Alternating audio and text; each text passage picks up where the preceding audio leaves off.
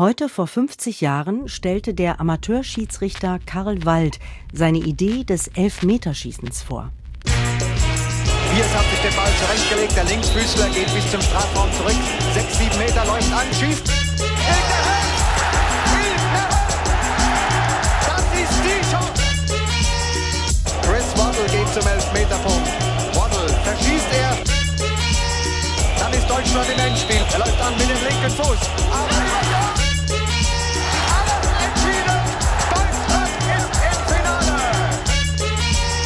1970 wurden Lose gezogen und Münzen geworfen. Da fliegt der Groschen oder der Centbruch, ich habe ihn gesehen. Was ist? Spannung, Pause. Noch einmal fliegt die Münze hoch. Und Liverpool jubelt.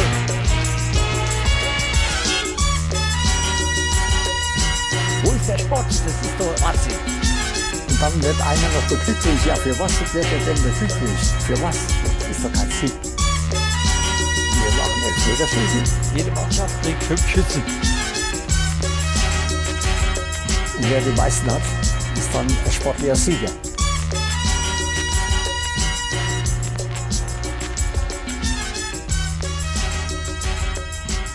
Und jetzt viel Spaß und gut Pfiff. Colinas Erben. Besten Dank an die Kapelle und damit einen wunderschönen guten Tag, guten Morgen, guten Abend, liebe Hörerinnen und Hörer. Hier sind Colinas Erben. Mein Name ist Klaas Rehse und ich begrüße ganz herzlich am anderen Ende der Leitung Alex, das Auto Feuerherd. Hi Alex. Guten Abend, lieber Klaas. Guten Morgen, liebe Studentinnen und Studenten. Jetzt musst du erstmal überlegen, warum ich das Auto gesagt habe, ne? Ja, einen ganz kleinen Moment habe ich gebraucht. Dann ist mir aber der Tweet wieder eingefallen von Petra Tabarelli, in dem stand, oh, Alex kann nicht nur, wie war das? Nicht nur vortragen, sondern auch, oder nicht nur, nee, nicht nur pfeifen natürlich, klar, das wäre Quatsch. Nicht nur pfeifen, sondern auch hupen. Dann habe ich kurz gedacht, hupen? Und dann stellte sich raus, sie hat äh, eine Veranstaltungsankündigung gefunden für einen Vortrag mit mir in dem nicht Autor Alex Feuerherz, sondern Auto Alex Feuerherz stand. Da musste ich sehr lachen. Ich auch ein bisschen. Deswegen diese Schön. kleine Begrüßung. Alex, geht's dir gut? Ja, mir geht's immer noch gut. Das, Schlechten Leuten geht's ja immer gut, wie wir im Rheinland sagen, ne? Und deswegen geht's mir gut. das freut mich zu hören. Und dein, dein Fußballabend war auch schön. Mein Fußballabend war absolut erfreulich, wenn man so will, ja. Ganz entspannt. 5 zu 0 vor nicht ganz ausverkauftem Stadion äh, gegen Fortuna Düsseldorf. Ich hätte beinahe Borussia Düsseldorf gesagt. Aber das sind die, Gibt es auch. Das sind die Tischtennisspieler, ne? Genau. Ich meine ja, das sind die Tischtennisspieler, genau. Ja, nee, war, war ein super Spiel. Ja, es ähm, ist recht souverän gewesen von Bayerns Seite. Den scheint es auch nicht so viel auszumachen, dass da keine Zuschauer sind. Gut, ich meine, der Witz ist natürlich jetzt schon abgestanden. Das heißt, ist doch gar kein Unterschied zu sonst. Gut, ist natürlich Quatsch, ne? Äh, Hauptsache das Telekom-T ist da, muss man ja auch mal sagen. Ne? Also nicht die, die Leute, die es äh, Ja, normalerweise äh, Son sonst würde ich auch nicht gucken. hab ich mir schon gedacht. Es ist doch irgendwie, eine gewisse Kontinuität muss doch sein und da findet man sie doch an dieser Stelle. Man guckt auf die Tribüne und denkt, ja, da ist das Telekom-T an gewohnter Stelle. Das Muss ist man sich das, also gar nicht umgewöhnen. das ist der Funken Normalität, den wir alle brauchen. Wenigstens darüber. Nein, und also Bayern sind tatsächlich ziemlich gut drauf im Moment, das muss man, muss man sagen und scheinen wirklich gewillt zu sein, da jetzt auch wieder Meister zu werden. Das Gefühl, Flick macht es ziemlich gut. Sind Aber alles weitere- Meister zu werden. Waren sie vorher nicht so unter Kovac, aber jetzt wieder. Und jetzt dann doch wieder, ja, und das sah phasenweise schon wieder ganz gut aus, ganz genau. Aber es, es ist immer noch komisch. Man muss sich ja schon fragen, also du hast mich jetzt gerade gefragt, hattest du einen schönen Fußballabend oder du hattest einen schönen Fußballabend? Ich habe wie selbstverständlich gesagt, ja, ne, meine Lieblingsmannschaft gewinnt, recht deutlich, sitzt draußen ganz entspannt auf dem Balkon, hab das Ganze äh, dann, dann da geguckt äh, auf dem Laptop, denk mir so, Alex, was sagst du eigentlich? Ne? Irgendwie merkt man dann ja, wenn ich so antworte, ja, irgendwie vierter Geisterspieltag, habe ich mich dann schon irgendwie daran gewöhnt, an eine Sache, an die man sich eigentlich weder gewöhnen sollte noch gewöhnen will. Auf eine Art, ne? Hm. Aber irgendwie, ich guck's halt dann irgendwie doch, klar, ich soll ja auch, also schreibe ja auch drüber und wir sprechen darüber, insofern ist das klar, aber es fühlt sich immer noch merkwürdig an, das dann doch. Also ich habe am ersten Geisterspieltag äh, mir so auch aus beruflichen Gründen dann so den ersten, die ersten Spiele angeguckt und habe danach gedacht, reicht jetzt? äh, also dann am Sonntag auch nichts geguckt. Ich hatte einfach auch keine Lust drauf. Und ja, ihr merkt es, wir nehmen auf am äh, Samstag, den 30. Mai, nach dem Abendspiel, ist jetzt so halb zehn. Und wir wollten eigentlich äh, gestern Abend schon aufnehmen. Schön, dass du selbst drauf kommst, Klaas. Eigentlich dachte ich mir, ich, ich grätsch jetzt in dir in die Parade und liefer dich ein bisschen dem, dem Mob so zum, zum Fraß aus, dem ich sage, wir wollten ja eigentlich gestern Abend schon aufzeichnen. Was ist denn dazwischen gekommen? Möchtest du das unseren Hörerinnen und Hörern vielleicht sagen, Klaas? Ja, kann ich sagen. Da, dazwischen gekommen ist die Partie des SC Freiburg gegen Bayern 04 Leverkusen, die ich einfach nicht überstanden habe.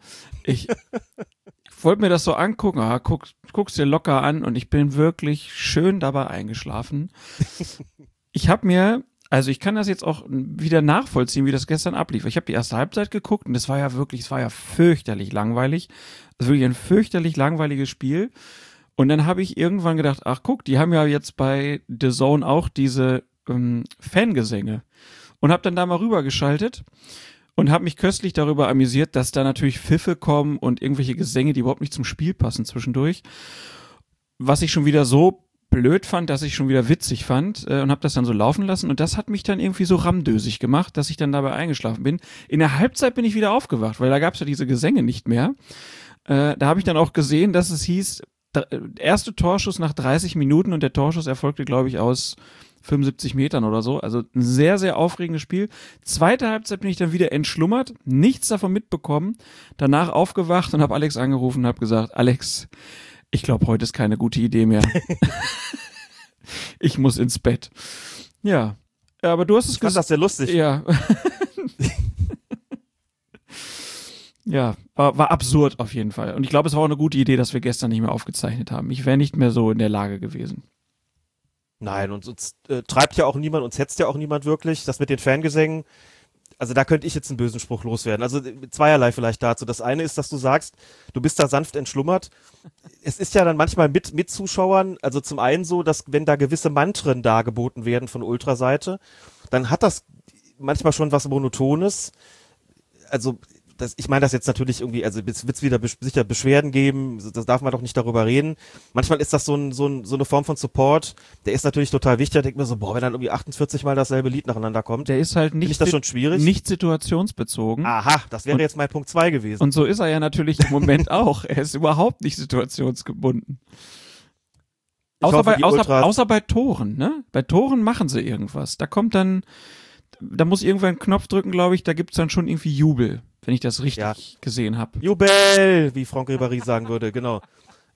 Um jetzt ganz, ganz ehrlich zu sein, also zunächst mal, wenn jetzt hier Ultras äh, zuhören, das war jetzt natürlich ein schlechter Scherz auf eure Kosten, so war das nicht gemeint. Wir, wir vermissen euch natürlich und das ist vollkommen ernst gemeint, aber zum anderen, was diese Fangesänge betrifft, also gestern ist mir das auch passiert, als ich bei der Zone reingeschaltet habe, dass ich gar nicht drauf geachtet habe, welcher Kanal und dann waren da plötzlich diese Fangesänge und ich war da war ich vollkommen irritiert, weil ich dachte, sind da Leute vor dem Stadion? Sind da jetzt doch welche, die von außen Lärm machen?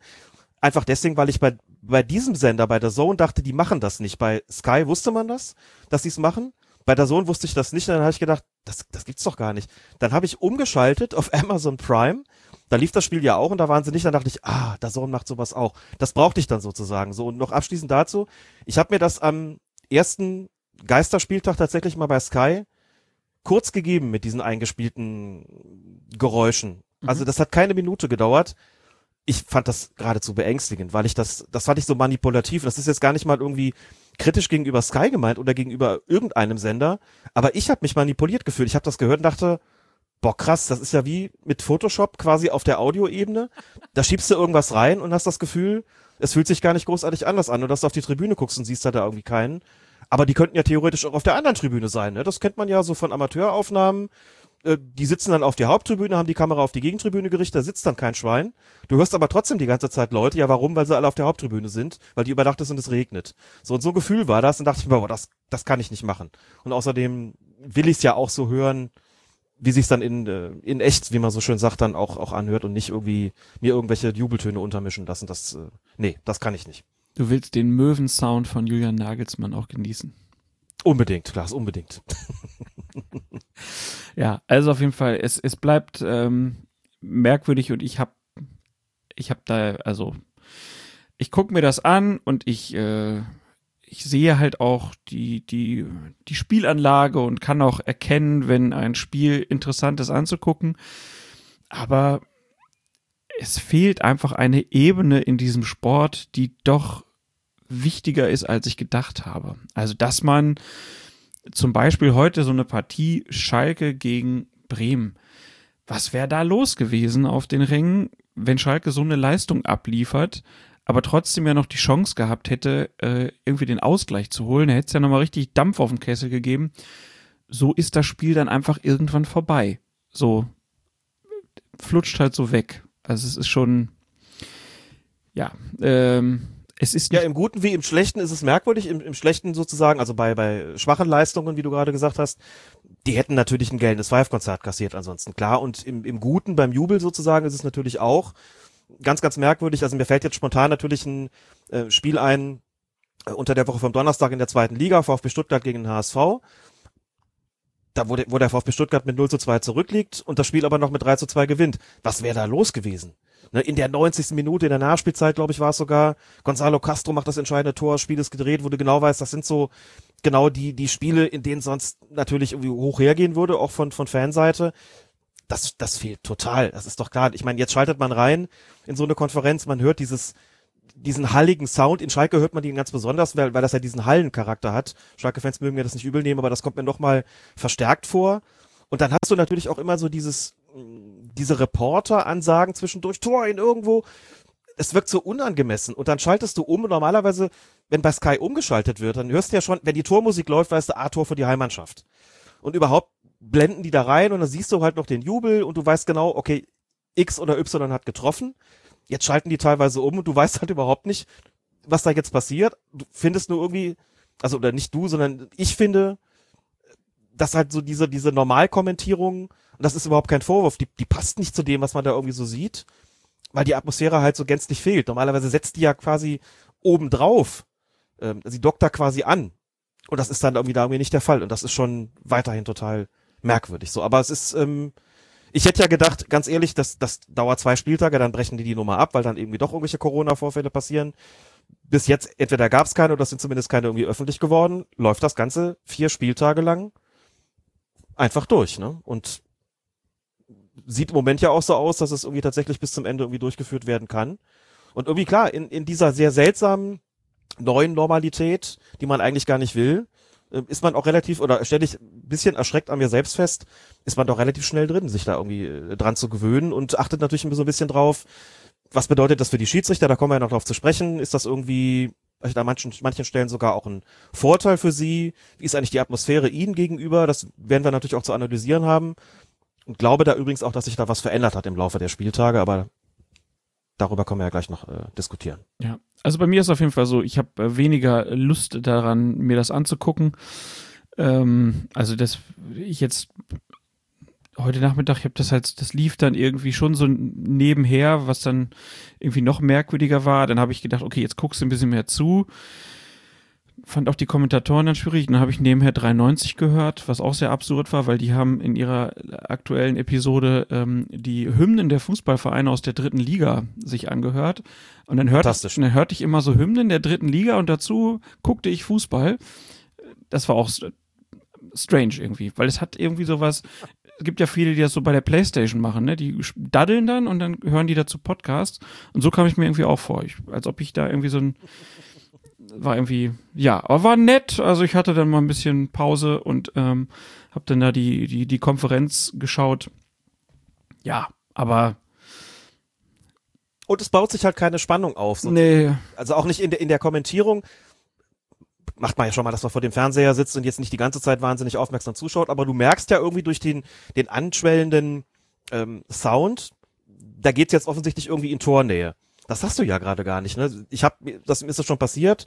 Fußball geguckt und nebenbei, keine Ahnung, dann vielleicht mal, weil es gerade nicht so spannend war, irgendwie am Handy gedaddelt und plötzlich fällt dann Tor und du kriegst es irgendwie kaum mit. Klar hört man auch die Spieler, die dann irgendwie sich freuen, aber es baut sich halt überhaupt nicht auf. Und dann guckt man im Zweifelsfalle im entscheidenden Moment dann auch zu spät hin.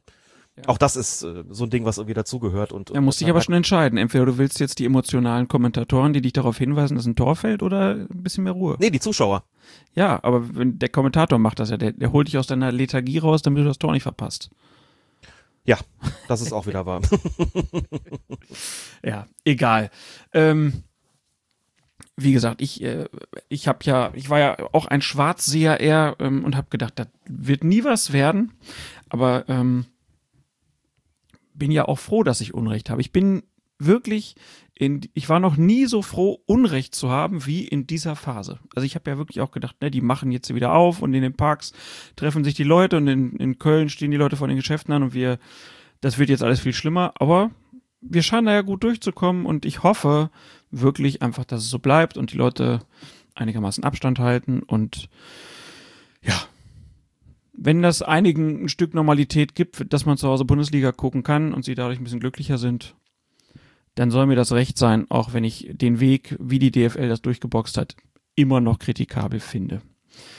Egal, ähm, dann lass uns doch, äh, bevor wir aber anfangen, nochmal über eine Aktion ähm, sprechen, die mich wirklich gefreut hat äh, seit unserer letzten Aufnahme, denn wir haben da ja gesagt, wir ähm, verkaufen zusammen mit Hands of God Plakate über Colina und die sind alle verkauft worden.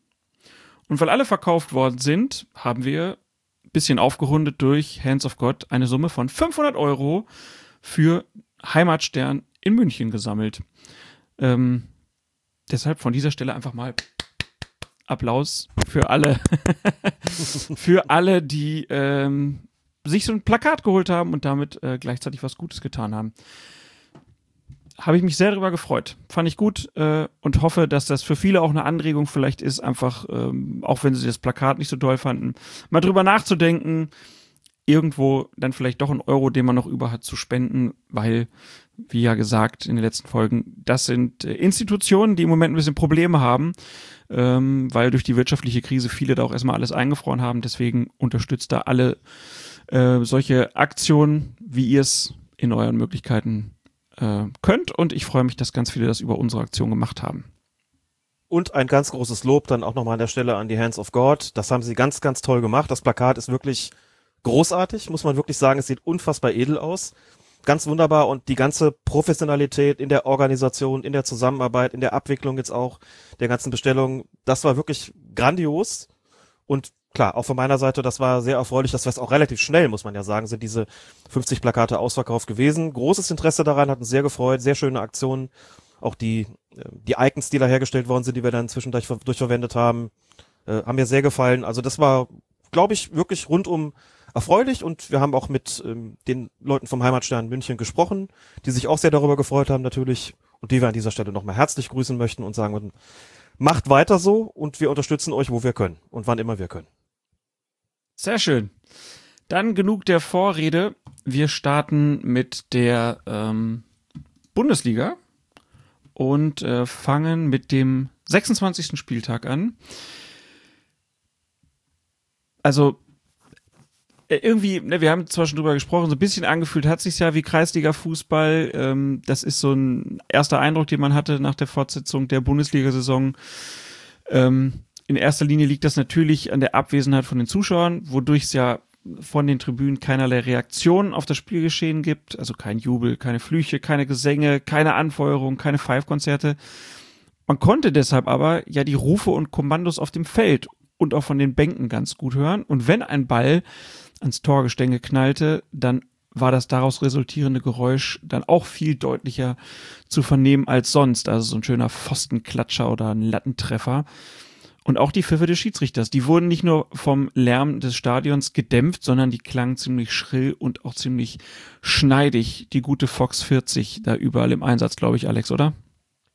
Die meisten werden wahrscheinlich die Fox 40 haben. Es gibt auch so ein Nachfolgermodell oder neueres, neueres Modell, das glaube ich auch einige haben. Das klingt relativ ähnlich. Bin jetzt allerdings in diesem Material nicht mehr ganz so gut drin und bin immer jemand gewesen, der da sehr treu an der Fox 40 festgehalten hat, so ähm, ab dem Moment, in dem es sie gab und da drauf stand keine Kugel mehr drin, kein Überblasen möglich, hört man in dem lautesten Stadion, habe ich zugegriffen und ich glaube, das war wirklich ein flächendeckender Erfolg, die diese Pfeife eingeführt zu haben. Benutze sie auch bis heute. Also ja, das werden tatsächlich die meisten wohl noch benutzen.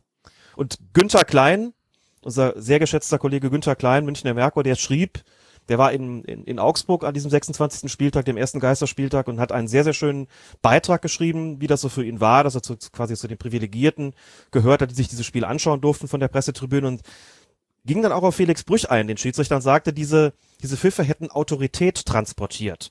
Noch mehr als sonst, eben weil man sie wesentlich klarer und deutlicher gehört hat, dass sie wirklich eben schriller und schneidiger geklungen haben, als das normalerweise der Fall ist. Und auch das hat mich so ein bisschen erinnert, so sieht's eben aus äh, wie im Amateurfußball, warum Kreisliga-Atmosphäre, da würde ich dann gleich auch noch so einen Satz dazu sagen, ähm, oder zwei Sätze, warum mich das daran erinnert hat.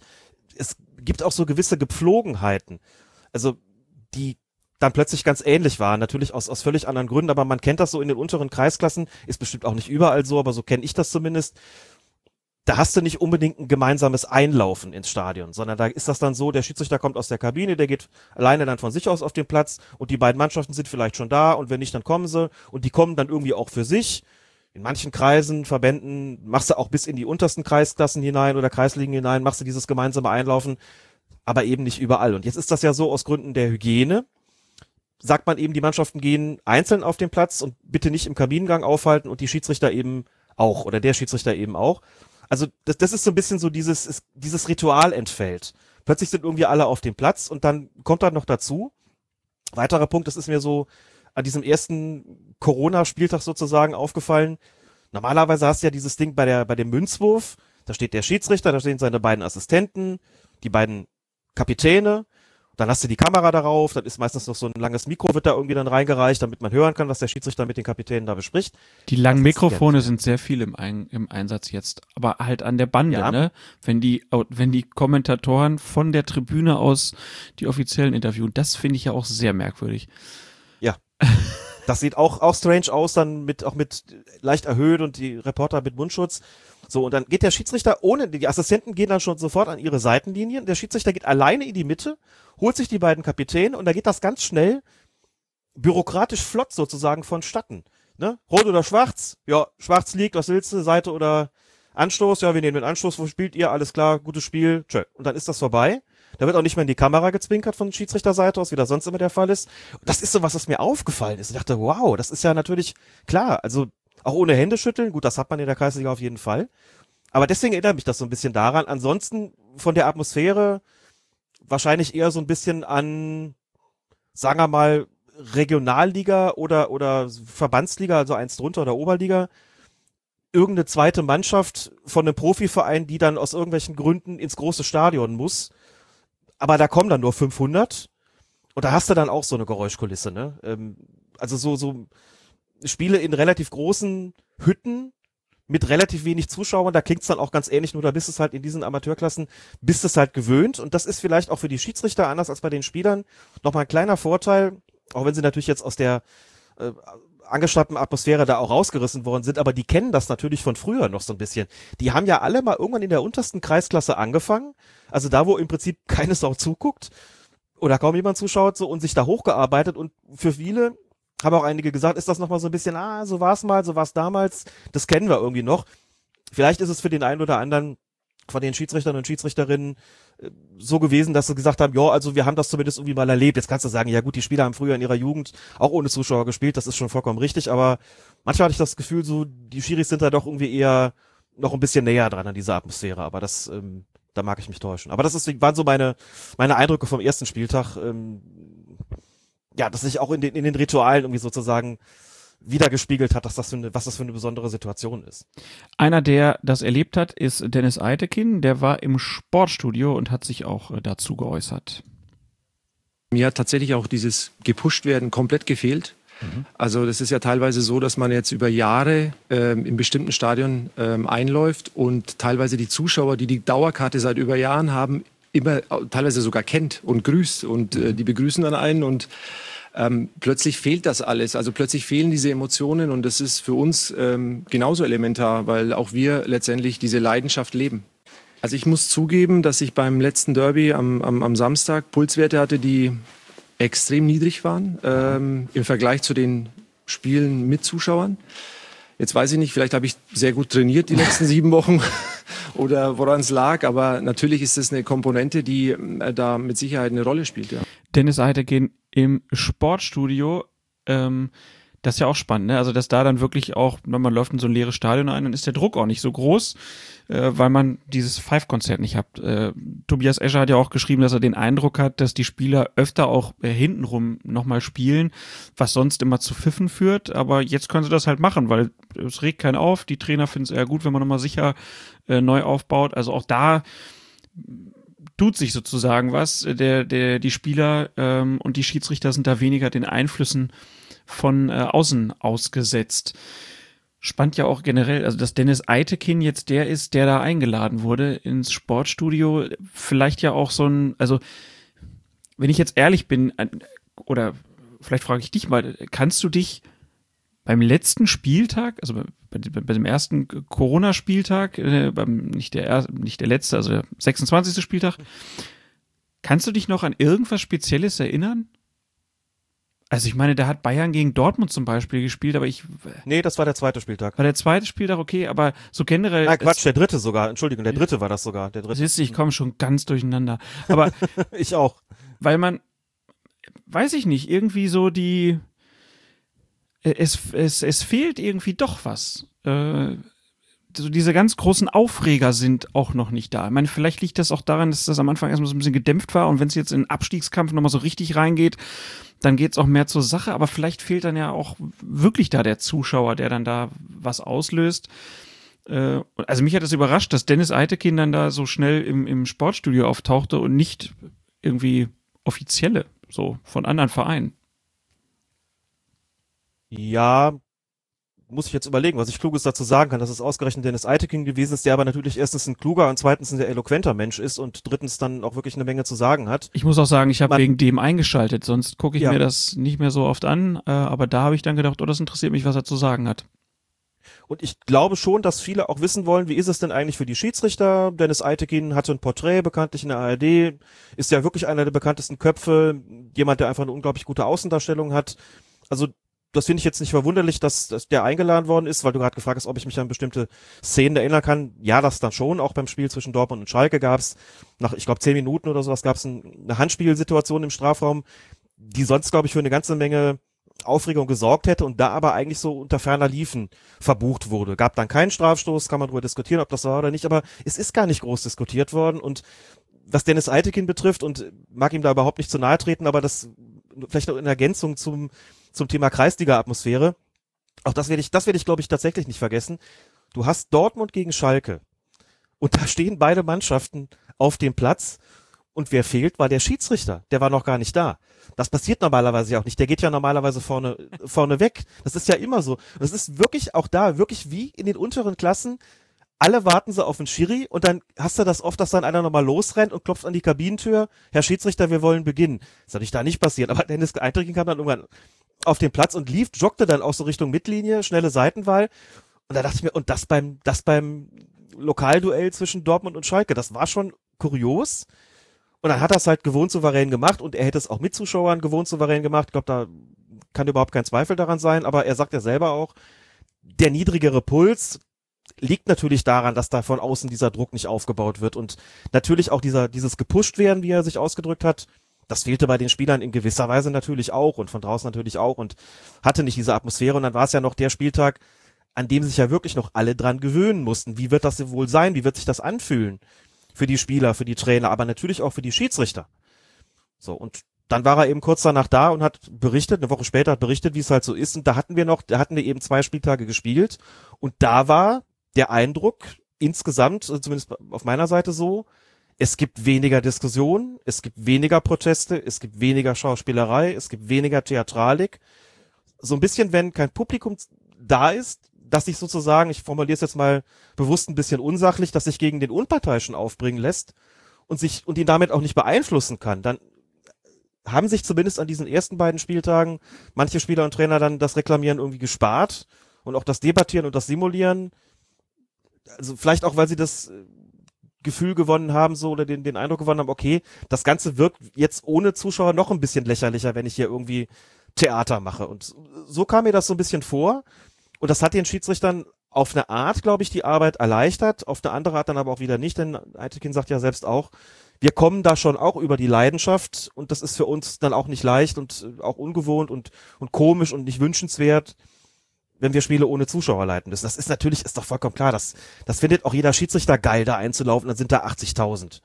Überhaupt, kein, überhaupt keine Frage. Und so ist es halt eher, hat es halt eher den Charakter, sagen wir mal nicht Kreisliga, aber Testspielcharakter irgendwo in, in Zell am See in Österreich vor der Saison, wo halt nicht viele sind, wo du sagst, ja gut, da machen wir jetzt ein bisschen, ein bisschen Testkick äh, und probieren ein bisschen was aus. Kommt ja noch dazu. Jetzt können sie ja auch beide jeweils fünfmal auswechseln unter bestimmten Voraussetzungen, da kommen wir noch drauf. Ist ja auch ein bisschen wie eine Freundschaftsspiel, ne? Ja. Aber es ist halt Bundesliga. Ja, ist, ist halt irgendwie Bundesliga. Aber äh, die, die, äh, also ich, was ich vorhin meinte, war äh, zum Beispiel dieses fantastische Tor von Kimmich am letzten Spieler, dieser Lupfer das ist mit so die einzige Szene, an die ich mich noch so wirklich erinnern kann. Also aus den anderen Spielen, ich habe jetzt nicht so die so diese Hammer-Szenen vor Augen, wo ich dachte, also Bittenkur hat noch ein schönes, ein schönes Tor geschossen, das weiß ich noch, aber irgendwie so, es rauscht noch mehr durch, als es sonst schon durchgerauscht ist. Vielleicht liegt es auch daran, dass ich keinen Verein in der ersten Liga so richtig habe, äh, aber so, dass mich das so emotional packt, ähm, das funktioniert irgendwie ohne Zuschauer nicht. Ja, es wird halt keine Atmosphäre transportiert und dazu kommt natürlich auch noch, dass es diesen orgiastischen Torjubel gar nicht gibt. Ja. Ne, die Spieler sind ja gehalten. Die sind fast peinlich berührt, wenn einer ankommt und äh, sie abklatschen will jetzt. Genau, sie sind ja geha ne, gehalten, sich da zurückzuhalten, um, ich denke, das Zeichen nach außen vor allen Dingen zu setzen. Gut, Risikominimierung mag auch eine Rolle spielen, aber ich denke, es ist dann eher ein Zeichen für die Öffentlichkeit. Kann man nicht machen, wenn man dem Rest draußen erzählt, haltet bitte Abstand. Also macht ihr das auf dem Platz auch? Ausgerechnet die Hertaner, ne? Dass die ja. da gejubelt haben wieder. Eieiei. Aber da kann ich vielleicht noch was zu sagen. Ich fand das, äh, ich habe ja. beim ersten Spieltag, ähm, oder am zweiten war es, ich weiß es schon nicht mehr. Auf jeden Fall gucke ich irgendwie so Zusammenfassung und meine Tochter sitzt mit auf dem Sofa. Und dann sagt sie irgendwann so, die ist sechs, und sagt dann so, Papa, die Spieler, die dürfen äh, keine Maske tragen, oder? Und ich sag, naja, die dürften schon, aber sie müssen nicht. Mhm. Und sagt sie, ja, okay, aber dafür halten die ja Abstand, ne? ne, die Macht gehen ja nicht so, ne, so wie sonst. Also, das, das ist ja auch so ein bisschen was, ne, was ich vorher auch befürchtet hatte, so dass diese Erklärungsnot, die ist jetzt halt schon auch da, ne, warum also gerade gegenüber so einem, einem Kind, ne, was das erstmal nicht so richtig kapiert, aber das Signal, was dadurch natürlich auch gesetzt wurde nach außen, ist ja so ein bisschen, ja, okay, äh, irgendwie scheint es ja ein bisschen normaler zu werden. Aber das fand ich auf jeden Fall ganz spannend, dass sie das so gesagt hat. Ziemlich gut erfasst, ne? Ja, ich war selber, also äh, ich war selber, ich war sehr überrascht, dass das so kam. Also wir, wir gucken jetzt auch nicht viel Fußball zusammen, ne? Ähm, ist nicht so ihr Ding. Aber das, das kam wirklich, das waren die ersten zwei Sätze, die sie dann dazu sagte, weil sie halt einfach erkannt hat, das ist anders jetzt, als es sonst in der Öffentlichkeit ist. Ich meine, ich habe das ja letztes Mal schon erzählt, man guckt jetzt irgendwie äh, Filme oder irgendwelche Berichte von früher und denkt dann, wenn die Leute sich in den Arm liegen, äh, das könnte doch nicht, ach doch, ja, war ja früher. Ne? Also, dass man sich schon so an diese Situation gewöhnt hat, äh, dass man halt mit Abstand agiert und äh, sich nicht die Hand gibt und solche Sachen irgendwie dein Understatement ehrt dich auch ein bisschen. Das ist deine Tochter, Klaas. Deine Tochter hat kluge Eltern. Du solltest nicht überrascht sein. Ja, genau. Ähm, Felix Brüch hat dann das erste Spiel geleitet, wo ein Schiedsrichter im Einsatz war, wo diese sogenannte Verbandsneutralität ähm, aufgehoben wurde oder beziehungsweise die spielte keine Rolle. Er hat also Augsburg gegen Wolfsburg gepfiffen und in dem Burgenduell hat man aber jetzt nicht gemerkt, dass er mehr für die Augs als für die Wolfs gepfiffen hat. Er hat sogar ein Tor des FC Augsburg annullieren müssen, gut wegen Abseits, aber alles in allem kann man glaube ich auch da sagen, da wäre niemand auch nur annähernd auf die Idee gekommen, dass da irgendeine Form von Befangenheit eine Rolle spielen könnte oder gespielt haben könnte. Er hat auch noch ein Spiel des ersten FC Nürnberg gepfiffen. Auch Nürnberg gehört bekanntlich zum Fußballverband, zum Bayerischen Fußballverband. Vorhin beim Spiel Bayern gegen Düsseldorf hat Robert Hartmann gepfiffen. Auch Robert Hartmann gehört dem Bayerischen Fußballverband an. Der pfeift sonst nur dann in der Allianz Arena, wenn da der Audi Cup stattfindet. Da habe ich ihn schon mal gesehen, denn da gibt's die Verbandsneutralität natürlich auch nicht. Dann hat er ja von, von dann, dann, war er nicht überrascht, da ist die Stimmung ja ähnlich. Robert Hartmann aus Wangen im Allgäu ist, no, ist schon auch ausverkauft, aber da geht natürlich keiner richtig mit. Das ist dann mehr so ein allgemeines Gemurmel. Durfte das auch pfeifen. Ich freue mich sehr darüber. Patrick Ittrich hat äh, Holstein Kiel gepfiffen, wobei ich jetzt nachdenken muss, das ist ja gar nicht Verbandsneutralität, aber da macht er normalerweise, glaube ich, auch nicht. Pfeift der Patrick Ittrich sonst Kiel? Nee, ne? Ist zwar Wüsste ich eine. Schleswig-Holstein, das andere ist Hamburger Fußballverband, insofern könnte es gehen.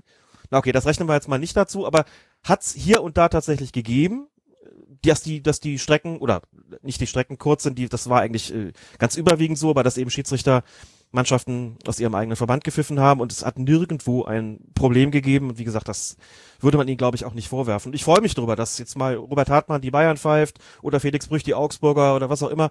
Also das ist schon eine gute Sache und ich gucke jetzt schon auch immer verstärkt darauf bei den Einteilungen, ah, wie viele Kilometer mögen die äh, gehabt haben. Hätte zum Das Beispiel Marco Fritz äh, Freiburg sonst gepfiffen? Der kommt, Ähm, ja, der kommt ja aus hat er, glaub ich, Tübingen. getan, ja, aber da ist irgendwie mit, ähm, ne, der kommt aus Tübingen, das ist, boah, jetzt blamier ich mich richtig. Ja, das ist also Bad- Tübingen. Baden, Badischer Fußballverband und Württembergischer Fußballverband und ja, das da passt dann schon wieder. Nachgucken. Müsste ich jetzt nachgucken. Egal, aber es ist auf jeden Fall dicht aneinander auch. Ähm, das Ja, klar. Äh, hatte ich irgendwie. Ich hatte ja gestern beim Fußball gucken ein bisschen Langeweile. Da ist mir übrigens aufgefallen mal, dass mal abgepfiffen wurde, wenn dass der, der Schiedsrichter war nicht Luft. Marco Fritz musste einen äh, Freistoß geben, weil er äh, abgeschossen wurde. Mhm. Passiert ja auch Genau. selten irgendwie. Das Da- stimmt. Da ist mir das dann äh, stark aufgefallen. Also, Ja, Marco Fritz, Landesverband Württemberg und der SC Freiburg gehört natürlich zum Badischen Fußballverband und insofern, ich- hatte aber auch im Kopf, dass Marco Fritz auch schon mal die Freiburger gepfiffen hatte. okay. Also das Bundesland heißt zwar Baden-Württemberg, aber in Nordrhein-Westfalen wäre das ja auch so, dass ein Mittelrheiner in Westfalen pfeifen dürfte oder ein Niederrheiner im Mittelrhein oder wie auch immer. Aber Marco Fritz Das- pfeift halt also nicht- Freiburg, nicht weil, die, weil die Anreise jetzt richtig kurz für ihn ist, ne? Ja, sicher, Ja, das auch das klar. hat schon. Ähm, ja, aber gab da auf jeden Fall keine ähm, großen Schwierigkeiten. Ganz spannend fand ich, äh, der Julian, Ed Bimbishausen, hat äh, getwittert vorhin, man könnte untersuchen, ob die erhöhte Anzahl erlaubter Wechsel die Härte im Spiel erhöht. Wer gelb-rot gefährdet ist, kann leichter ausgewechselt werden. Man hat genug Wechsel in Anführungszeichen übrig, also sind gelbe Karten weniger gravierend und werden vielleicht eher in Kauf genommen.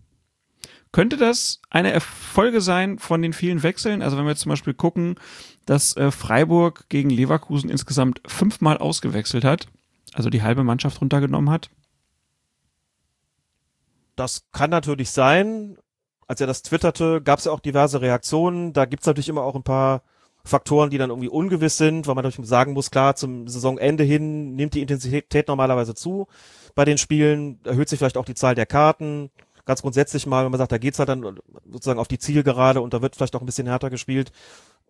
Julian hat aber auch geschrieben, man braucht dann schon eine entsprechend große Stichprobe, um das wirklich beurteilen zu können. Aber ich fand spontan, ja, das äh, könnte durchaus sein. Da muss man mal schauen, wie sich das Ganze, ähm, sich das Ganze auswirkt. Natürlich auch fehlende Zuschauer, sozusagen dieser fehlende Push-Effekt. Vielleicht führt ja auch in der einen oder anderen Stelle dazu, dass es eben weniger gelbe Karten gibt beispielsweise. Also das kann sich da an der Stelle auch wieder dann, äh, dann ausgleichen. Auf der einen Seite hast du mehr Wechsel und sagst, ich kann mehr riskieren. Auf der anderen Seite hast du das Publikum nicht. Hältst du dich vielleicht wieder stärker zurück. Vielleicht bleibst du dann irgendwie im Lot. Und das sind zwei Faktoren, die eine Rolle spielen ist, glaube ich, nicht so einfach zu sagen, aber da mögen sich dann auch gerne die Statistiker darum kümmern. Aber das ist ja auch so ein Ding mit den, mit den fünf Auswechslungen, äh, fühlt sich ja auch völlig anders an, dass da plötzlich so eine, so eine Masse an, an Spielern äh, ausgetauscht werden kann. Ne? Ja, auf jeden Fall. Aber äh, so richtig den Spielfluss stören tut's dann ja auch nicht. Also ich hatte jetzt Es nicht. stört den Spielfluss nicht, aber deswegen dann nicht, weil sie natürlich, als sie die Regel geändert haben, einen Modus festgelegt haben, der das auch verhindert, dass da jemand in der 85. Minute anfängt, weil er 1 zu 0 führt, plötzlich alle, jede Minute irgendwie einen auszuwechseln, damit er auf 5 kommt. Da hatte Julian Nagelsmann ja richtig Angst, ne? da hatte Julian Nagelsmann richtig Angst, er hat immer Angst, wenn sich irgendwas verändert, auch vor der Saison mit ah, den der kannte die, gelben kannte, Karten. Ne? kannte die Regel nicht so richtig, ne? Ja, der kannte vor der Saison auch nicht die Regeln, wie das ist mit den gelben Karten für Trainer. Was mich übrigens überrascht, weil Julian Nagelsmann ist eigentlich einer von denen, von denen ich sagen würde, die beschäftigen sich schon mit dem Regelwerk. Jetzt hat er aber zweimal daneben gelegen, wo ich dachte, hm, ist ein bisschen enttäuschend. Also, es gab auch Verwirrung um diese Auswechselregelung, denn die Sache nimmt, sieht folgendermaßen aus. Man hat also beschlossen, insgesamt dürfen fünf Spieler gewechselt werden pro Team. Aber in maximal drei Unterbrechungen Also in drei Slots, wie man, äh, wie man da jetzt neudeutsch drauf sagt. Plus Halbzeitpause. Also du kannst in der Halbzeitpause wechseln. Und wenn du das tust, hast du danach noch drei Unterbrechungen sozusagen frei, in denen du Wechsel vornehmen kannst. Woraus sich ja zwangsläufig ergibt, du musst dann mindestens äh, einmal einen Doppelwechsel gemacht haben. Also einmal zwei Spieler eingewechselt haben, sonst geht das Ganze nicht aus, wenn du, auch wenn du fünf Spieler wechseln willst. Und die Verwirrung entstand dahingehend, dass das IFAB beschlossen hatte, ihr habt die Möglichkeit, drei Spielunterbrechungen pro Team. Ich mache kurz mal eine Klammer auf. Wenn beide Mannschaften in einer Unterbrechung wechseln, zählt es auch für beide Mannschaften als je ein Slot. Ne? Mhm. Also man bekommt drei Unterbrechungen, in denen man wechseln kann und zusätzlich die Halbzeitpause, quasi als vierten Slot sozusagen. Die DFL hat gesagt und hatte auch verkündet, drei inklusive Halbzeitpause mit der Begründung, so ist das ja bis jetzt auch gewesen. Wenn der Pause einen gewechselt hat, der hat noch zwei Gelegenheiten danach gehabt, wenn er jeweils nur einzeln wechselt, logischerweise. Ne? Und da haben sie gesagt, wir wollen daran nichts ändern. Wir wollen, dass das Ganze so bleibt. Also haben die gesagt, drei Unterbrechungen inklusive Halbzeitpause. Und das IFAB hat gesagt, drei Unterbrechungen plus Halbzeitpause. Da gab es kurz Verwirrung und dann auch eine Rücksprache zwischen IFAB und DFL. Und dann hat die DFL, ich glaube, am Tag vor dem ersten Spieltag gesagt, äh, oder sogar am Morgen des, des äh, Spieltags ist erst bekannt gegeben, okay, wir übernehmen das so, wie das IFAB das wollte. Also eben diese Regelung, drei Gelegenheiten, drei Slots plus Halbzeitpause und am ersten Spieltag hat es tatsächlich auch die Hälfte der Mannschaften hat's in Anspruch genommen und fünfmal gewechselt. Das ist schon ganz schön viel. Ich habe das auch mal aufgeschrieben. Also manche haben 3-1-1 gemacht. Ich glaube, es gab zwei Dreifachwechsel. Da gab es dann auch noch das nur ganz kurz, auch kurz Irritation, weil die DFL eine Empfehlung ausgesprochen hatte, die da lautete, bitte möglichst nur Doppelwechsel, also nicht irgendwie Dreifach oder Vierfach oder gar Fünffachwechsel, ohne Begründung, was mich vermuten lässt, dass das deshalb empfohlen wurde, damit sich da keine großen Spieleransammlungen unten um den vierten Offiziellen herum bilden, äh, aus, aus hygienischen Gründen sozusagen. Dann haben das zwei Mannschaften, haben sich nicht dran gehalten. Ich glaube, es war Mainz und Köln. Und daraufhin ist die Regelung kassiert worden. Denn du kannst, äh, es ist schwierig, was zu empfehlen, was quasi den, den Spielregeln entgegensteht, denn die Spielregeln sehen das nicht vor, äh, das auf zwei Spieler zu begrenzen. Dann haben sie gesagt, gut, dann macht das, wie ihr wollt. So. Also es wird gelegentlich genutzt, manche wechseln viermal aus, manche wechseln auch fünfmal aus. Vorhin bei den Bayern zum Beispiel hat man dann gesehen, okay, die führen halt hoch und deutlich. Das bedeutet dann, da haben sie dann mal Nachwuchsspieler eingewechselt, Batista Meyer oder äh, um Kai Dittmann zu zitieren, Bastian Meyer. Da glaube ich insgesamt fünfmal gesagt. Aber stand das mit Bindestrich unten auf dem Trikot. Also Batista Meyer, Sirksee und, und Odriozola, gut, das ist kein Nachwuchsspieler, aber einer, der bis jetzt kaum zum Einsatz gekommen ist. Also manche nutzen das halt dementsprechend aus. Äh, gedacht ist es ja, um äh, sozusagen die Regeneration zu begünstigen, dass man eben sagt, ihr müsst jetzt alle ganz oft spielen, deswegen bekommt ihr jetzt die Option, häufiger zu wechseln, damit das mit der Regeneration besser, besser klappt. Das wird vor allen Dingen, glaube ich, für die dritte Liga dann ähm, ein ziemlicher Segen sein, denn die haben ja nur, nur englische Wochen nach dem, nach dem Neustart jetzt. Wenn sie denn spielen dürfen in ihren Städten oder dann irgendwo in anderen Ländern, also dritte Liga, da könnte man jetzt ja auch nochmal eine Dreiviertelstunde drüber reden. Ähm, aber die eine Befürchtung, die wir ja auch irgendwie geäußert hatten, waren so Verletzungen, äh, Muskelverletzungen und so. Ich habe eher schon den Eindruck, dass sowohl die Spieler ziemlich gut aus der Pause gekommen sind, auch die Schiedsrichter und auch das Spiel, also die, der, der Spielfluss, ähm, der ist schon ziemlich gut eigentlich bei vielen. Also ne, die Schalker werden jetzt sagen, ja, bei uns ist es ganz anders, aber äh, so, so generell hab, war ich schon ja ein bisschen äh, erstaunt darüber, wie, wie, wie ähm, wenig Anlaufzeit das eigentlich gebraucht hat, bis die wieder da waren, also auf so einem guten Bundesliga-Level. Ich finde eigentlich auch, dass die Spiele jetzt qualitativ nicht nachgelassen haben. Ich finde es interessant, statistisch gesehen, dass es ja nur noch offensichtlich deutlich weniger Heimsiege gerade gibt, weil da möglicherweise das Publikum als mitentscheidender Faktor fehlt.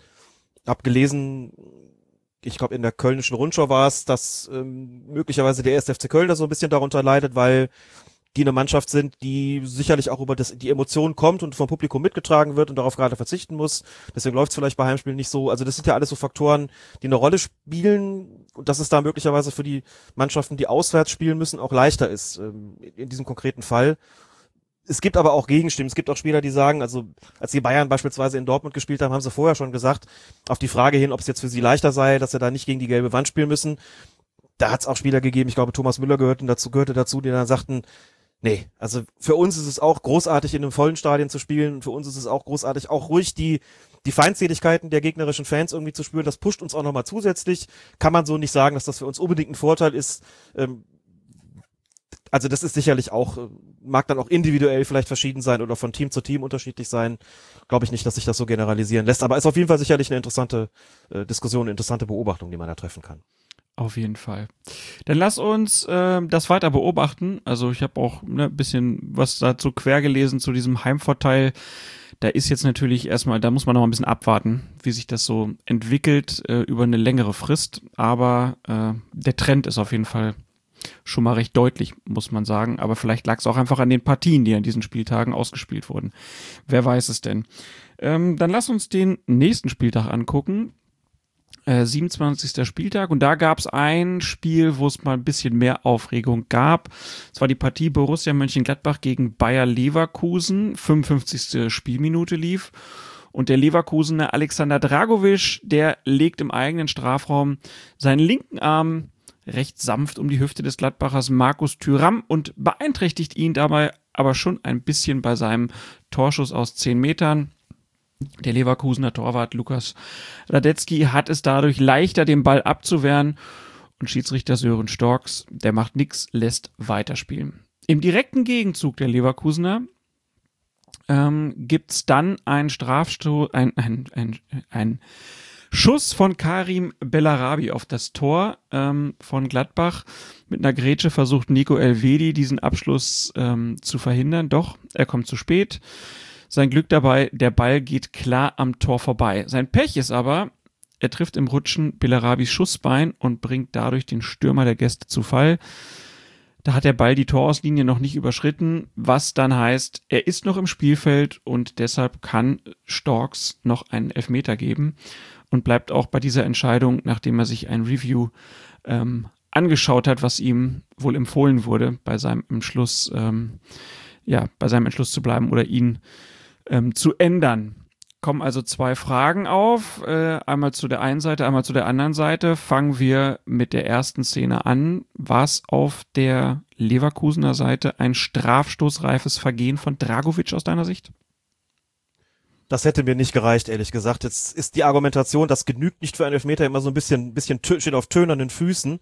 Naja, dann argumentiert natürlich dann die Seite, die ihn gerne hätte. Ja, hat er ihn denn etwa da nicht gehalten? Doch, hat er natürlich aber das ist für mich noch so im, im Rahmen des, äh, des üblichen Zweikampfsverhaltens, äh, inklusive der Gepflogenheiten, die da so herrschen. Das ist wirklich so ein sanft dem Arm um die Hüfte legen und jetzt nicht wirklich runterziehen. Klar hat er den da so ein bisschen beeinträchtigt, aber sagen wir es mal so, in der Praxis wird dieser Elfmeter sicherlich von den aller, allerwenigsten Bundesliga-Schiedsrichtern gepfiffen. Insbesondere dann nicht, wenn du in so einem Spiel ohnehin eine eher großzügige Linie hast und da jetzt nicht wirklich total kleinlich pfeifst.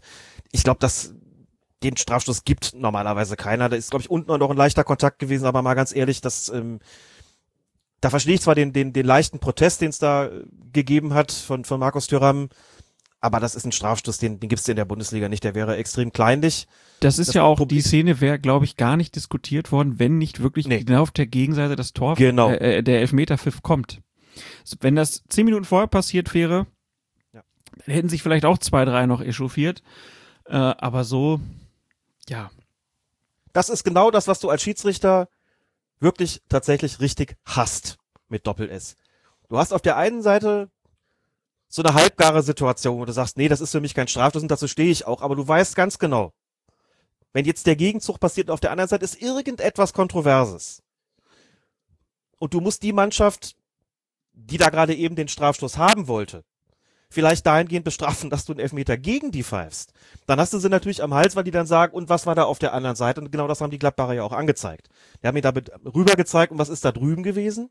Willst du das nicht pfeifen? Das ist wirklich eine ganz, ganz ätzende Situation. Da sagst du, ja gut, ähm, ist jetzt im Prinzip zweimal gegen euch gewesen, wenn du so willst. Und dann kam natürlich noch dazu, diese Nummer, dass ja Bellarabi schon abgeschlossen hatte und es dann erst zum Kontakt gekommen ist. So. Und das, ähm, ja, da appellieren dann natürlich oder da, da sagen dann viele, gab es da nicht mal irgendwie so ein Agreement für die Praxis, dass man in solchen Fällen auf den Pfiff verzichtet. Also Foulspiel nach Torabschluss, der dann vorbeigeht. Ne, wenn der im Spiel bleibt, sieht die Sache nochmal anders aus. Dazu ist äh, Dennis Eitekin auch gefragt worden im Sportstudio, wie er denn die Situation sieht. Der hat dadurch das einzig Richtige gesagt. Er hat gesagt, naja, so ein Ding im Mittelfeld wird natürlich gepfiffen und da kräht kein Hahn danach. Warum sollte das im Strafraum nicht gepfiffen werden? Und die Antwort darauf ist natürlich, weil dem Stürmer irgendwie kein Nachteil entsteht. Deswegen protestiert da ja auch selten mal jemand. Ne? Eitekin hat aber auch dazu gesagt, dass er eine ganz ähnliche Szene Richtig, äh, vor ja. kurzem halt auch so gepfiffen hat. Das war dann halt auch ganz gut. Ne? Dafür saß dann der richtige Mann aus Schiedsrichter-Sicht, der gesagt hat, habe ich doch neulich auch erst gemacht. Klar, hätte ich genauso gepfiffen. Und das ist interessant. Das war beim Spiel Union Berlin gegen Hertha, also dem Berliner Lokalduell in der Hinrunde, wo Eitekin gepfiffen hat. Das war exakt identische, identische Situation. Ball weg, dann erst vergehen. Auch damals hat es ein Review gegeben, zu dem Eitekin allerdings im Nachhinein gesagt hat, dieses Review habe ich mir selbst gewünscht. Das habe ich mir quasi gegönnt, weil wir irgendwie in Minute, ich weiß es nicht mehr genau, 88 waren so ungefähr, jedenfalls kurz vor Schluss. Und mir klar war, das ist die spielentscheidende Situation und da wollte ich, ob das nun protokollarisch möglich ist oder nicht, war mir in dem Moment egal, auch um des Verkaufens willen, einfach sicher sein und hab mir das angeguckt. Bei Storks dürfte das anders gewesen sein, hat sich dazu zwar nicht geäußert, aber man merkte schon nach den Gladbacher Protesten, er greift sich ans Ohr und da will, er will dann Input haben. Ich gehe eigentlich da davon aus, dass der Videoassistent da eine Empfehlung abgegeben hat und habe mich da so ein bisschen gefragt, warum eigentlich? Denn da kam die Zeitlupe, man sah, nein, es ist ein klares Foul. Und anders als jetzt da auf ein ungeschriebenes Gesetz zu verweisen, dass das eben oft nicht gemacht wird, aber manchmal eben doch, wie Eitekin bei Union gegen Hertha.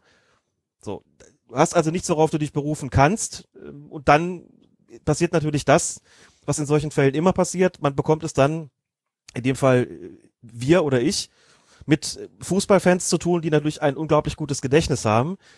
In dem Fall muss ich sagen, habe ich aber auch schon selbst daran gedacht. Die Gladbach-Fans haben natürlich an den Spieltag äh, Nummer 18 der Saison 2017-18 erinnert. Also der erste Rückrundenspieltag 2017-18. Damals das Spiel, 1. FC Köln, Borussia Mönchengladbach, eine total ähnliche Szene. Jonas Hofmann von Gladbach wird nach einem Abschluss im Kölner Strafraum gefoult von Jorge Meret. Felix Zweier pfeift nicht. Videoassistent damals Jochen Drees schickt Zweier nach draußen, sagt, guck dir das an, das ist aus meiner Sicht ein klares Foul, dass du da nicht geahndet hast. Zweier guckt sich's an, kommt zurück und gibt keinen Strafstoß. Damals haben auch viele gefragt, warum denn das nicht? Wieso pfeift er denn da nicht? Das ist doch ein klares Foul, dass der Ball am Tor vorbeigeht, spielt doch keine Rolle, das ist ein Foul und der Ball war noch im Spiel. Ich habe damals auch gesagt, ja klar, das muss man eigentlich pfeifen. Da ist eben die Frage, warum ist das nicht einheitlich, also es ist ja eigentlich einheitlich geregelt, die man sagen muss, ja, eine Situation kannst du regeltechnisch nur lösen, indem du Strafstoß gibst. Und trotzdem sieht die Praxis eben häufig anders aus und manchmal eben auch nicht. Und das ist natürlich, das verstehe ich auch, unbefriedigend und nach meinem Dafürhalten so, dass man eigentlich sich wünschen müsste von Seiten der sportlichen Leitung, der Schiedsrichter, dass sie- dass sie nochmal sagt, in der Praxis gehen wir folgendermaßen vor und dann kann es eigentlich nur heißen, es gibt in solchen Situationen immer den Strafstoß, denn anders kannst du es gar nicht regeln, ohne gegen besagte Regeln eben zu verstoßen, ohne sie zu beugen. Hast du Das denn kann eine, eine. Idee, warum das bei dem bei der Zweier Zweier-Szene nicht passiert ist? Ehrlich gesagt, nein, denn also es, es ging mal gerüchteweise, hieß es mal, es wird nur dann gepfiffen, wenn das, das Foul, das dann nach dem Torabschluss folgt, von besonderer Intensität ist, sodass jeder sagen würde, oh, das ist jetzt aber auch noch irgendwie vielleicht gesundheitsgefährdend, das muss man doch irgendwie pfeifen. Das wurde mal kol- kolportiert, ich glaube von dem Sky-Reporter, der damals mit irgendwie Helmut Krug gesprochen hatte, gesagt hat, wir haben eine Stimme aus der Schiedsrichterkommission, die quasi das zum Maßstab gemacht hat. Aber das galt für manche Vergehen und für andere galt es dann auch wiederum nicht. Es ist, insgesamt gab es das, weil man sagt, dem Stürmer entsteht ja kein Nachteil. Der schießt ungehindert aufs Tor. Der Ball geht am Tor vorbei. Dann kommt es zu einem Foul. Welche Chance soll ihm denn da genommen worden sein? Also der Ball geht ja nicht ins Tor, der wird auch nicht gehalten, das Spiel geht nicht weiter. Das geht am Tor vorbei. Also was soll da wieder hergestellt werden? Was soll da kompensiert werden? Und das Argument ist natürlich auch regelphilosophisch irgendwo nachvollziehbar, dass man sagt, warum soll man dann noch pfeifen? Das ist auch der Grund, warum es von vielen akzeptiert wird, warum sich selbst viele Spieler nicht mal beschweren. Weil sie sagen, ja gut, ich habe vorbeigeschossen, dass ich dahinter noch einen, einen Tritt abkrieg, ist halt irgendwie doof und hat ein bisschen wehgetan, aber ändert jetzt irgendwie auch nichts mehr, Chance ist vorbei. Aber man muss regeltechnisch eben sagen, da sind, die Regeln sind so. Und das kann man nur einheitlich regeln. Du kannst nicht einmal sagen, ich pfeif's und auf der anderen Seite, ich pfeif's nicht, denn hier geht's um einen Strafstoß, ja oder nein. Und da muss man eine einheitliche Regelung haben. Oder man sagt irgendwie in Zusammenarbeit mit dem IFAB, bitte ändert's irgendwie dahingehend, äh, Torabschluss, äh, Quatsch, Foul, Foul nach Torabschluss, wenn der Ball am Tor vorbeigeht, wird nicht mehr geahndet. Und dann würden sie, glaube ich, beim IFAC die Augenbrauen, also würde David Ellery die Augenbrauen nehmen, würde sagen, ihr wollt bitte was von uns haben. Regeltechnisch klares Vergehen, das muss geahndet werden. Eure Praxis finden wir merkwürdig. Überlegt euch was anderes, ohne uns. Also das wäre meine Vermutung. Und warum ist diese Regel so, dass man sagt, der Ball muss noch im Spiel sein, damit ich im Foul pfeifen darf? Naja, wenn der Ball im, im Aus schon ist, also die Linie überschritten ist, dann ist er ja nicht mehr im Spiel. Und ob er dann irgendwie fünf Zentimeter die Linie überschritten hat oder ob der zehn Meter draußen ist und allen klar ist, dass es unterbrochen ist, das spielt ja keine Rolle. Also nehmen wir mal den etwas deutlicheren, plastischeren Fall. Einer schießt klar am Tor vorbei. Ball ist im Aus, allen ist klar, es gibt jetzt, sagen wir mal, einen Abstoß. So, und während da irgendwie gerade der Balljunge der, dem Torwart den Ball zuwirft, gibt es eine Tätlichkeit im Strafraum. Was machst du? Klar, der Schiedsrichter geht hin und stellt den Spieler vom Platz, der die Tätlichkeit begangen hat. Und wie geht's weiter? Natürlich mit Abstoß. Der Ball ist ja im Aus, ist ja aus dem Spiel gewesen. Kannst ja nicht plötzlich Elfmeter geben, der Ball war nicht im Spiel, steht ja in den Regeln klar drin. Du kannst einen direkten Freistoß und einen Strafstoß nur geben, wenn der Ball im Spiel ist. So. Und ob, der, ob das Spiel jetzt da schon eine Minute unterbrochen ist und dann irgendwie ein Vergehen begangen wird, oder ob der nur fünf Zentimeter hinter der Linie ist, das spielt keine Rolle. Aber es erschließt sich das mir nicht. Also wenn ich jetzt, nehmen wir mal an, ich habe den Ball, ähm, ich bin so ganz außen an der Linie halt irgendwie, ne? Und, und äh, schieße und ähm, ja, der Ball ist halt zack im Aus und danach werde ich halt umgehauen. Dann kann es keinen Elfmeterpfiff geben, weil der Ball im Aus ist. Das ist doch, das ist doch äh, Quatsch. Warum? Wie willst du denn unterscheiden zwischen naja, weil der ist faul ist. im Aus? Ja, wa Ja, aber warum, warum gibt Eine Tätigkeit in der Spiel, eine Tätigkeit in der Spielunterbrechung ist auch ein Foul. Ja, aber das Da ist, ist ja noch, Ball im aber es Spiel, ist ja noch eine Spiel, es ist ja noch eine Spielszene. Also selbst wenn der Ball da ins Aus schon geht, ist das doch eine Spielszene, die zum Spiel dazugehört. Also dann aber da geht man ich, eben mechanisch vor. ja, Da aber das verstehe ich nicht. Das sagt, ist aus meiner aus. Sicht ist das ein, ist das ein Fehler in den Regeln. Ich, ich, mir erschließt sich nicht. Aber warum denn? Warum ist es Weil man- wichtig, wo der Ball ist? Weil es nur Ein Foul ist ein Foul. Eine Tätlichkeit ist eine Tätlichkeit. Klar, du kannst ja auch persönlich bestrafen, wenn du eine Tätigkeit in der Spielunterbrechung begehst, wenn der Ball im Aus ist, also nicht mehr im Spiel ist, Ja. da gibt's für eine Tätigkeit die rote Karte. Oder wenn du, wenn der Ball im Aus ist und äh, du trittst jemandem, äh, du faulst jemanden rücksichtslos danach, dann gibt's eine gelbe Karte. Also die Karte, die persönliche Strafe. Ja, aber da hast du ja ja nichts davon. Du hast ja, du hast ja keinen Elfmeter dann. Das ist doch, Nö, das, das ist doch ja, weil der. Ball im Aus ist. Ja, aber das ist weil der ja, Ball nicht im Spiel ist. aber das ist ja, es ist ja Regel, es ist ja äh, aus meiner Sicht äh, en, entspricht das nicht dem fußballkulturellen Code, weil der fußballkulturelle Code für mich sagt, ein Foul im Strafraum, eine Tätigkeit im Strafraum ist ein Strafstoß. Das würde ich, das würde ich tatsächlich bestreiten. Da würde ich sagen, der fußballkulturelle Code ist dann aber doch von einer Regel geprägt, die es seit, wir müssten unsere geschätzte Kollegin Petra Tabarelli fragen, seit wann, aber ich würde fast mal vermuten, dass es das noch nie gab, dass es einen Freistoß oder Strafstoß geben konnte, wenn der Ball nicht im Spiel war. Das ist ja elementare Voraussetzung für eine spieltechnische Be- Beahnung. Ist Dann es ist immer das gewesen, also seit, dass der Ball seit auf über dem Feld 100 ist. Jahren, seit über 100 Jahren unlogisch aus meiner Sicht. So müsste man es dann, müsste man Ja, dann sagen. Aber also ich- das ist mir- ist mir- kein Unterschied, ob der Ball fünf Zentimeter im Aus ist. Also wir haben Begrenzungslinien. Das Feld ist ja durch Begrenzungslinien eingegrenzt. So, und wenn der Ball eine dieser Begrenzungslinien, also die langen Seitenlinien oder die beiden Torlinien, überschritten hat, knapp oder deutlich und wie lange, das spielt überhaupt keine Rolle. Du kannst, gehst ja auch nicht hin und sagst, da ähm, macht einer eine Flanke und der geht irgendwie, die geht hinters Tor, aber weil der Ball irgendwie Drall hat, fliegt er auf der anderen Seite wieder rein, also machen wir weiter. Da sagst du ja auch, der Ball ist im Aus gewesen. Nein, Da das ist du, das, das erschließt sich mir schon sachlogisch.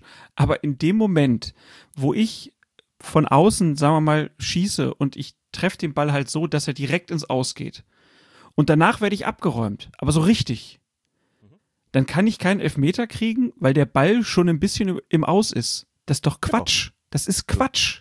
Ist genau richtig. Nee, weil Ball im Aus ist Ball im Aus. nehmen wir die Szene Zwei von Zentimeter oder zehn und ob eine Aber die Minute Szene oder von- eine halbe Szene- Sekunde spielt keine Rolle. Die Szene von Bellarabi wäre ja genau gleich gewesen. Er, er, hätte, er hätte geschossen, ne, der Ball wäre vielleicht schon ins Aus gewesen und danach wäre er gefault geworden. Es ist dieselbe Szene. Der Ball ist nur im Aus. Warum gibt es Entscheidender kein. Unterschied. Aber es ist, er erschließt sich mir logisch nicht, weil das Foul ist das Foul. Und äh, ob, wo der Ball in dem Moment ist, ist schnurzpiep egal. Da hat aus meiner Sicht die Regel einen Fehler. Nee, da ist die Regel genau richtig. Fußball wird auf dem Feld gespielt und nicht außerhalb. Und deswegen müssen wir Aber warum, was, festlegen, was hat das ist mit, was hat das mit dem, außerhalb. aber das, der Ball ist doch bei einem Foulspiel nicht essentiell. Ein Foul ist ein Foul. Da hat der Ball äh, äh, ist, ist doch ist doch jetzt nicht entscheidend dabei, äh, ob ich da jetzt nun einen Freistoß geben darf oder einen Strafstoß geben darf oder nicht. Da musst du aber konsequenterweise eben auch sagen, wenn es eine Tätigkeit gibt, äh, während, der, während das Spiel unterbrochen ist, also richtig unterbrochen ist, dann müsste es konsequenterweise auch sagen, dann machen wir, wenn das im Strafraum war, mit dem Elfmeter weiter. Absolut. Da jeder sagen, ja Moment, das, ja, aber das, das halte ich für Quatsch. Also Ball im Aus ist Ball im Aus. Fußball wird auf dem Feld gespielt, wir haben klare Begrenzungslinien und da muss man mechanisch vorgehen, wann ist der Ball im Spiel und wann ist er aus dem Spiel. Und sobald der das Feld auch nur kurz, auch nur knapp verlassen hat, ähm, ist der Ball nicht mehr im Spiel und dann ist das Spiel in dem Moment, so steht es ja auch in den Regeln, ist das Spiel ja unterbrochen. Wenn der Ball aus dem Spiel ist, ist das Spiel automatisch unterbrochen. Wenn es unterbrochen ist, können wir keine Spielstrafe mehr verhängen. Du findest das unlogisch, ich finde das vollkommen logisch. Ich finde es auch vollkommen logisch und richtig und äh, würde auch gar nicht argumentieren, dass da die Regel seit 100 Jahren falsch ist, sondern seit 100 Jahren akzeptiert, weil die Leute sagen, ja klar, das kann man ja nur mechanisch festlegen, sonst muss man ja noch da noch einen Graubereich schaffen. Ist er noch irgendwo, so nach dem Motto, der hat ihn dann geschlagen, der Ball ist zwar seit einer halben Minute nicht mehr, äh, nicht mehr im Spiel und hier spielt irgendwie gar keiner mehr und jetzt hauen die sich da irgendwie und jetzt müssen wir gucken, was war da, mach mal mit Elfmeter weiter, obwohl der Ball gar nicht im Spiel war. Also das würde ich nicht anders festlegen wollen, als es momentan der Fall ist. So gut, du bist da anderer Meinung, aber das finde ich, äh, hat sich, finde ich, hat sich bewährt. Und das finde ich auch vollkommen logisch. Damit kann ja auch jeder umgehen. Also du Man sagt, hättest im jetzt Aus, in der. Szene, wenn der Ball, Mhm. du hättest gesagt, es wäre fair gewesen, regeltechnisch von mir aus okay, äh, Ja. aber es wäre fair gewesen, wenn Bellarabi, wenn der Ball da schon im Aus gewesen wäre und er wird hinterher abgeräumt, dann wäre es eine faire Lösung gewesen, wenn er da keinen Elfmeter bekommen hätte. Absolut, weil der Ball im Aus ist. Da kann ja immer noch eine gelbe Karte dafür Aber es ist nicht fair. Elfmeter mehr. Es ist nicht fair, wenn es, also der, der Unterschied ist doch nicht da. Es, es gibt keinen Unterschied da drin. Das Foul Aber ist es gibt das doch Foul. Fälle, doch, Das Foul ist das Spiel, Foul. das Spiel, nein, das Spiel, ja, aber nur in Bezug auf die persönliche Strafe. Du kannst keine Spiel, du kannst keine spieltechnische Strafe verhängen, wenn der Ball nicht mehr auf dem Feld ist.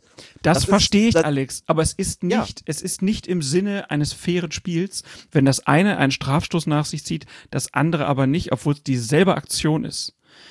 Dann Ich ist finde das vollkommen, vollkommen nach dem Sinn der Regel, dass wenn der Ball nicht im Spiel ist, dass dann, dass es dann auch keine spieltechnische Ahnung geben kann. Finde ich vollkommen nachvollziehbar, logisch und richtig so. Gut, dann kann ich ja jetzt immer, wenn, wenn, wenn, wenn der, wenn einer den Ball an der Außenlinie, ne, äh, ist, ne, hat das, hat das vergammelt, dann kann ich mir ja nochmal schön auf den Schlappen treten. Ist ja dann egal. Gibt's halt eine gelbe Karte, ist ja wurscht, gibt aber keinen Elfmeter mehr, kann ich nochmal einen mitgeben. Also das kann nicht, sogar mal, das kann nicht im Sinne der Regeln sein. Doch, finde ich absolut im Sinne der Regeln, wie sie wirklich seit, seit Ewigkeiten so ist, wie es akzeptiert ist, für mich absolut vollkommen d'accord Aber also mit dem, mit mit dem dem, fußballkulturellen Code. de- mit dem, mit der Ewigkeit der Regeln, nach den ganzen Veränderungen, die wir in letzter Zeit äh, hatten, kannst du aber jetzt auch nicht mehr so viel diskutieren.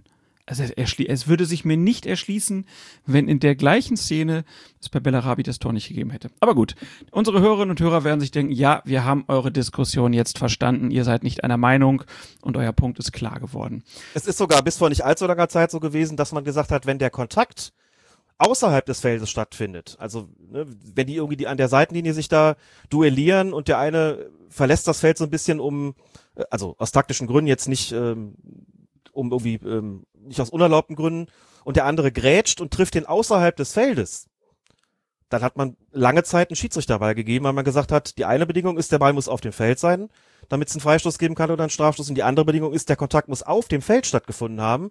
Sobald der außerhalb stattgefunden hat, hat es damals noch den Schiedsrichterball gegeben. Und was gibt's Das hat man jetzt? tatsächlich, das hat man tatsächlich immer korrigiert. Man sagt, wenn der Ball noch auf dem Feld ist und der Kontakt außerhalb stattfindet, gibt es den Freistoß auf der entsprechenden Begrenzungslinie. Also in meinem Beispiel wäre es jetzt auf der Seitenlinie, Mhm. am nächstgelegenen Punkt sozusagen. Und wenn das Ganze im Strafraumbereich ist, also stell dir vor, da gerät ein, ein Stürmer hinter die Torauslinie, aber im, im Strafraumbereich, wenn du weißt, was ich Mhm, meine. ja. Also, äh, so, und da, und der Verteidiger gerät sozusagen mit dem raus, mit dem raus äh, im Rahmen des Zweikampfs. Ja. Beide sind jetzt außerhalb. Ball ist im Spiel, wie gesagt, wichtig. So, jetzt will der Stürmer aufs Feld zurücklaufen. Und der Verteidiger hält den fest. Beide außerhalb. Mhm. Hält ihn fest, damit er nicht aufs Feld laufen kann, um an den Ball zu kommen. Auch da würde man jetzt einen Strafstoß geben, wenn man sagt, Also da hat sich kein- nach Ewigkeiten wurde die Regel da geändert. da wurde die Regel geändert. Oh, das spricht gesagt aber hat, jetzt für meine hat, These. Ich werde dem IFAB mal Nein. einen gepfefferten Brief schreiben. Ball innerhalb und das ist ja, da geht's ja um das, da geht's ja um das konkrete Vergehen und den Ort der Spieler, aber nicht den Ort des Balles. Der Ort des Balles, Ja, die Frage, wann ist ein Spiel unterbrochen und wann läuft ein Spiel? Wann, wann läuft ein Spiel man ist es unterbrochen. Die ist davon nicht tangiert und die hat man unangetastet gelassen.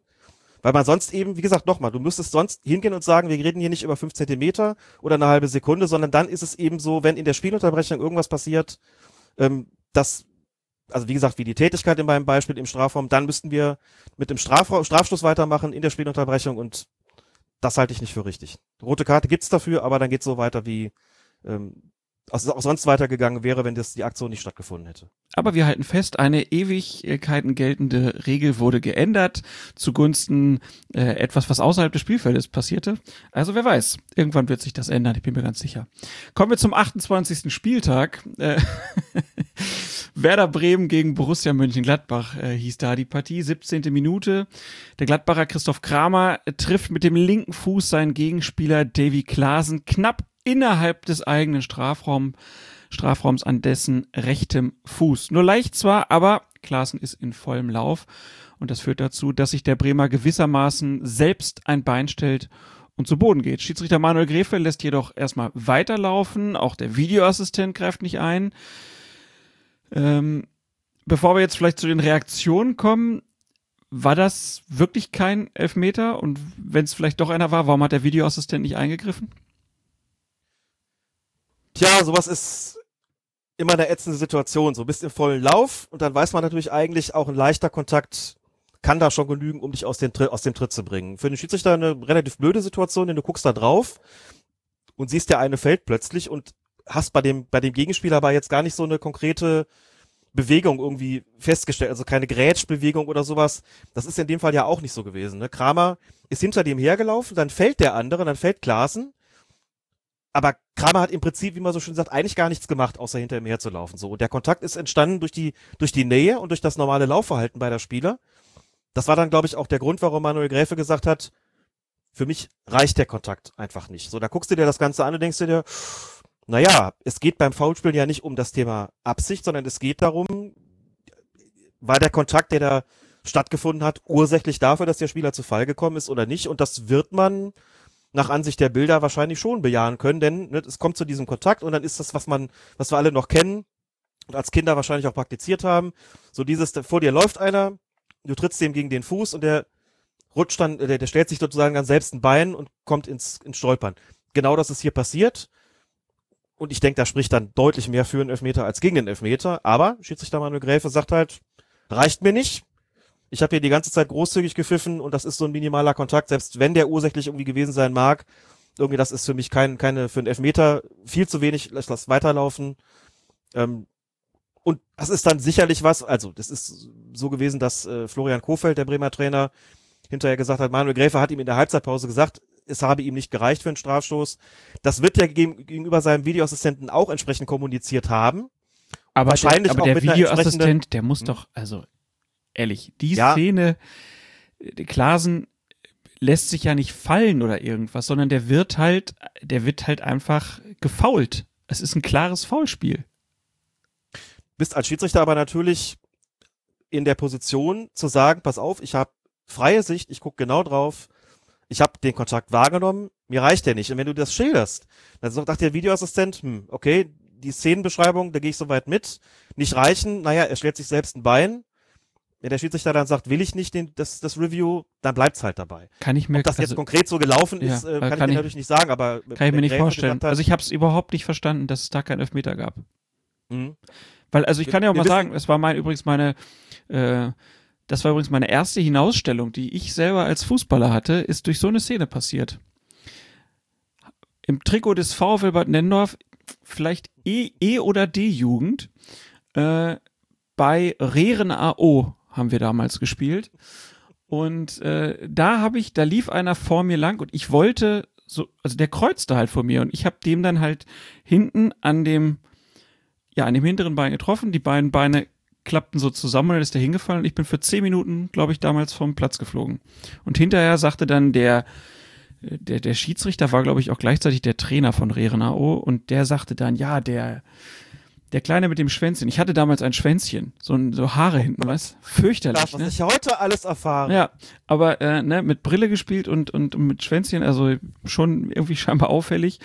Äh, Ja, klar, oh, das ist schon Grund genug für zehn Minuten, oder? Ich bitte dich. Also das war damals modern. Hallo?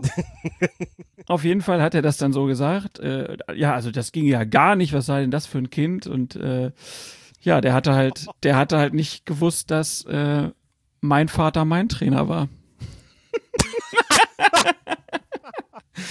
Und dann, das war eine gute Geschichte. und dann, und dann, und dann wurde das da geklärt, dass das ja wohl äh, nicht, nicht sein könne und dass das ja zwar ein Foul war, aber naja, also, dass ich, dass ich kein böser Spieler sei. Ich habe den ja wirklich nicht weggegrätscht oder so. Das war wirklich so, der, der lief halt vor mir und ich habe mich da ein bisschen verschätzt, hab den, war ein Foul, ne, also gar keine Frage.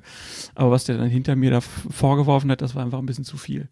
Von daher, ich kann das schon, also, ne, dass der Klasen, der hat das ja nicht provoziert, sondern aus meiner Sicht wird er so berührt, dass das, dass das ein klares Foulspiel ist und ich, äh, für mich war das ein klarer Elfmeter.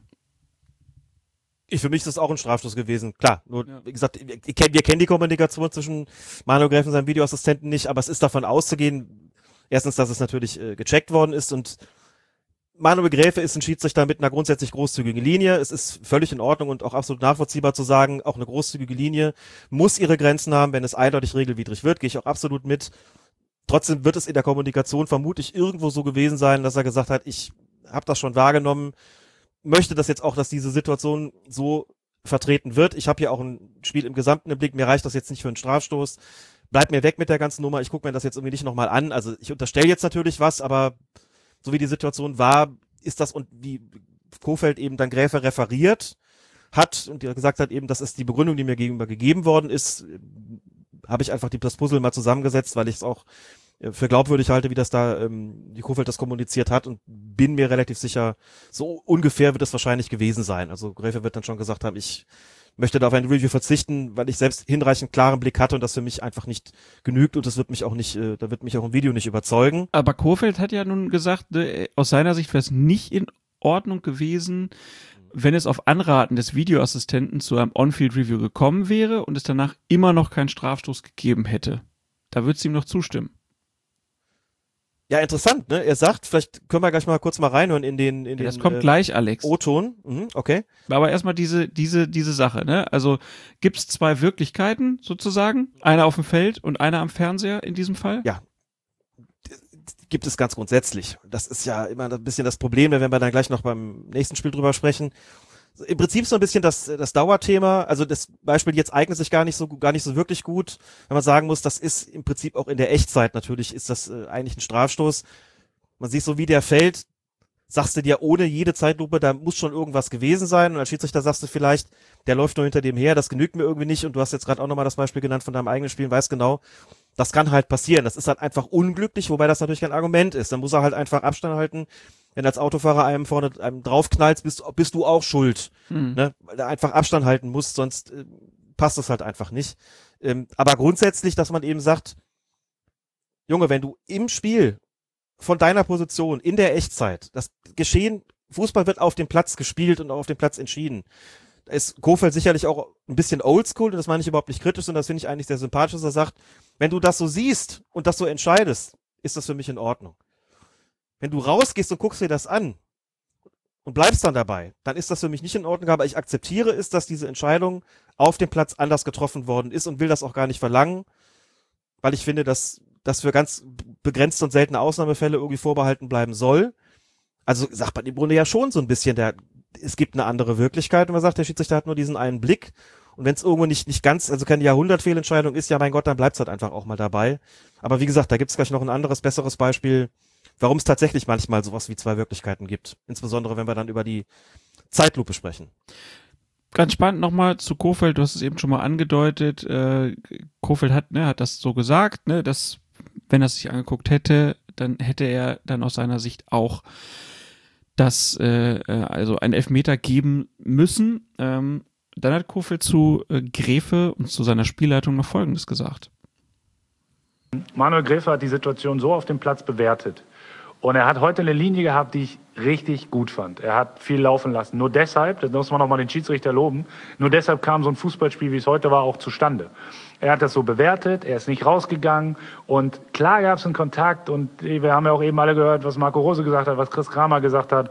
Und aber äh, ich kann das akzeptieren. Das ist so. Lass uns bitte genau so mit solchen Szenen umgehen, dauerhaft und nicht rausrennen und forensisch fünf Minuten nach dem Handspiel direkt am Körper suchen. Auch wenn es diesmal ein Kontakt am Fuß war. Absolut d'accord mit der Entscheidung. Ja, eigentlich ein ganz guter Umgang mit so einer Situation, ne? Ich meine, äh, Bremen voll im Abstiegskampf, das Spiel ging 0-0 aus. Der hätte jetzt auch eine ganz andere Linie fahren können, ne? Den Schiedsrichter voll angreifen, das geht doch gar nicht, das muss ein Elfmeter sein, aber er sagt, nee, so ist ein Fußballspiel entstanden, auch weil der Schiedsrichter so gehandelt hat, wie er gehandelt hat. Und ich will nicht fünf Minuten Unterbrechung, wo wir dann forensisch gucken, ob irgendwas ist, sondern es muss da manchmal auch so funktionieren. Für mich ist das ein absolut bemerkenswertes Zitat, eine absolut bemerkenswerte Aussage von Kofeld, die er da getroffen hat, die mir richtig gut gefällt. Im Spiel selber hat er protestiert, aber das ist natürlich auch in der Hektik des Spiels nochmal was anderes. Aber nach dem Spiel stellt er sich hin und sagt, nein, ich möchte den Schiedsrichter loben. Er stellt sozusagen den Kontext auch her. Den Kontext, den diese Spielleitung hat. Das ist etwas, das total wichtig ist, auch im Bereich des Schiedsrichter-Coachings. Dass man die Gesamtleistung auch bewertet. Dass man natürlich sagen muss, klar, das, es kann nicht sein, dass äh, es einzelne Fehlentscheidungen gibt, die den Spielverlauf beeinflussen. Aber Kofeld ist ja sogar noch einen Schritt weitergegangen und hat gesagt, für mich ist das dann auch einfach in Ordnung. Und das akzeptiere ich dann einfach auch mal so, wenn das so getroffen wird, weil seine Linie gepasst hat und weil er ein guter Schiedsrichter ist und das sagt Kofeld in einer sportlich total prekären Situation. Das finde ich das Bemerkenswerte daran. Und damit thematisiert er natürlich den Bereich der Akzeptanz. Wir haben ja schon oft darüber gesprochen, was das bedeutet für den Schiedsrichter und für die Spielleitung. Es bedeutet einfach ungeheuer viel. Klar ist natürlich als Schiedsrichter, der eine Akzeptanz hat, kannst du dir auch mal einen Fehler erlauben, ohne dass diese Akzeptanz da generell drunter leidet. Das bleibt dann immer noch eine falsche Entscheidung. Also man muss schon auch klar sagen, selbst wenn ein Trainer sagt, ich akzeptiere das so, macht das eine falsche Entscheidung nicht automatisch richtig. Das ist selbstverständlich klar. Aber als guter Schiedsrichter, der Akzeptanz hat, kannst du dir solche Fehler eben auch mal erlauben, und kannst hinterher trotzdem sagen, ich habe das Spiel nicht nur im Griff gehabt, sondern ich habe es gut gemacht, ich habe es gut geleitet, ich habe es sinnvoll geleitet, für meinen Ermessensspielräumen sinnvoll Gebrauch gemacht grundsätzlich und dann verzeihen sie dir auch mal, wenn da mal so ein Ding dir durch die Lappen geht. Umgekehrt, als nicht so guter Schiedsrichter, da mag vielleicht in der Summe mögen die ganzen einzelnen Entscheidungen alle richtig gewesen sein oder die, die weitaus meisten. So, aber wenn dir die Akzeptanz fehlt, wenn du es nicht verkauft bekommst, deine Entscheidung, dann ist es selbst dann schwierig, wenn sie richtig sind, eben weil du das nicht schaffst, das zu verkaufen und dir eben diese Akzeptanz der, der Spieler und, äh, und Trainer zu sichern. Und das ist im Schiedsrichter-Coaching-Bereich, wie gesagt, ist das ein total wichtiges Thema, ähm, mit den Unparteiischen drüber zu sprechen. Wie kommt man an den Punkt, eine starke Persönlichkeit zu entwickeln, eine Spielleitung mit Akzeptanz äh, zu erreichen? Was muss man eigentlich dafür tun? Wie kann man das besser verkaufen? Wie kann man auch kritische Entscheidungen besser verkaufen? Wie kann man sich da verhalten, dass die Leute einem das abnehmen? Das, ich rede jetzt natürlich über Klassen, denen erstmal das mit dem Video noch nicht so verbreitet ist, obwohl das inzwischen natürlich auch ähm, um sich greift und auch äh, ausgewertet wird von uns natürlich und ich auch Videocoachings mache mit den Schiedsrichtern, die mir da beantwortet worden sind. Aber das ist immer ein ganz, ganz wesentlicher Bereich. A, Entscheidungsqualität, also schon dahin kommen, dass möglichst wenig Fehler passieren bei einzelnen Entscheidungen, aber eben auch, und das ist aus meiner Sicht immer noch der, der noch wichtigere Bereich, ist der der Akzeptanz, der der Persönlichkeit des Schiedsrichters, auch wenn man sagen muss, die Gewichtung, das ist schon auch wichtig, das zu sagen, die Gewichtung geht tatsächlich immer stärker in die Richtung, Qualität der einzelnen Entscheidungen, was wiederum sicherlich auch damit zu tun hat, dass sich eben die technischen Möglichkeiten verbessert haben, dass es alles eben quasi reviewable ist bis in den höherklassigen Amateurbereich hinein. Man eben sagen muss, okay, das muss schon auch stimmen, sonst gibt es eben, das hat sich im Bewertungssystem auch geändert, Abzüge, die tatsächlich ziemlich wehtun können, was eben bedeutet, pfeifst du eine super Partie und, und leistest dir einen Klops, dann blutest du so richtig und trotzdem ist es mir immer noch wichtig zu sagen, einer, der, den sie da alle wirklich schätzen, und das hat Kofeld ja zum Ausdruck gebracht, dem verzeihen sie sowas eben. Und ähm, da weiß ich auch von Manuel Gräfe, dass ihm das eben sehr, sehr wichtig ist und dass er da selbst auch sozusagen, auch das meine ich völlig positiv, ein bisschen oldschool ist und da quasi auch auf den Oldschool Kofeld getroffen ist und deswegen wundert es mich auch nicht, dass die beiden sich so gut verstehen, gerade in diesem Bereich. Das hat ja auch was mit Fußballphilosophie zu tun. Da sind sie sich, glaube ich, sehr ähnlich. Was würdest du sonst sagen? Wie ist Manuel Gräfe aus der Corona-Pause gekommen? Gewohnt souverän gewohnt zu, ich weiß genau, worauf du anspielst, aber da habe ich jetzt nicht so richtig Bock drauf. Ich auch nicht. Manuel Gräfe ist eine, äh, auf jeden Fall, also die Spielleitung äh, äh ist ja auf jeden Fall äh, einzigartig und er ist einfach ein Typ, den, wenn er dann am Ende der Saison aufhören. Äh, ist das jetzt? Ich muss das mal kurz oder? fragen. Ist diese oder nächste Saison? es hat vorhin auf Twitter jemand gefragt, ob am Ende der Saison jemand aufhört. Ich bin, ist, mein Problem ist immer, ich weiß ja 47 Jahre, da gucke ich immer nach, wann, wann haben die den Geburtstag? So Manuel Gräfe hat, ich glaube am 21. September 73 Geburtstag. Das heißt, der wird im Laufe der nächsten Saison 47. Beendet also diese Saison oder beginnt die kommende noch mit 46 Jahren. Deswegen meine ich, der müsste doch eigentlich noch ein Jahr bekommen. Aber ich kann mir das ums Verrecken nicht merken, ob die schon nicht mehr pfeifen dürfen, wenn sie in der Folgesaison 47 werden oder ob sie sozusagen in der Saison, in der sie 47, nach der Saison, in der sie 47 werden, dann aufhören müssen. Ich meine letzteres ähm, und hoffe natürlich auch drauf. Es betrifft auch die Kollegen Schmidt und Winkmann. Die sind nämlich auch 73er Jahrgang. Mhm. Also hoffen wir mal drauf, dass die alle noch äh, das Jährchen da bekommen. Manuel Gräfe, wie gesagt, auch bei so einem Spiel.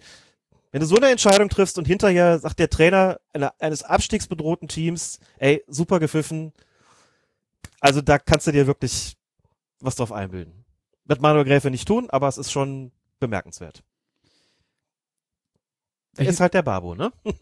das kann man so sagen. Da haben wir auch gar nicht mehr drüber gesprochen. Der 26. Spieltag, äh, da waren ja die Schiedsrichter auch schon exquisit ausgewählt, ne? muss man einfach mal sagen. Also Dortmund, äh, Schalke äh, hatte dann Dennis Eitekin gepfiffen. Äh, bei der Partie Leipzig gegen Freiburg äh, war Manuel Gräfe im Einsatz. Dann hatten wir die Partie TSG Hoffenheim gegen Hertha BSC. Da war Christian Dingert im Einsatz. Beim Spiel Düsseldorf gegen Paderborn ähm, stand auf dem Feld Frank Willenborg. Das vielleicht, der ist noch ein bisschen jünger, oder? Aber auch schon ein bisschen in, länger jetzt in den vergangenen Jahren ist, ja, aber schon noch einer der, der neueren sozusagen, ja. Genau.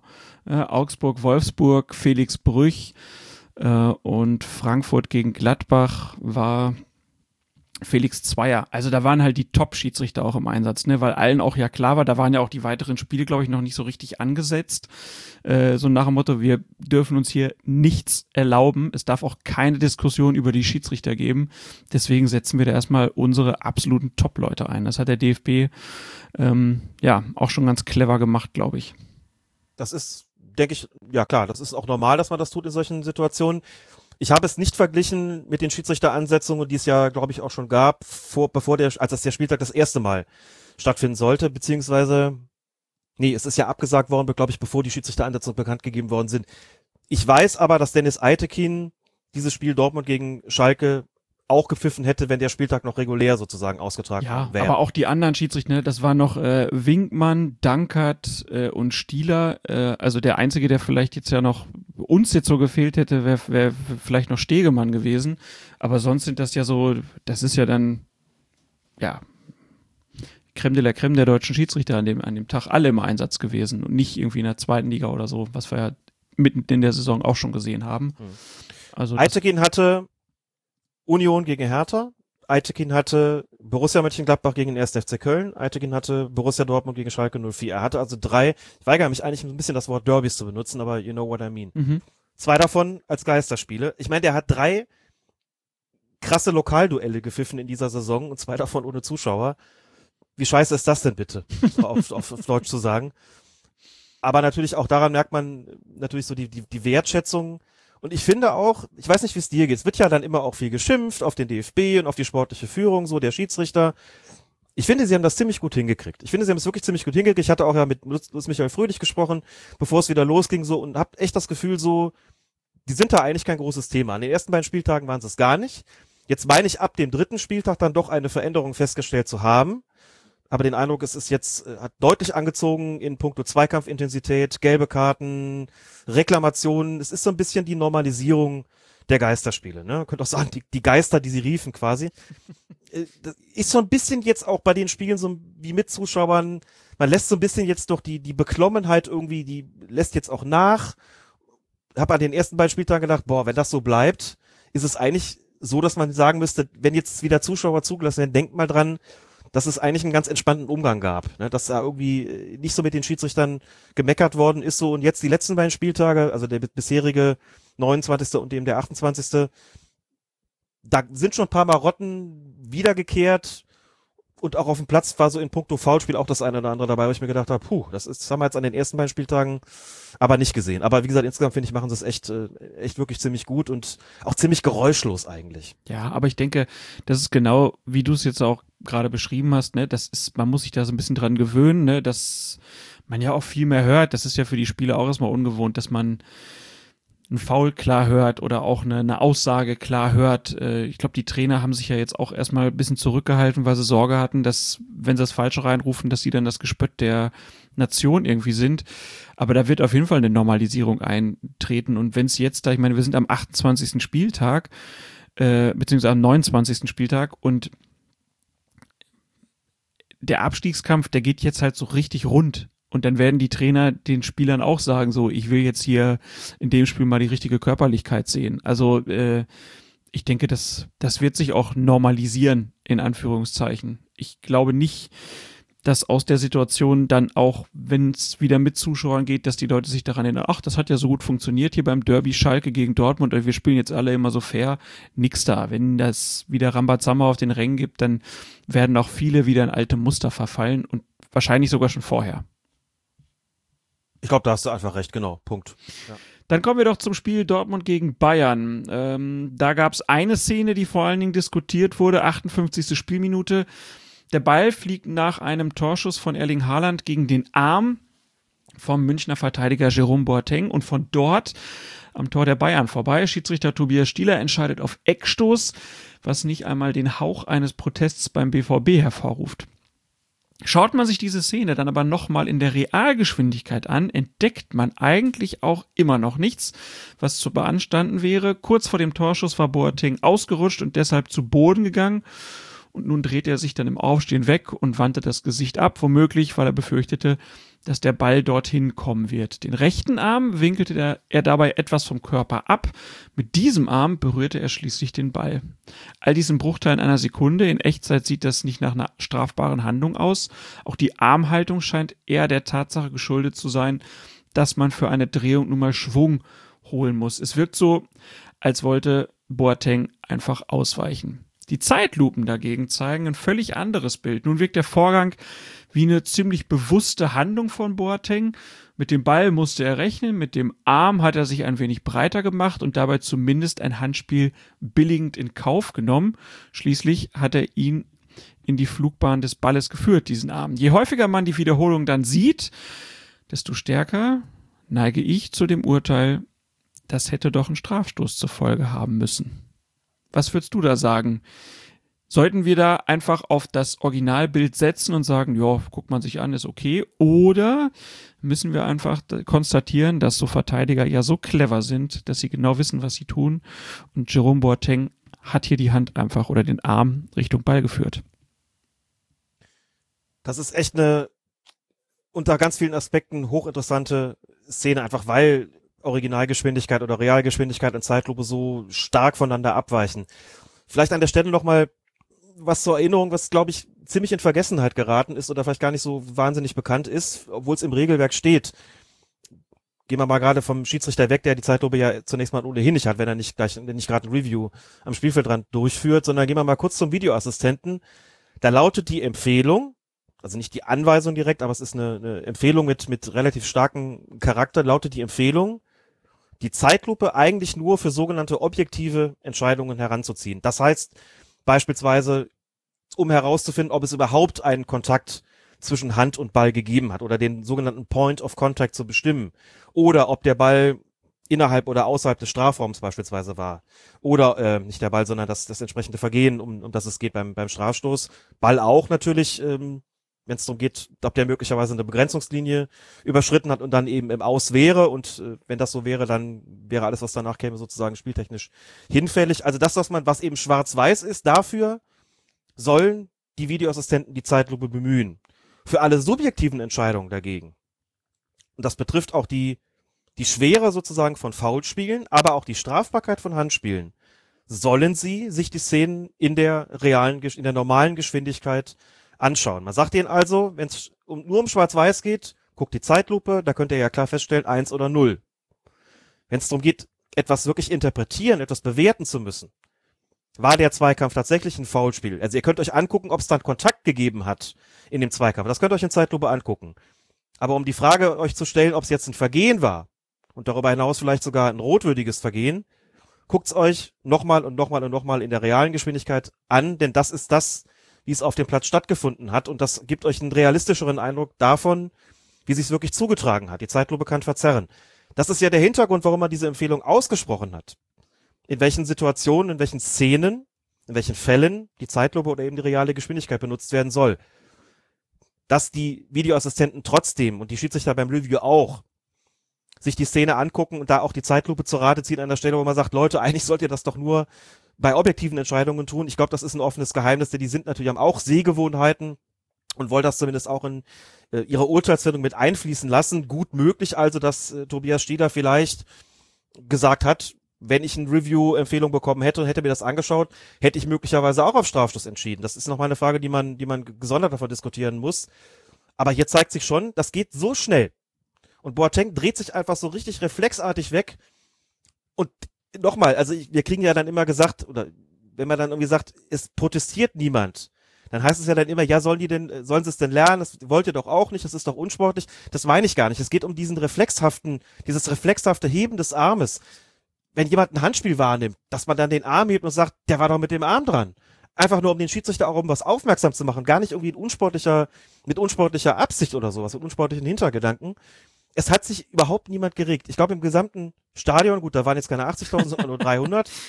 Aber auch auf dem Feld, auch von den Dortmundern, Haaland, der direkt dahinter war, also niemand hat irgendwas beanstandet. Und selbst wenn sie es gesehen haben, sie vielleicht gedacht, naja, der dreht sich doch bloß weg, der kann doch gar nichts dafür, weiß ich nicht. Also irgendwie hatte, glaube ich, Tobias Stieler, also denkt man zwar den Videoassistenten weg, der hatte, glaube ich, nicht den Hauch eines Verdachts, dass da was gewesen sein könnte, weil sich überhaupt niemand irgendwie in die Richtung benommen hat. So, und da siehst du dir die, guckst du dir die Zeitlupe an und der erste Impuls ist, wie kann man da nicht pfeifen? Wie du es eben auch sagst, ne? der geht doch klar bewusst, da geht doch der Arm raus. Ja, der dreht sich weg, aber bitte, das ist doch irgendwie eine Inkaufnahme. Der macht sich doch breiter, da geht der Ball dagegen. Es wirkt alles unglaublich beabsichtigt, be gezielt, bewusst. Und ich glaube, das ist es nicht. Ich glaube, das äh, muss man sich einfach zugute, äh, muss einfach nochmal ähm, sich vergegenwärtigen, dass das einfach wirklich verzerren kann in dieser Situation. Da muss man auch die Frage stellen, okay, der hat den Arm ein Stück vom Körper weg ist das jetzt schon eine Verbreiterung der Körperfläche oder ist das noch nah genug am, am Körper dran? Das ist ja auch nicht ganz einfach, weil man ja nicht mit dem Zentimetermaß irgendwie dran gehen kann. So. Und ich bin zu dem Entschluss gekommen, also die bessere Entscheidung wäre ein Strafstoß gewesen. Und zwar einfach aus dem Grund, weil wir gar nicht feststellen können, was hat er da möglicherweise gewollt oder wie ist was, müssen wir sozusagen dann auch ein bisschen mechanisch drangehen und sagen, wir haben doch beschlossen beim Thema Handspiel, es kommt auf die Armhaltung an und nicht so sehr darauf, was der Spieler wirklich wollte. Also gucken wir uns die Armhaltung doch an. Und da finde ich viele Argumente dafür zu sagen, okay, das war schon ein Stück vom Körper weg und so weit weg, dass man argumentieren könnte, wir haben hier eine Verbreiterung der Körperfläche, wir können nicht klar sagen, ob das noch eine natürliche Armhaltung war oder nicht. Es gibt Leute, die sagen, ja, muss sich drehen, das ist natürlich. Es gibt andere, die sagen, so wie der sich dreht, sieht das komisch aus, das ist eine Inkaufnahme und ich würde sagen, summa summarum das ist eher ein Elfmeter als keiner. Der Strafstoß wäre die bessere Entscheidung gewesen. Aber ich finde es auch nicht absurd, trotz der klaren Zeitlupe, ihn nicht zu geben. Also ich finde es keine skandalöse Fehlentscheidung. So, das würde dann wieder die Frage tangieren, was mache ich als Videoassistent? Und ist auch so ein bisschen die Frage, wenn du da als Tobias Stieler rausgehst und dir das anguckst, sagst, gib mir mal die Realgeschwindigkeit. Keine Elver. Gib mir mal die Zeitlupe. Ho, Elver. Was macht man jetzt damit? In der Situation würde ich auch nicht stecken wollen, ehrlich gesagt. Und ich, wahrscheinlich hätte er Nein, was heißt wahrscheinlich? Das kann ich ja nicht wissen. Möglicherweise hätte er beim Draufschauen gedacht, puh, das mit der Zeitlupe ist schon irgendwie die klarere Aussage und äh, auch wenn es jetzt vielleicht verzerrend wirkt, wir pfeifen jetzt hier einen Elfmeter. Aber dann bist du in so einem Spiel, in so einer Situation, bei so einem halbgaren Ding, ist irgendwie alles auch nicht wirklich, nicht wirklich schön natürlich. Ne? Also auch eine, für den Schiedsrichter auch einfach eine blöde Situation und für den Videoassistenten eigentlich auch, wenn man ehrlich ist. Aber wir halten fest, du hättest lieber einen Elfmeter gesehen und dementsprechend auch eigentlich einen Einsatz des Videoassistenten, der seinem Hauptschiedsrichter Tobias Stieler da sagt, guck's dir nochmal an. Ich hätte, also ich stelle mir so ein bisschen die Frage, was den, den Videoassistenten-Eingriff betrifft, was haben die da eigentlich kommuniziert? Das wäre interessant zu wissen, denn Tobias Stieler hat einen Eckstoß gegeben. Das ist mal das ist ja, wichtig. Das bedeutet, er hat auf jeden Fall wahrgenommen, dass Boateng diesen Ball abgefälscht hat. Da ist dann schon die entscheidende Frage, hat er wahrgenommen, dass das mit dem Arm war und einfach gesagt, ja, aber niemals strafbar? Oder hat er es vielleicht so wahrgenommen, irgend, mit irgendeinem Körperteil, Oberkörper vielleicht oder so. Das habe ich nicht so genau gesehen. Ich habe nur gesehen, der Ball ändert seine Richtung, der geht am Tor vorbei. Boateng war dran, mit welchem Körperteil weiß ich nicht genau, aber ich gebe jetzt mal Eckstoß. Also das hat er ja auf jeden Fall wahrgenommen. Und dann ist so ein bisschen die Frage, was ist da kommuniziert worden beim Check? Hat Tobias Stieler gesagt, ja, habe ich gesehen, dass es am Arm war. Für mich never ever strafbar. Der dreht sich einfach nur weg. Für mich ist der Arm auch äh, eigentlich immer noch nah genug am Körper. Ich will da nicht, dass es da einen Strafstoß gibt. Und dann hat der Videoassistent Sascha Stegemann war es vielleicht gesagt, gut, kann ich so nachvollziehen. Oh, die Zeitlupe sieht schon, aber okay, wenn du das so wahrgenommen hast, finde ich jetzt auch nicht völlig absurd. Oder hat Tobias Stieler gesagt, ähm, der hat den mit irgendeinem Körperteil zur Ecke abgelenkt, mit welchem kann ich jetzt nicht klar sagen. Das wäre dann allerdings eine Situation, wo ich sagen würde, wenn er das gar nicht als Handspiel wahrgenommen hat, sondern nur gesagt hat, weiß ich nicht genau, mit irgendeinem Körperteil, dann glaube ich eigentlich schon, dass man als Videoassistent hätte sagen sollen, sagen müssen, dann brauchst du eigentlich ein Review, denn hier war der Arm im Spiel und wenn ich mir die Zeitlupe so angucke, dann ist es, glaube ich, eine gute Idee, wenn du das auch tust und dann dir überlegst, was du auf der Grundlage des Bildmaterials Realgeschwindigkeit und verlangsamte Wiederholung tun möchtest. Lange Rede, kurzer Sinn. Wir halten fest, Borussia Dortmund ist wieder mal total verpfiffen worden im Spiel gegen Bayern München. Möchte ich aber noch eins anfügen. Es gab dann ja kurz vor Schluss auch im anderen Strafraum eine Szene, kein Handspiel, sondern ich glaube Akanji war es, der Lewandowski, als der in vollem Lauf war, so weggedrückt hat. Also er ging erst mit dem äh, mit der Schulter sozusagen im Oberarm Richtung Lewandowski und hat ihn dann doch den Arm ausgefahren, das war nicht besonders ballorientiert, denn das macht man sonst nicht. Lewandowski ist zu Boden gegangen, da können wir darüber diskutieren, ob, äh, ob er das dankend angenommen hat. Also ich habe das auch bestimmt zehnmal mir angeguckt und bin zu dem Schluss gekommen, das ist für mich auch eher ein Strafstoß als keiner. Ich glaube, dass das, das Fallen von Lewandowski schon ursächlich, äh, Quatsch, das, der Schubser da von Akanji, das Stoßen von Akanji schon ursächlich war dafür, dass Lewandowski gestürzt ist. Kein Strafstoß, kein Review, haben wir zumindest in den Zweifelsfällen dahingehend eine einheitliche Linie, dass Tobias Stieler auch gesagt hat, die Wahrheit liegt auf dem Platz. Ich habe so entschieden. Und wir haben zwei Fälle, wo ich sage, das kann man so machen. Das spricht für mich in beiden Fällen mehr dafür, einen Strafstoß zu geben. Finde ich aber überhaupt nicht abwegig zu sagen, mache ich anders. Habe ich Hüben nicht gegeben, habe ich ihn drüben auch nicht gegeben. Der Videoassistent war jeweils nicht involviert oder jedenfalls gecheckt hat das schon, aber ich habe kein Review dafür gebraucht. Und gut ist es. Also insofern gab es das auf der anderen Seite auch. Aber natürlich in der letzten Minute stand er von 1 zu 0, was nochmal einen anderen Charakter hat, aber da war dann quasi der, der Ausgleich sozusagen. Aber ich kann, ich kann aus der Schiedsrichtersicht auch mit beiden Entscheidungen irgendwo leben. Aber besser gewesen wäre es für mich doch, in beiden Situationen den Strafstoß zu geben. Und gab ja auch genug Akzeptanz für die Entscheidung, gab ja auch wieder keinen großen Aufschrei, den man beobachten konnte. Und äh, wir bleiben nochmal beim Thema Zeitlupe so, Echtzeitgeschwindigkeit so, der aktuelle Spieltag, Schalke 04 gegen Werder Bremen, da gab es eine Situation, Weston McKenney, der Mann, der zunächst bei Phoenix Otterbach das Fußballspielen lernte und dann beim FC Dallas ausgebildet wurde. Ja, ich weiß das, weil ich vorhin nochmal nachgeguckt habe, ähm, wie der McKenny mit Vornamen heißt. Phoenix, der Rolf Töpper wie in der Podcast-Szene. Phoenix Otterbach, was ist das bitte für ein geiler Vereinsname? Bei Kaiserslautern, ne, Weston McKennys Papa war beim Militär bei den Amerikanern, deswegen war der ein paar Jahre in Deutschland. Und ja, äh, ist jetzt bei Schalke, spielt er ja auch Stopp. ganz. Bitte? Stopp. Bei welchem, das muss ich jetzt zwischenfragen, das vergesse ich das. Bei welchem Schiedsrichter stand auch immer Otterbach in Klammern hinter dem Namen? Markus Merck. Korrekt. ich nehme Schied, nehm Schiedsrichter 200. Welcher Schiedsrichter kam aus Otterbach? Markus Merck. Darf ich den Joker benutzen? Ja, genau. Sehr gut. Also Phoenix Otterbach, Weston McKenney, dann FC Dallas, jetzt FC Schalke. Könnt ihr bei jedem Fußballquiz jetzt mit überzeugen mit diesem Wissen. Also der hatte auf jeden Fall Glück, dass er nach einem Ellbogenschlag gegen Osako nicht des Feldes verwiesen wurde, denn Weston McKenney hatte schon gelb. Und nach dieser Situation, also er trifft unten zwar den Ball, aber oben räumt er Osako schon ordentlich ab, äh, wurde auch ein Foul gepfiffen, aber es gab halt keine Karte und er wurde nicht hinausgestellt. Äh, wo man halt sagt, okay, also das hätte man sehen müssen, äh, das hätte eine gelbe Karte sein müssen, klar. Guckt man sich dann aber die Zeitlupe an, dann sieht man schon, dass Weston McKennys Ellbogen dazu führt, dass der Kopf von Osako einfach mal ordentlich zur Seite schlägt. Also hier auch wieder ein klarer Unterschied zwischen in Echtzeit, wo man denkt, okay, klare gelbe Karte, guckt man sich die Zeitlupe an, könnte man denken, ist das nicht vielleicht sogar rot? Hätte dir eine gelbe Karte gereicht? Mir hätte absolut eine gelbe Karte gereicht. Und zwar einfach aus dem Grund, er geht mit, geht unten zum Ball, wie du ja schon gesagt hast, oben mit angelegtem Arm. Also zunächst mal ist das einfach nur, ist das ein Bodycheck, schon ziemlich, ziemlich heftiger, für den ich auch gelb haben wollen würde. Nachdem es zu diesem Bodycheck gekommen ist, geht dann der Arm, das ist auch der Bewegung natürlich geschuldet, drückt er sozusagen den Kopf von Osako mit dem Arm dann noch zur Seite. Das würde mir persönlich für Rot ehrlich gesagt nicht reichen. Das ist ein Bodycheck, da sage ich, das ist, äh, da ist der Einsatz, ähm, also der Arm wird da nicht als, als Waffe benutzt, sondern für mich ist das noch Werkzeug. Und damit bin ich dabei gelb. Ähm, da unten noch Ball gespielt wird, ist das ähm, in der Gesamtkonstellation, würde ich sagen, eine Karte muss, sollte da schon kommen. Kann ja mal sagen, was ich glaube. Felix Zweier, der das Spiel geleitet hat, wird diesen Zweikampf natürlich auch beobachtet haben, hat ja auch äh, einen Freistoß entsprechend gegeben. Ich könnte mir vorstellen, dass der, und das ist im Ablauf der ganzen Szene auch durchaus nachvollziehbar, dass der vor allen Dingen unten hingeguckt hat, wo der Ball gespielt worden ist. Ja. Und dann noch gesehen hat, irgendwie, unten wird der Ball zwar gespielt, aber so wie der Osako da zu Boden geht, muss da ein Foulspiel vorgelegen haben.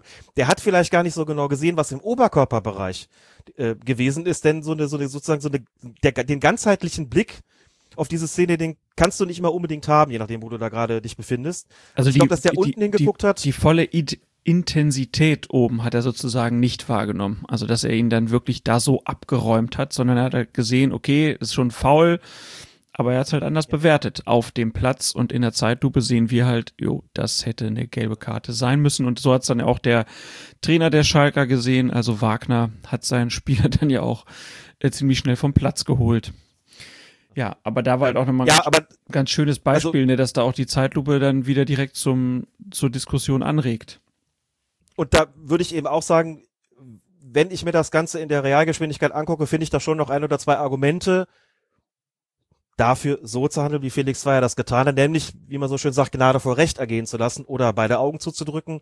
Jetzt sind es gleich 10 Euro ins Phasenschwein, die ich äh, da, da tun muss einfach zu sagen, okay, so wie das Spiel bis jetzt gelaufen ist, ich will jetzt den, den frühen Platzerweis da nicht, für mich ist das noch gerade so im Rahmen. Wenn wir es uns ein paar Mal angucken, muss man sagen, nee, Gelb-Rot wäre wahrscheinlich auch da die bessere Entscheidung gewesen. Videoassistent natürlich für alle, die sich möglicherweise jetzt doch fragen, warum war der da nicht äh, zugegen. Da war natürlich nicht, der dürfte da theoretisch eingreifen, wenn er sagen würde, aus meiner Sicht eine klare rote Karte nicht gegeben. Empfehle dringend Review. Du wirst zu dem Entschluss kommen, dass das eine glattrote rote Karte ist, ein endgültiger Feldverweis. Das denkt aber kein Videoassistent, würde ich sagen, nach Betrachten der Szene. Er denkt sich allenfalls, hm, hat er eine gelbe Karte liegen lassen, wäre gelb-rot gewesen, darf ich nicht eingreifen, darf nur bei glattrot. Und das Ding jetzt irgendwie, kann er dem nicht empfehlen, guck raus wegen, wegen glattrot und dann kommst du, wenn du es angeguckt hast, dann zu dem Entschluss, nee, glattrot ist es nicht, aber muss ja die komplett richtige Entscheidung treffen, deswegen zeige ich jetzt hier doch gelb-rot. Dafür ist das natürlich nicht gedacht. Also, äh, da sagt man dann eben, wenn es da kann man nicht aus taktischen Gründen da das Review empfehlen, damit wenigstens gelb-rot rauskommt. Das ist dafür nicht, äh, nicht gemacht. Insofern ist da Videoassistentenseitig auch alles korrekt gelaufen. Zweiter kleiner Aufreger, den wir heute noch beobachtet haben, war beim Spiel Mainz 05 gegen die TSG aus Hoffenheim. Da ähm, war es so, dass Mainz einen, ein Tor erzielte, äh, was dann aber nicht gezählt hat wegen eines äh, Fouls eines Mainzers am Hoffenheimer Teuter Baumann. Wie hast du diese Szene äh, gesehen? Wie würdest du das einschätzen? Als Foul. Fand ich, der ist doch ziemlich in den reinge, reingebrummt irgendwie. Mhm. Und das, die Torhüter genießen keine Sonderrechte mehr, in, auch nicht in ihrem Torraum. Das äh, haben wir ja nun, glaube ich, hinlänglich häufig irgendwie auch gesagt, aber äh, das Ding würde ich immer abfallen. Ob das jetzt der Torwart ist oder ein Feldspieler, ist, glaube ich, völlig egal. Also da habe ich ein Foulspiel gesehen und fand das auch ähm, eine ne völlig folgerichtige und korrekte Entscheidung. Ich hätte ähm, noch noch eine andere Szene anzusprechen, wenn du wenn du gestattest, die betrifft den Nein, verschossenen Strafstoß. Gut, dann machen wir einfach weiter. äh, den verschossenen, äh, den den Strafstoß für Hoffenheim, der dann schlussendlich verschossen worden ist. Ah, die ähm, die Zangenszene.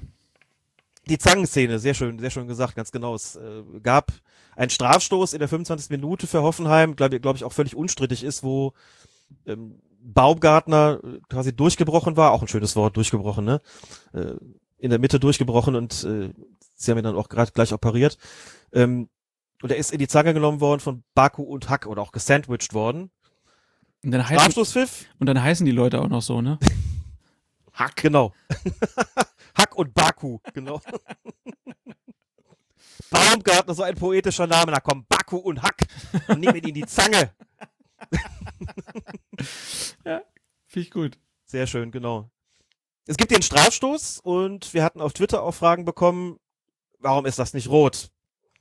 Erstmal gesagt, also wenn wir darüber diskutieren, ob hier eine offensichtliche Torchance verhindert worden ist, dann muss man natürlich wieder die Frage stellen im Strafraum, ist es eine ballorientierte Aktion gewesen? Ballorientierte Aktion, ballorientierte Notbremsen im Strafraum führen ja nur noch zu einer gelben Karte seit, seit mehreren Jahren. Oder ist es eine Notbremse gewesen, bei der der Ball überhaupt nicht irgendwo in der Nähe gewesen ist? Ich, da kann man ganz klar sagen, sogar von beiden Spielern, die ihn da zu Fall gebracht haben, gemeinschaftlich sozusagen, es ist eine ballorientierte Aktion gewesen. Das heißt, wir sprechen hier, wenn wir davon ausgehen, es ist eine offensichtliche Torchance verhindert worden, sprechen wir nur über eine gelbe Karte für einen von den beiden. Mir die Szene nochmal angeguckt und würde sagen, beide Mainzer waren schon relativ nah an ihm dran. Der Torwart kam ihm auch entgegen. Dass Sascha Stegemann da gesagt hat, das ist für mich keine offensichtliche Torchance mehr, sondern eine Stufe tiefer, regeltechnisch nur die Unterbindung eines aussichtsreichen Angriffs. Und da ist es dann eben analog zur Notbremse im Strafraum so, ist es ballorientiert, es findet ein, eine Unterbindung eines aussichtsreichen Angriffs mit Ballorientierung statt, gibt es gar keine persönliche Strafe, findet sie ohne Ballorientierung statt, gibt es eine gelbe Karte. Ne? Notbremse ist quasi eins drüber, Mhm. mit Ballorientierung gelb, ohne Ballorientierung rot. Man hat also hier die Analogie gebildet und Sascha hat dann an der Stelle gesagt, okay, für mich keine Notbremse und ballorientiert heißt, die kommen ohne persönliche Strafe davon. Spontan gesagt, äh, ich glaube, es hätte gelb geben müssen, hab's mir dann nochmal angeguckt und muss mich jetzt korrigieren. Ich glaube, das ist so vertretbar, zumindest äh, den da ohne persönlichen Strafe, ohne persönliche Strafe davonkommen zu lassen und es beim Strafstoßpfiff zu belassen. Strafstoß dann vergeben. Also für mich da richtig entschieden. Gut, dann haben wir nur noch eine Anmerkung vielleicht nachzureichen. Ähm, etwas, wo ich ein bisschen schmunzeln musste. Der Twitterati Jan Ludowicki oder Lüdowicki? Hm. Auf jeden Fall ähm, ein Fortuna Düsseldorf-Fan, der auf Instagram was von Patrick Ittrich entdeckt hat. Patrick Ittrich hat nämlich auf Instagram vor dem Spiel Kiel gegen Bielefeld ähm, ein Bild von äh, gepostet, wo es um seinen SARS-CoV-2-Test ging und hat geschrieben, Test negativ kann losgehen. Und der Jan hat sich dann nochmal dieses Diagnosepapier genauer angeguckt und da steht dann schön drauf, Diagnose, DFL, Befund, Schiedsrichter. und fragte dann, ob er damit klarkommt und ähm, Twitter-Userin, User, User, Nerd Monty schreibt, Patrick ist ein ultrasympathischer Typ. Ich hoffe, er erholt sich von dieser Diagnose. Sehr gut. Das ist doch großartig, genauso wie man, weil es mir auch gerade einfällt, das ähm, war auf der Facebook-Seite DFB-Schiedsrichter zu sehen und äh, Petra Tabarelli unter anderem hat es auch nochmal gehoben und äh, zeigt das wunderbare Welt des Fußballs auch. Da fand sich nämlich eine echte Perle im Ticker von Kicker Sportmagazin, FC Augsburg gegen SC Paderborn 07. Schiedsrichter war auch dort Dennis Eitekin. Und da heißt es im Ticker, erste Minute, wurde dann leider später korrigiert, aber hier steht es noch so in dem Screenshot. Schiedsrichter der Partie ist im Übrigen der Nürnberger und im fränkischen Oberasbach lebende Dennis Eitekin. Der FIFA-Präsident darf in Augsburg nur aufgrund einer Sonderregel der DFL pfeifen und so weiter, die aufgrund der derzeitigen Corona-Krise etabliert worden ist. Dennis Eitekin, also Augsburg, als FIFA-Präsident. Den haben sie da also gerade mal, das wird wahrscheinlich einfach FIFA-Referee heißen, nehme ich an, und ist ein FIFA-Präsident. Hat die Autokorrektur dann möglicherweise äh, FIFA-Präsident daraus gemacht. Ein, das fand ich wirklich großartig. Ich kann nur sagen, wir brauchen den Mann noch am Platz. Ja. Der kann jetzt noch nicht FIFA-Präsident werden, das geht nicht. Noch nicht. Er hat noch genug mit Astro TV zu tun. okay, äh, dann würde ich sagen, schließen wir hiermit die Berichterstattung rund um die Bundesliga ab. Oder hast du noch irgendwas? Ich glaube, also es gab noch viele Szenen, die man hätte besprechen können, aber Wir haben jetzt Wir ja haben ja eine Stunde beschlossen- 48 und wir, Oh, wir, wir, wir haben ja noch was vor. Genau. Ich habe mir was Richtig. gewünscht. Also, eigentlich müssten wir jetzt ähm, Happy Birthday einspielen, weil, also es ist so ein bisschen, die Mar Wegmarke ist so ein bisschen schwierig. Äh, heute vor 50 Jahren ähm, wurde beim Bayerischen Landesverband das Elfmeterschießen in die Regeln aufgenommen. Und deswegen gab es heute an einigen Stellen ähm, sozusagen kleine Texte oder Gespräche dazu, 50 Jahre Elfmeterschießen. Die Geschichte dahinter ist ja auch ganz lustig. Ähm, also es ist ein Friseurmeister aus äh, Penzberg gewesen, der sich gesagt hat, es kann ja nicht sein, dass wir Spiele per Losentscheid entscheiden. Also, ähm, dass man K.O.-Spiele hat und äh, da steht es nach 120 Minuten 0-0 und dann entscheiden wir das per Losentscheid oder per Münzwurf. Da gab es auch wirklich ganz äh, üble Geschichten. Gegen wen ist äh, Köln damals nochmal ausgeschieden? War das Rotterdam? Oh, da bin ich jetzt, das ist mir jetzt peinlich, aber das sollte ich eigentlich auch wissen, aber finden wir bestimmt gleich noch mal raus, während ich weiterrede. ja, ja. Aber auf jeden Fall, da gab es äh, zwei Spiele, äh, Hin- und Rückspiel und es gab noch ein Entscheidungsspiel und dann stand es immer noch unentschieden und dann sollte der Münzwurf entscheiden und die Münze flog und sie blieb senkrecht im Rasen stecken, also musste sie noch mal äh, geworfen werden und dann ist Köln dann nach drei Spielen und einem Münzwurf, der dann alles entschied, ausgeschieden. Davon gab es äh, mehrere Beispiele, also auch zum Beispiel bei der EM 1968, äh, Halbfinalspiel Italien gegen die UdSSR 0-0 nach 120 Minuten. Und da musste dann der Mannheimer äh, Tschentscher mit Münzwurf entscheiden und dadurch erreichte Italien 1968 das EM-Finale. Also aus heutiger Sicht finde ich undenkbar. Stell dir vor, es wird heute kein Elfmeterschießen geben und wir würden die Sache per Münzwurf entscheiden. ja, undenkbar, ne? Es gibt ja immer mal wieder Vorschläge, vielleicht so ein, so ein Shootout zu machen, also Spieler von der Mittellinie aus anlaufen, dann irgendwie auf den Torwart zu laufen oder sowas, aber Das hat man ja auch probiert, sagen, ne? Das gab's hat ja man in, auch, in, der, in der Major Ja. League Soccer. Die haben das damals ja gemacht. Die kannten das ja vom Eishockey her und äh, ja, so richtig funktioniert hat's nicht. es gibt ja ein Video, ich glaube sogar Franz Beckenbauer spielt da mit, ne? New York Cosmos war es, glaube ich. ja. Und ehrlich, also das, das ist, ähm, das, heute technisch wahrscheinlich würde es anders aussehen, was die technischen Qualitäten der Spieler betrifft, aber ey, das kannst du dir nicht angucken. Das ist wirklich, also da hat man zumindest damals mit Recht gesagt, das kann man keinem anbieten. Dann lieber die Nervenschlacht Elfmeterschießen und ähm, ja. Und äh, der, der ähm, Schiedsrichter, wie hieß er? Wald hieß er, ne? Wie hieß er mit von vorne habe ich jetzt gerade nicht parat. Herr Wald aus Karl, meine Penzberg. Karl Wald. Äh, der hat dann gesagt, ah, so kann das nicht sein und hat dann heimlich äh, bei Amateurspielen das getestet und hat da Anklang gefunden, hat das dann vorgeschlagen beim Bayerischen Landesverband und es sah wohl erst so aus, als ob das äh, abgeschmettert wird, so nach dem Motto, wir ändern hier nicht einfach die Regeln. Und äh, dann hat man sich aber entschieden, das zu ändern. Man muss dazu sagen, er war jetzt auch nicht der Erste, der diese ähm, Idee hatte. Also äh, in den 60er Jahren gab es zum Beispiel in der Schweiz auch schon so ein Penalty-Schießen. Äh, und äh, ich habe noch irgendwas gesehen, wo es das gab. Israel. Ne, Israel hat den, an, hat den Antrag gestellt, auf jeden Fall, aufgrund dessen dann die Regelung von Wald eingeführt wurde.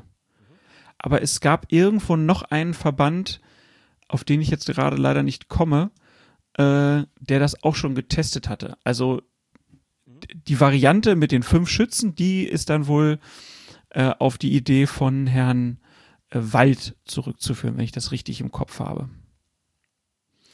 Auf jeden Fall, das halt heute sozusagen die Wegmarke. 50 Jahre Elfmeterschießen, auch wenn man vielleicht sagen könnte, na, warum nimmt man nicht den Termin, wo dann das erste Mal ein Elfmeterschießen stattgefunden hat, ist jetzt egal, wir nehmen jetzt heute den Termin, weil unsere Aufgabe, die ich uns gestellt habe vor der Sendung war, unsere, ich habe erst gesagt Top 10, aber dann habe ich gedacht, naja, wir haben jetzt elf Meterschießen, dann muss es auch eine Top 11 sein.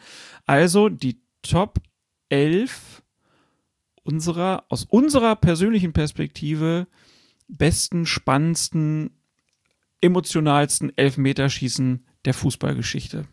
Und ich würde jetzt vorschlagen, wir gehen jetzt einfach mal die ähm, Elfmeter schießen von 11 zu 1 durch und ich bin gespannt, wo wir uns dann vielleicht mal doppeln. Dann müssen wir uns halt dann mal äh, auch da dann ins Wort fallen und sagen, öh, ich habe das nicht auf der 10, ich habe das auf der 6. Magst Klar. du anfangen mit deinem Platz 11? Genau, mein Platz 11 wäre Viertelfinale der Europameisterschaft 2004, England gegen Portugal. Das ist da, wo David Beckham in den Boden getreten hat und verschossen hat äh, und der portugiesische Torwart Ricardo seinen Strafstoß verwandelt hat und Portugal dann weitergekommen ist. Das wäre mein Platz 11. Habe ich auf Platz 5. Mhm. Weißt du auch warum? Weil, also, ne, Beckham, Rui Costa schießen ihre Elfmeter übers Tor. Und dann hat der Ricardo, der hat ja nicht nur einfach diesen Elfmeter geschossen, sondern der hat ja eine richtige Show abgezogen. Der hat ja seine Torwarthandschuhe ausgezogen. Das war ziemlich großartig, stimmt, ja. Ne, und hat dann den Elfmeter von Darius Vassell gehalten und direkt im Anschluss dann seinen Stra seinen Elfmeter reingemacht und hat halt hinterher einfach gesagt, naja, ich habe äh, drei Elfmeter in die Mitte bekommen, ich musste irgendwas ändern und hat einfach gesagt, ich ziehe die Torwarthandschuhe aus. Von daher mein persönlicher Platz 5. Dann kommen wir zu meinem Platz 11 und das ist ähm, eine recht aktuelle Auseinandersetzung noch gewesen, die ich aber in sehr guter Erinnerung habe, weil das auch so eine schöne Geschichte war, wo ein Viertligist einen Erstligisten aus dem äh, Wettbewerb geworfen hat. Also es geht um das Viertelfinale im DFB-Pokal der aktuellen Saison zwischen Saarbrücken und Düsseldorf, der Viertligist gegen den Erstligisten. Und ähm, ja, es steht jetzt ja das erste Mal ein Viertligist im Halbfinale. Das ist ja schon eine Geschichte an sich. Aber der Held des Spiels ist der Torwart Daniel Batz, der insgesamt fünf Elfmeter hält in dieser Partie. Und das fand ich spektakulär. Deswegen das mein Platz 11. völlig zu Recht, finde ich. Das hätte ich jetzt gar nicht mehr auf dem. Also ich habe tatsächlich mich an diesen historischen Elfmeterschießen orientiert und habe überhaupt nicht in die jüngere Vergangenheit geschaut. Hast du absolut recht. Ist ja überhaupt ganz interessant, dass man sagen muss, glaube ich, wenn es ums Elfmeterschießen geht, sind, hast du auch den Eindruck, dass die Klassenunterschiede dann eigentlich gar nicht mehr so eine große Rolle spielen? Das habe ich auch gedacht, aber ich habe dann heute auch noch eine Statistik der Champions League gesehen, wo halt dann schon die Mannschaft mit den allerhöchsten Quoten dann doch so Teams wie Real Madrid sind. Also Real Madrid hat, glaube ich, eine, eine Elfmeterquote von 92 Prozent, also verwandelter Elfmeter. Okay. Ne, das heißt, das scheint schon auch noch darauf anzukommen, habe ich eine bestimmte Schusstechnik, habe ich auch genug äh, Power, ne? Also nach 120 Minuten noch so einen Elfmeter konzentriert zu verwandeln, scheint schon eine Rolle zu spielen. Auf der anderen Seite, man kann den Niederländern ja viel vorwerfen, aber dass sie keine Technik hätten, nicht, aber sie haben trotzdem ziemlich viele Elfmeterschießen verloren. Also von daher, ich habe denselben Eindruck wie du. Die Statistik hat das bei dem, was ich gesehen habe, nicht direkt bestätigt. Gut, mein Platz 10. Weltmeisterschaftsfinale 1994. Brasilien, Italien, damals in den USA. Und ich glaube, der entscheidende Fehlschuss von Roberto Baggio ist immer noch relativ vielen präsent. ich meine auch, ist das war das erste. Platz 10? Das ist mein Platz 10, ja. Das hast du viel weiter oben wahrscheinlich. ne? Ja, das ist mein Platz 2. ah. Weil das, Naja, das, das war ja so ein unfassbar langweiliges Endspiel. Eben drum habe ich es nur auf Platz 10 ge äh, Aber das Elfmeterschießen war ja hochspektakulär. Ich habe es mir vorhin sogar noch mal angeguckt, äh, weil ich, also bei mir war vor allen Dingen natürlich dieser Baggio-Moment, aber du, du hast Baresi, der ballert, meine ich auch ziemlich übers Tor. Santos verschießt auch. Äh, Massaro hat dann auch noch für Italien verschossen. Und bei Baggio war dann halt schon klar, wenn der jetzt nicht trifft, ist es vorbei. Und der schießt dann ja auch wirklich spektakulär übers Tor. Und dann hat er die, der nimmt die Hände so in die Hüfte und dann fällt sein Kopf so leicht nach vorne. Und diese, diese, diese Position des wirklich konsternierten Spielers, der ja in dem Turnier fünf Tore geschossen hat, ne, der da einfach so steht und um ihn rum bricht natürlich der absolute Jubel der Brasilianer aus, die ihren Torwart Taffarel dann da anspringen. Und dann auch hinterher Barisi, der dann wirklich, der, hat- der hat geheult. Also, das hatte ich wirklich noch so präsent im Kopf, dass das bei mir aufs Treppchen auf Platz zwei gekommen ist. Ich habe mich schon ein bisschen dann orientiert, das ist ja eine völlig subjektive Auswahl. Ja, na klar. Ja, sicher. Dann, dann orientiert zum, zum einen die eigene emotionale Involviertheit, das wirst du nachher dann, äh, vor allen Dingen, wenn es um die ersten Plätze geht, merken.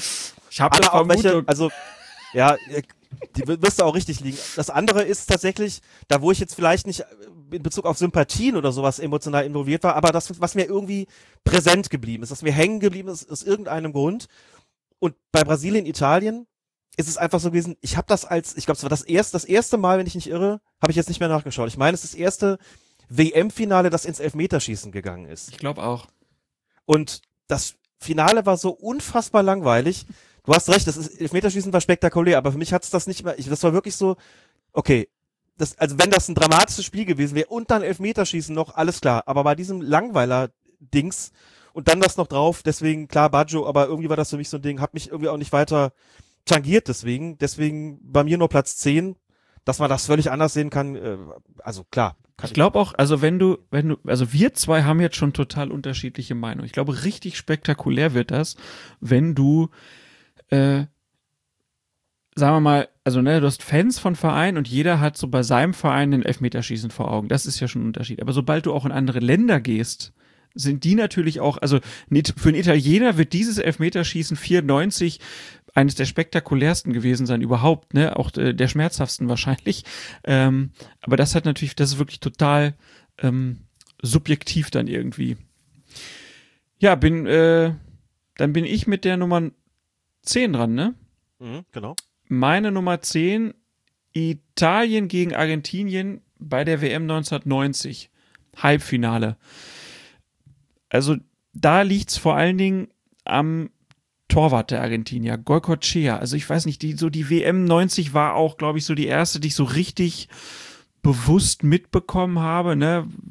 Ich weiß auch noch, wir sind danach auch nach Italien in Urlaub gefahren, so, das war irgendwie, war ja sowieso so eine besondere Zeit und ich kann mich auch an diese, an diesen Goicoechea so erinnern. Der hatte ja im Viertelfinale gegen Jugoslawien äh, schon zwei Elfmeter gehalten, wodurch Argentinien überhaupt äh, dann ins Halbfinale gekommen war und dann halt gegen Gastgeber Italien, Goicoechea da im Tor, also auch dieses Trikot und so, also ich könnte das glaube ich äh, direkt so malen, weil ich das so vor Augen habe und ich fand, der hat spektakulär gehalten.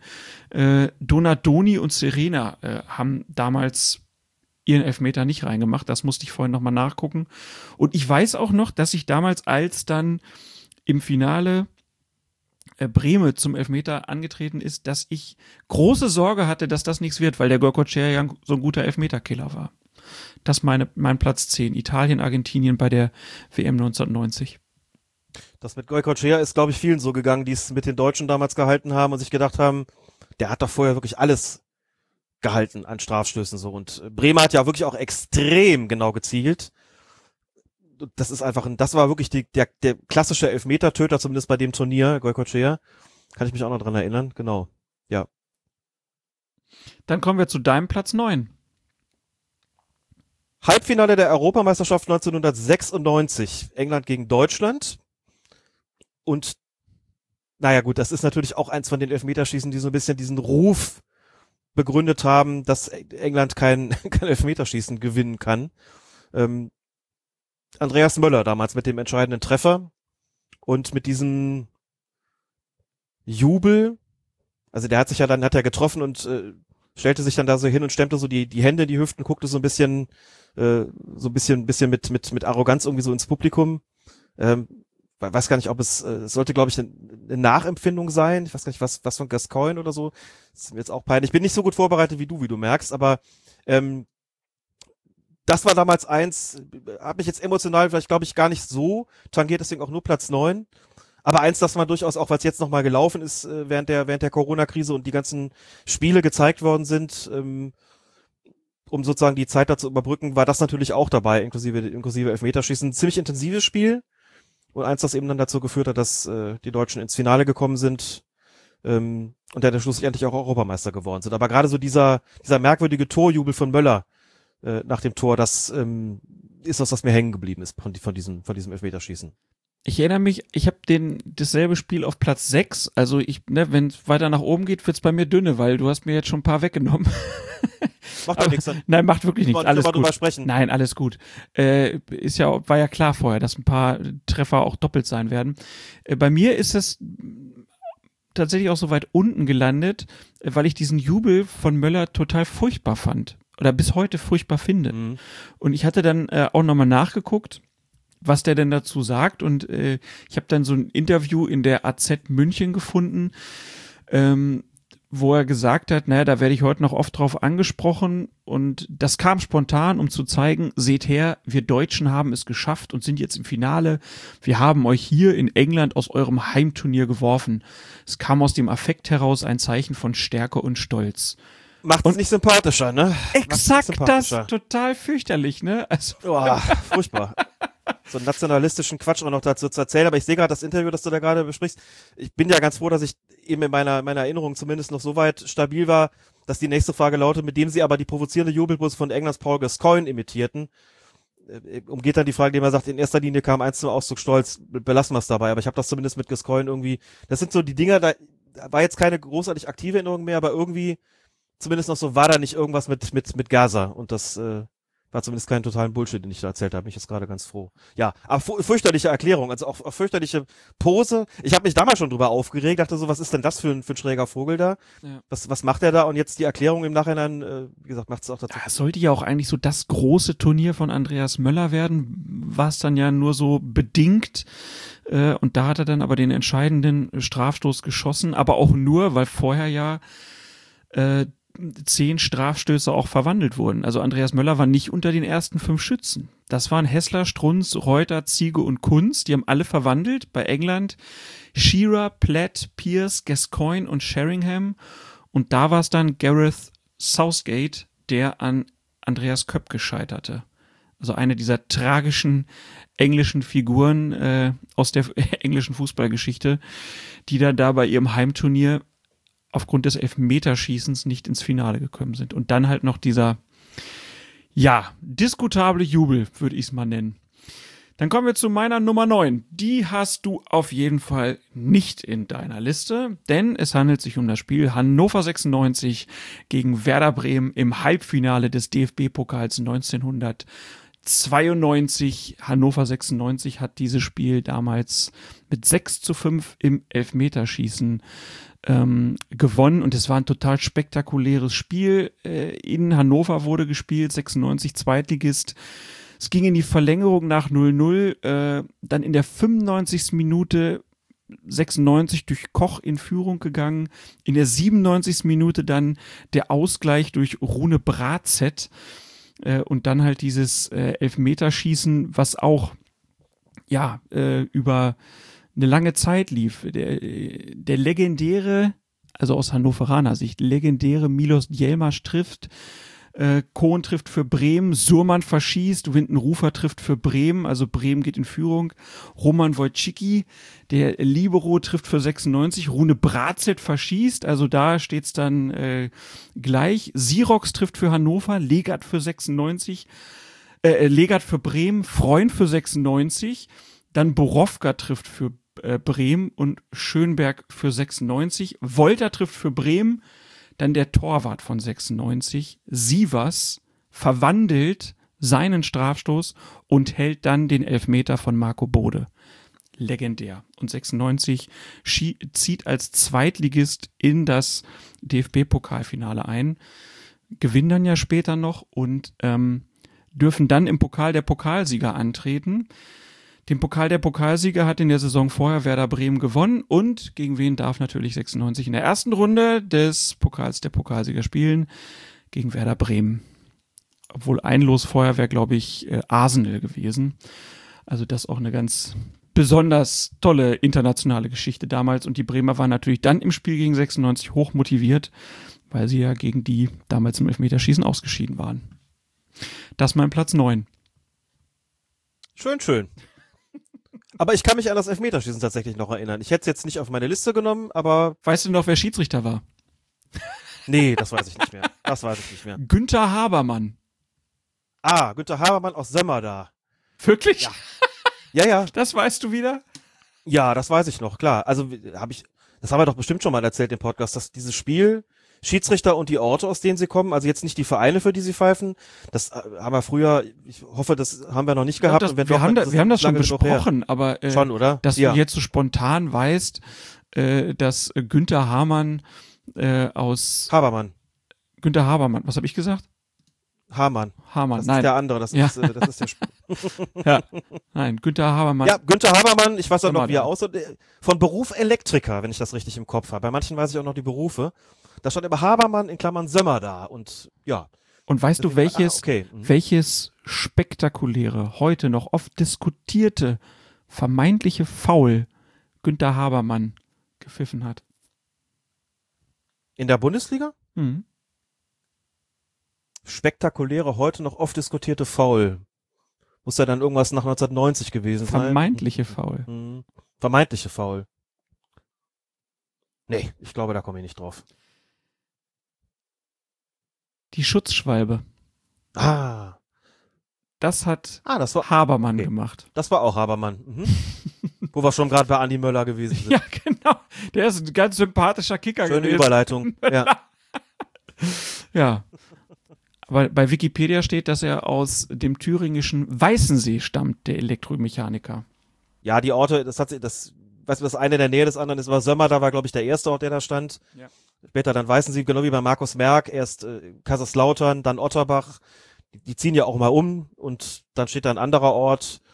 Weiß jetzt nicht, ob Weißensee und dann Sömmer da oder umgekehrt, aber das ist Sömmer da ist das, was ich mir gemerkt habe. Aber Weißensee stand dann auch später da, das stimmt. Würde mich mal interessieren, ob, ob Habermann ein, ein Wendeverlierer ist, was seine internationale Karriere angeht, weil hier steht, äh, dass er zwischen 1985 und 91 FIFA-Schiedsrichter war und da vier A-Länderspiele und vier Europacup-Spiele geleitet hat. Aber 91, das ist ja dann, vielleicht war das die Altersgrenze. 41 kann auch sein. Auf jeden das Fall. war sicherlich nicht die Altersgrenze. Auf jeden Fall, der hat zwischen 75 und 1990 118 Begegnungen der DDR Oberliga geleitet und dann zwischen 91 und 96 noch 51 Begegnungen der Fußball-Bundesliga sowie 22 Zweitligapartien. Wie lief das denn eigentlich damals? Wie sind denn die Schiedsrichter von Ost und West? Wie, wie konnte man sich dann da für die Bundesliga qualifizieren? Boah, das habe ich nicht mehr. Das Kopf, müssten gesagt. wir auch Jetzt mal nachgucken. Das können wir gut mal recherchieren. Also wenn du sagst, Spannendes Beispiel, Thema. Habermann bis 91 FIFA-Schiedsrichter, das deutet schon, und da war er 41, das war nicht die Altersgrenze. Natürlich darauf hin, da werden zwei Länder vereinigt und auch zwei Fußballverbände äh, äh, vereinigt. Und da wird es dann schon so gewesen sein, dass die FIFA gesagt hat, ihr könnt jetzt nicht alle Schiedsrichter, die vorher in West wie in Ost irgendwie auf der Liste waren, die können jetzt nicht draufbleiben. Ihr müsst jetzt die Zahl reduzieren. Und dann ist es offensichtlich so gewesen, dass Habermann von der Liste genommen worden ist, äh, bis 91 noch pfeifen durfte und dass es dann hieß, er gehört eben nicht zu denjenigen, bei denen die weiter auf der FIFA-Liste bleiben. Also das, das scheint ganz offensichtlich so der Fall gewesen zu sein. Aber die, die Vereinigung der Schiedsrichter, daran habe ich tatsächlich keine aktive Erinnerung mehr, wie die damals vonstatten gegangen ist. Aber das wäre tatsächlich mal ein, ein, ein Forschungsdesiderat sozusagen, was, worum wir uns kümmern könnten. Ja. Aber wie gesagt, habe ihn tatsächlich noch vor Augen, wie er ausgesehen hat und auch so ein bisschen sein, sein Pfeifstil habe ich ihn auch tatsächlich einmal mindestens einmal auch live gesehen, kann ich mich erinnern, bei einem Spiel in St. Pauli gegen den 1. FC Köln irgendwann in den 90ern. Ja. Sehr gut. Gut, dann dein Platz 8. Wird dich wahrscheinlich wundern, dass das so weit hinten ist bei mir, aber auch ein Spiel, mit dem ich emotional gar nicht so schrecklich viel verbinde. WM-Finale 2006 in Deutschland. Frankreich gegen Italien. Das war das Ding. Wir erinnern uns natürlich an das Spiel mit der roten Karte für sie dann wegen der Tätlichkeit. Später hat Trezeguet verschossen. Italien ist Weltmeister geworden. Aber auch ein, ein Endspiel, ein Finale, das ich von der spielerischen Qualität nicht so richtig berühmt, nicht so richtig überragend fand. Das Spiel ist natürlich für mich deswegen vollkommen präsent wegen dieses Platzerweises für Sidan und auch den regeltechnischen Implikationen. Elfmeterschießen habe ich noch eine gewisse Erinnerung daran, aber ehrlich gesagt ist es auch so nicht mit der allerletzten Überzeugung in dieser Liste gelandet, sondern eher so ein bisschen pflichtschuldig, weil es dann einfach auch da reingehört. Habe ich aber, wie gesagt, emotional nehme ich da jetzt nicht so schrecklich viel mit. Bin aber sicher, dass du es auch drin hast. Nein. Nein. Ah. Ich erinnere mich, ich habe interessant. Ich habe nämlich da wirklich an das Elfmeterschießen nicht so richtige starke Erinnerungen. Also ich erinnere mich an diese Sidan-Szene natürlich. Ich erinnere mich daran, wie äh, Sidan dann an diesem WM-Pokal vorbeigegangen ist. Und ich erinnere mich auch an den Jubel der Italiener. Aber dieses Elfmeterschießen, war, also ich könnte dir auch gar nicht sagen, wer den Entscheidenden gemacht hat. Äh.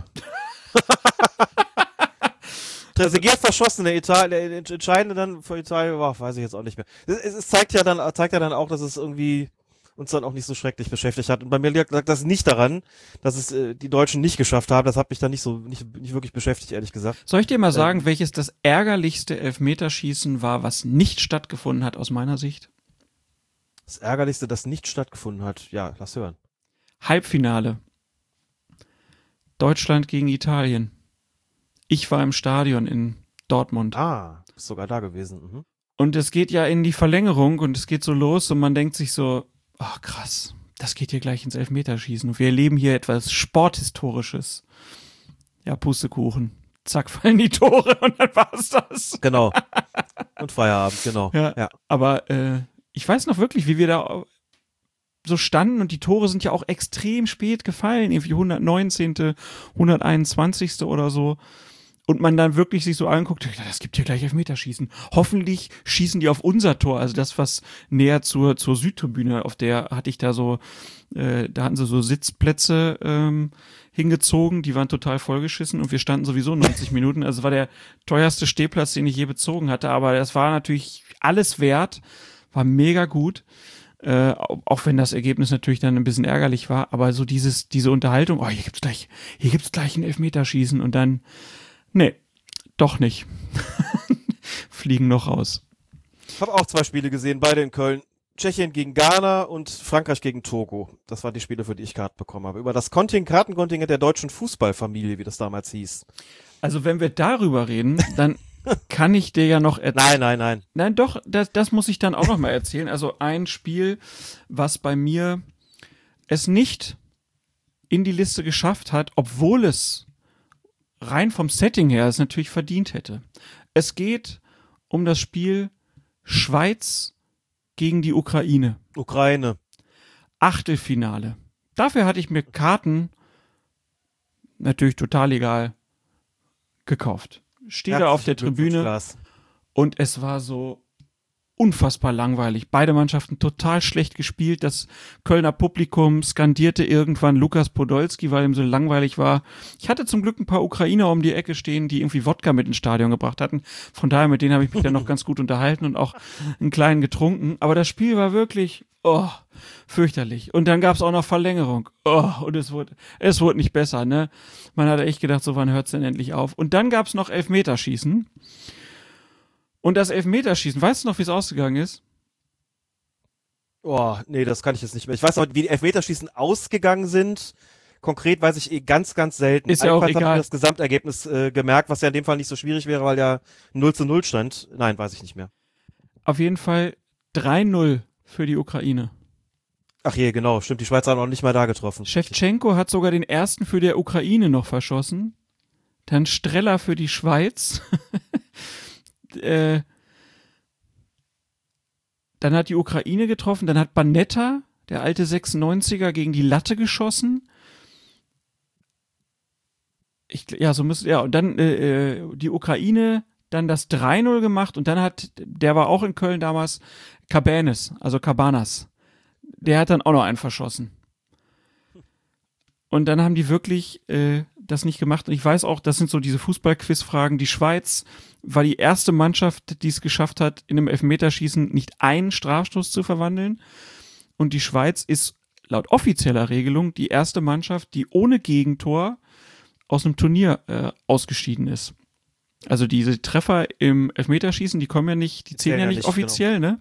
Deswegen ist die Schweiz offiziell ohne Gegentor ausgeschieden aus dem Turnier. Und dieses Achtelfinale ist auch wirklich total passend da gewesen. Ausverkaufte Hütte. Muss ich mal überlegen. Es war so ein Grottenkick. Aber gut. Ist nicht in meine Top Ten gekommen, aus Gründen. ich, hatte über, ich hatte überlegt, es hier ironisch aufzunehmen. Ja, das hätte gepasst. Ja, äh, hast du jetzt gerade deinen Platz 8? Mhm. Gut, dann mach. Finale 2006, dann bist du dran. Dann mache ich meinen Platz 8. Halbfinale 2000. Italien gegen die Niederlande.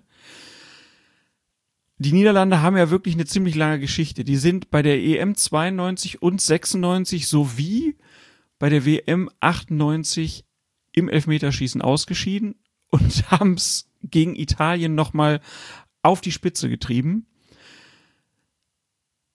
Italien hat schon eine rote Karte bekommen. Ähm, Zambrotta fliegt schon nach 34 Minuten mit Gelbrot vom Platz. Schiedsrichter übrigens. Na, Alex? Keine Erinnerung daran. Markus Merck. Ich habe gedacht.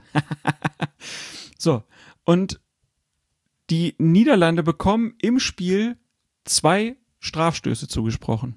Und Frank de Boer und Patrick Kluivert schaffen es nicht, diese zu verwandeln.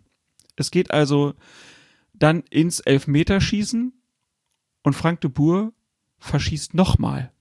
Stam verschießt auch. Kluivert trifft dann zwar, Maldini verschießt für Italien auch noch und Bosfeld ist dann der, danach ist dann Schluss. Dadurch hat dann die Niederlande mit 3-1 im Elfmeterschießen verloren und in diesem Spiel insgesamt fünf Strafstöße nicht ver verwandeln können. Zwei davon Frank de Boer.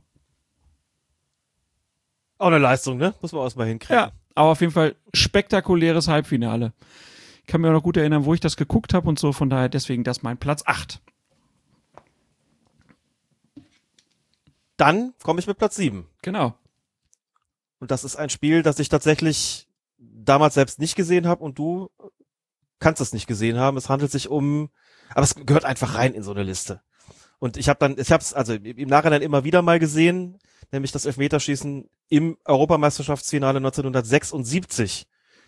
Tschechoslowakei gegen Bundesrepublik Deutschland. Das ist das Spiel mit dem legendären Panenka-Elfmeter, also diesen gechippten, diesen gechippten Elfmeter in die Mitte über Sepp Meyer hinweg, also quasi so die, so die, die Mutter aller aller frechen Elfmeter, die man halt nicht in irgendeine Ecke schiebt oder sowas oder irgendwo hoch reinknallt, sondern die man einfach lässig in die Mitte chippt, äh, wenn der Torwart sich schon für eine Ecke entschieden hat. Und natürlich gleichzeitig das Elfmeterschießen, in dem Uli Hoeneß den Ball, wie es dann immer wieder heißt, in den Belgrader Nachthimmel gejagt hat. Der wird heute noch gesucht. Und der Ball wird natürlich heute noch dort gesucht, ganz genau. Und Hoeneß und Panenka sind natürlich die beiden Elfmeter in diesem Elfmeterschießen, äh, die das Ganze wirklich legendär gemacht haben. Wenn man sich das anschaut, äh, das kommt schon auch wirklich hin. Mhm. Ja, vier Jahre später ist ja die deutsche Mannschaft dann bekanntlich Europameister geworden unter Jupp Derwal. Aber das hat tatsächlich wirklich auch Legendencharakter, wegen dieses, dieses dramatisch verschossenen Elfmeters, wegen dieses frech verwandelt, natürlich auch in einer extremen Drucksituation, also damit das Spiel dann zu entscheiden, äh, ist natürlich auch, auch was, was sich dann irgendwie einprägt und, und bis heute einfach ähm, das, das kennt man einfach. Irgendwann sieht man immer wieder Bilder damit, also da haben sich dann, hat sich Panenka quasi unsterblich gemacht damit und dient halt immer wieder sozusagen, und da sieht man auch, wir reden ja hier über die Geschichte des Elfmeterschießens und da tritt einer an im Jahr 76, das ist ja schon ziemlich lange her, bei Lichte betrachtet, äh, quasi fast 44 Jahre und immer wieder wird dieser Name genannt, wenn es darum geht, Elfmeter in einer bestimmten Art und Weise zu verwandeln. Nicht nur Elfmeterschießen, klar, aber da kommt es halt ursprünglich mal her. Und allein deswegen ist es wahrscheinlich auf Platz 7 sogar zu schlecht eingestuft. Lag dann aber auch daran, dass ich es eben damals nicht selbst sehen konnte, wo ich schon auf der Welt gewesen bin. Aber deswegen, das ist mein Platz 7. Ist bei mir nicht in die Liste gekommen, aber natürlich ist es Hab ich mir gedacht. spektakulär. Äh, also ich meine, klar, diesen Fehlschuss von Uli Hoeneß kennt man. Wir wissen auch alle, dass Deutschland danach nie wieder beim großen Turnier irgendwie, glaube ich, ein Elfmeterschießen äh, verloren hat. Spektakulär finde ich ja halt, also im, im Touren oder im Eiskunstlauf, da werden ja auch so mal so Sprünge oder Übungen nach denen benannt, die das das erste Mal touren oder sich ausgedacht haben. Ne? Also Gingersalto oder sowas. Äh, Im Fußball gibt's das ja ganz wenig. Also klar, es gibt so einen Sidan-Trick oder die Lahmgrätsche, aber den, den Panenka. Die Kunstsäge, nicht vergessen bitte, die Kunstsäge. Ja, ne, aber das ist ja ein Torjubel, ja. aber so wirklich eine Aktion, wo, wo jeder weiß, ne, man macht einen, einen Panenka der, der, also das ist ja wie, wie so eine Art ein eigener Move im Spiel, ne? Also der, der wurde jetzt nach ihm benannt. Das ist total selten eigentlich im Fußballsport. Und äh, das dann auch in, in so einem Finale so zu machen, äh, wirklich spektakulär. Also auch, dass man sich an dieses Spiel so erinnert. Und am spektakulärsten, das, das war mir gar nicht so bewusst, ist ja, dass ursprünglich bei einem Unentschieden nach Verlängerung ein Wiederholungsspiel für den folgenden Dienstag angedacht war. Und die Deutschen Also äh, der DFB-Präsident Hermann Neuberger, der Bundestrainer Helmut Schön und der Teambetreuer Erich Deuser, die haben darum gebeten, dass auf ein Wiederholungsspiel verzichtet wird und stattdessen ein Elfmeterschießen als Entscheidung festgelegt wird. Und das Ganze wurde auch erst wenige Stunden vor dem Spiel beschlossen und die deutsche Mannschaft, die hat das Ganze erst beim Aufwärmen erfahren und war total überrascht davon. das, ich gebe zu, das habe ich nicht gewusst. Krass, oder? Das ist wirklich mal kurz vorher, das ist wirklich, das ist ganz und gar erstaunlich. Also wir haben ja auch, ne, diese, diese. Einfach mal den, den, den, den Modus da sozusagen, nicht den Modus, aber so die, ähm, die Frage, wie wird das im Zweifelsfall äh, entschieden, dann nochmal zu ändern, das ist, ähm, Ne, wir, wir hatten Wow. ja, also wir hatten heute ja schon drüber gesprochen, über diese, diesen Stichtag, ne? Also dass heute vor 50 Jahren das in Bayern halt aufgenommen wurde. Dann haben wir mal geguckt, wann hat denn das IFAB das übernommen? Da gibt's Unterlagen aus dem Juni 1970.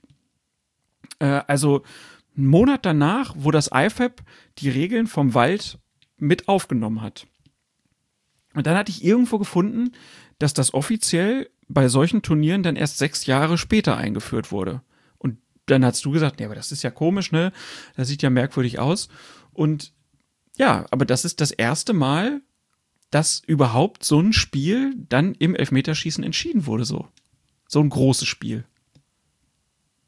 Ist auch das hat spektakulär. einfach noch gedauert. Ja. ja. Das ist spektakulär, eigentlich, wie lange das denn auch wirklich Irre, gedauert oder? hat, ne? Und dass man sowas dann am Tag selber, stell dir das mal vor, die würden heute am Tag selber die Regeln nochmal ändern. Also, gut, die EM war damals ja auch noch ein bisschen anders, als das heute so wäre, ne? Vom ganzen Aufwand her, aber äh, trotzdem, also, und dann beim Aufwand. So, Jungs, hier, wenn das aus, wenn das unentschieden ausgeht, ne, machen wir Elfmeterschießen, klar? Äh, was? Ja, okay. Wie früh, wie bei so einem Klickerspiel früher, ne? Irgendwie, dass du auf, auf der Wiese gesagt hast, wer zuerst fünf hat oder wenn du sagst, nee, wir ändern das jetzt irgendwie mal kurz und machen das jetzt irgendwie so, ähm, keine Ahnung, wenn die Zeit rum, wir, wir spielen, bis die Sonne untergeht oder was weiß ich was. Also wie bei so einem, in, in, wie bei so einem Doppelkopf, so Ebene. wie bei so einem Doppelkopfspiel, wo man sagt, spielen wir mit oder ohne Schweinchen. Was Genau. sind so ungefähr? ja, auf jeden Fall. Ja, gute Wahl. Sehr gut, dass das in deinen äh, Top 10 drin ist. Ich habe auf Platz 7 ein Spiel, was ich auch nicht bewusst miterlebt habe, was ich mir dann aber im Nachgang äh, dann nochmal angeguckt habe. Ähm, und zwar das WM-Halbfinale bei der WM 82, Deutschland gegen Frankreich, wo es ja auch, ne, also die, wir erinnern uns an die Jacket, Jacketkronen, äh, diesen blöden Spruch da von, von Schumacher, der Patrick Battiston da so abgeräumt hat, äh, wo man ja eigentlich sagen müsste, eigentlich hätte der gar nicht mehr im Spiel ähm, sein dürfen, aber er war dann halt noch im Spiel und dann ist auf diesem absolut sensationellen Fußballspiel, was es ja eh schon war, mit einem 3-3, gibt's dann noch obendrauf ein Elfmeterschießen, was die, was die Deutschen dann im Endeffekt äh, 5 zu 4 gewinnen und ja, Toni Schumacher wird da dann auch noch zum Helden. Also deswegen äh, das sozusagen äh, meine Wahl. Bei mir Platz vier dieses Spiel, habe ich damals gesehen. Ein wahnsinnig legendäres äh, Fußballspiel.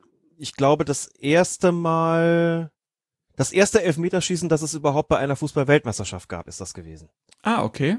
Das wusste ich gar nicht. Da 1982, da war ich 13 oder noch nicht ganz 13, habe ja im, im Sommer Geburtstag und habe es tatsächlich auch hinterher noch viele Male gesehen, den Fehlstoß von, von Stielicke, der da weinend zusammenbricht und getröstet werden muss. Ja. Hält Schumacher, glaube ich, direkt im Gegenzug den Elfmeter von Six. Und wenn ich das richtig im Kopf habe, ist das, hat die, war die Kamera noch auf Stielicke und hat den Elfmeter gar nicht gezeigt. Und plötzlich springen die beiden auf und es ist so, alles ist wieder gut. Ja. Der nächste ist auch gehalten. Ich meine, es war Didier Six, bin aber da jetzt gerade nicht ganz. Ich habe es mir auch nicht nochmal angeguckt. Und Rubesch, der getroffen hat, diesen Elfmeter, und hat sich den Ball, wenn ich das noch richtig im Kopf habe, auch das habe ich nicht nochmal nachgeschaut, gar nicht selbst hingelegt. Sondern der lag auf dem Punkt. Kann sein, dass Schumacher den da hingelegt hat oder irgendwer, der, der Schiedsrichter Rubesch ist, glaube ich, nur kurz hingegangen, hat geguckt, hat gedacht, passt schon, ist nochmal drei Schritte zurück und hat ihn reingehauen. Ne, so, als ob er keine Zeit gehabt hätte dafür. und nicht irgendwie, wie es eigentlich jeder macht. Ja. Ich leg mir den irgendwie, keine Ahnung, mit dem, äh, mit, mit der kleinen Düse da irgendwie nach unten, sonst kann ich nicht, sonst treffe ich nicht. Der hat einfach nur geguckt, alles klar, passt, ich hau ihn rein. Also das sind so Erinnerungen, die ich an dieses Elfmeterschießen hatte. Und klar, der ganze, wir müssen das jetzt nicht, das dauert auch zu lange, aber der ganze Spielverlauf, natürlich mit 3-1 Frankreich und dann die Deutschen, die nochmal zurückkommen, das Fallrückzieher-Tor von Klaus Fischer, das Tor von Rummenigge. Ich habe das, ich weiß, ich weiß es wirklich, ich habe es zu Hause geguckt äh, mit meinem Bruder und mit meinen Eltern und waren alle völlig gebannt, völlig fasziniert äh, von von diesem Spiel und wirklich absolut unvergessen natürlich und klar, das das das Foul an Battiston schon erwähnt, also das Ding ist jetzt hier nicht legendäre äh, Spiele sondern legendäre Elfmeterschießen, aber klar, das ist diese Battiston-Nummer mit allem, was dann hin, hinterher noch anschließend hinterher noch da, da passiert ist, auch den, den Äußerungen und äh, das, also hat das Ganze natürlich auch einfach zu einem Gemälde gemacht, das äh, Ewigkeitsbestand hat, aber das Elfmeterschießen eben auch, ja. Ich habe gerade nochmal nachgeschaut, weil ich das tatsächlich auch gar nicht gewusst habe. Ich weiß ganz viel noch über dieses Spiel, ganz viel im Kopf. Charles Korver war der Schiedsrichter aus den Niederlanden. Hätte ich überhaupt nicht mehr sagen können. Ist jetzt auch so ein Name, der mir anders als viele andere Schiedsrichter aus der Zeit gar nicht so furchtbar ähm, präsent noch ist. aber, er aber dass er gepfiffen hat. Ob, eigentlich müsste er ja, also in Frankreich wird er wahrscheinlich bekannt sein. Wegen Battiston meinst Wegen Battiston, ja, ne? Also, dass man da dann schon weiß, wirklich. dass der das war. Ich fand ja auch spektakulär, als ich das nochmal nachgeguckt habe, dass äh, Rummenigge und Rubesch wurden erst eingewechselt und das sind dann die, die beiden letzten Elfmeter schießen. Und äh, Litbarski, der war damals auch erst 22, äh, hat von Anfang an gespielt und hat dann äh, auch noch ein Tor gemacht, ne, zum 1-0 und dann auch noch das 3-3 im Elfmeterschießen. Also Hut ab. Da muss, das muss ja erstmal trauen, das äh, dann auch so durchzuziehen. Genau. Ah, okay. Kann ich aber verstehen, dass das bei dir natürlich weiter oben ist, weil du ja natürlich das, du hast das gesehen, ne? Ist ja klar. Ich habe es tatsächlich gesehen, genau. Wie gesagt, mit 12 oder 13 müsst ihr jetzt nochmal genau nachgucken. Das interessiert mich jetzt aber dann auch. 8. Juli 1982. Oh, da war ich dann schon, da war ich dann gerade 13 geworden, ein paar Tage, ein paar Tage, ein paar Tage vorher. Das wollte Klar, ich nämlich eigentlich, das fiel mir, vorhin ist es mir nicht eingefallen, ne, aber eigentlich wollte ich sagen und äh, herzlich willkommen zum, ähm, also ne, herzlich willkommen auch hier bei Colinas Erben. Alex, der älter ist als das Elfmeterschießen, Feuerherd. Korrekt. Fand das hat so witzig wie ich, okay. ja, wir haben ja, als wir vorhin drüber gesprochen haben, auch nochmal festgestellt, also jetzt geht's ja um den Stichtag sozusagen, wann es quasi der Bayerische Fußballverband übernommen hat. Das International Football Association Board hat es beschlossen am 27. Juni 1970, mhm. an meinem ersten Geburtstag. Ah. Also offiziell ins Regelwerk übernommen worden oder beschlossen worden ist es tatsächlich an meinem ersten Geburtstag. Das finde ich auch ganz lustig. Ich wusste auch gar nicht mehr, dass Battiston auch erst eingewechselt worden ist und zehn Minuten später dann halt verletzungsbedingt wieder runter musste. Mhm.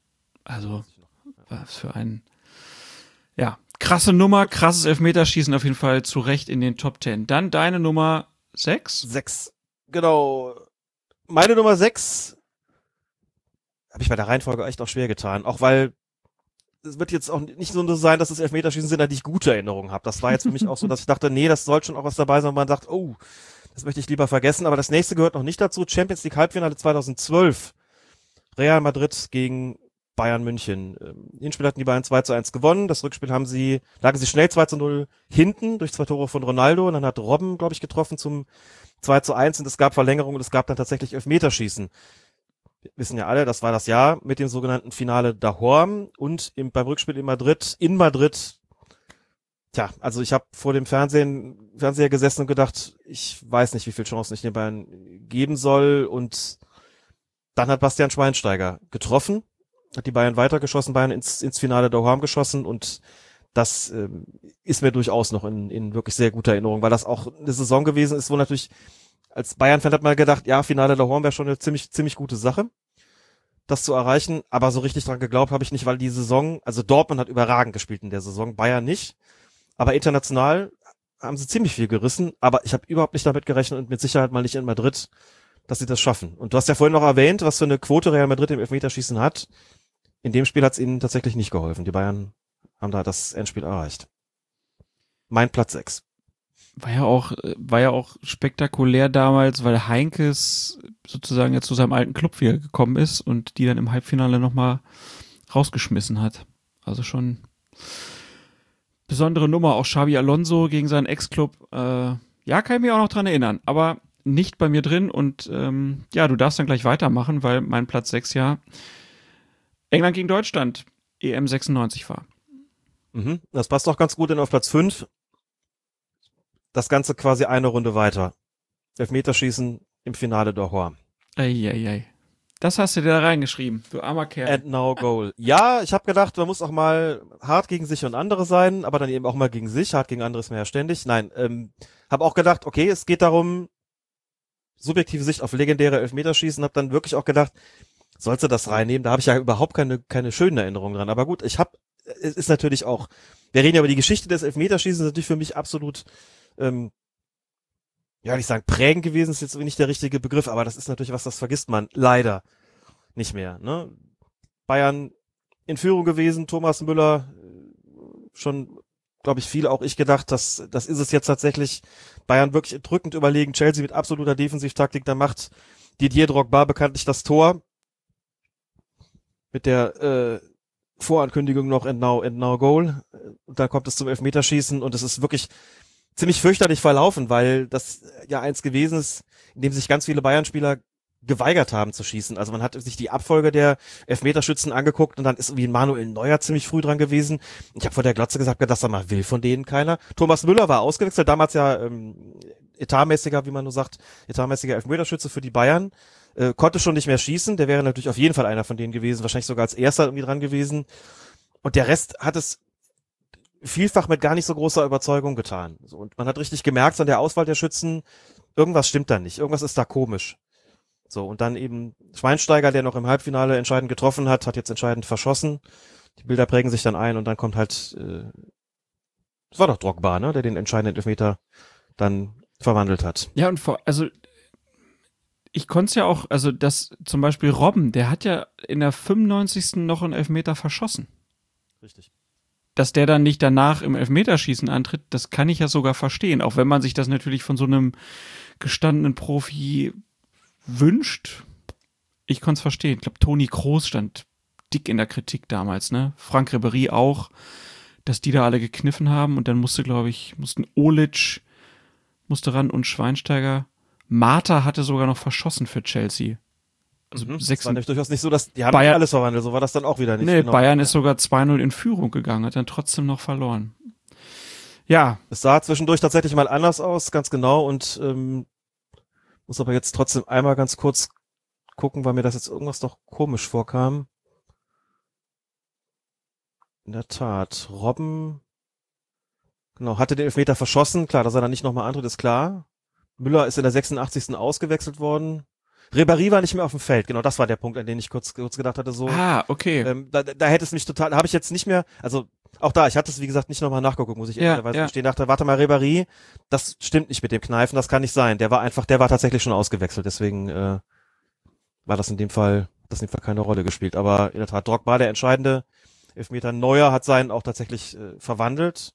Aber schon ungewöhnlich, Aber dass ein Torwart der Dritte ist, der Ah ja, bitte. Also der dritte, der dritte Schütze, das, das war die Stelle, an der ich mir gedacht habe, nee, da kann was nicht stimmen. Dass äh, jetzt da kein Feldspieler kommt, ist bei allem Respekt für Manuel Neuer hochgradig merkwürdig, aber ja, ist ja dann auch, war ja dann auch nicht so. Also das war bei mein Jörg, Bei Jörg Butt wäre es anders gewesen. In der Tat, in der, der, Tat. Der hätte den fünften gemacht wahrscheinlich oder den ersten. Ne, die beiden Wie man das halt schwierigsten, macht. ne? Die Etatmäßigen oder die sicheren machen ja entweder den allerersten, um quasi für Sicherheit zu sorgen, oder sie schießen dann äh, ganz als letzte, ja. Gut, dann welche Übrigens auch ähm, ja? ganz, weil wir gerade dabei sind, erster und fünfter fiel mir nochmal ein, auch da haben sich gewisse Regularien geändert. Ich kenne als Schiedsrichter noch die Zeit, ähm, in der man dem Schiedsrichter vorher melden musste von dem Elfmeterschießen die ersten fünf Schützen und zwar auch in der Reihenfolge. Ja. Die musste festgelegt. Das ist ja heute nicht mehr so. Heute kann einfach kommen, wer da mag. Das interessiert den Schiedsrichter auch nicht mehr. Es ist einfach nur so, dass der immer gucken muss, dass nicht einer Doppelt zweites Mal schießt, der mhm. schon doppelt schießt. Gut, das passiert aber natürlich normalerweise nicht. Aber das war früher tatsächlich anders. Da die ersten fünf Schützen mussten benannt werden und wenn es dann unentschieden stand und es dann jeweils, ne, da gibt's einen, einen sechsten Schützen hier und einen sechsten da und dann guck mal wieder, ob es dann immer noch unentschieden steht. Die mussten dann nicht mehr gemeldet werden, aber die ersten fünf Schützen mussten auf jeden Fall gemeldet werden und das hat sich dann irgendwann mal geändert, hat man dann gesagt, das spielt eigentlich keine Rolle, ihr könnt das flexibel gestalten.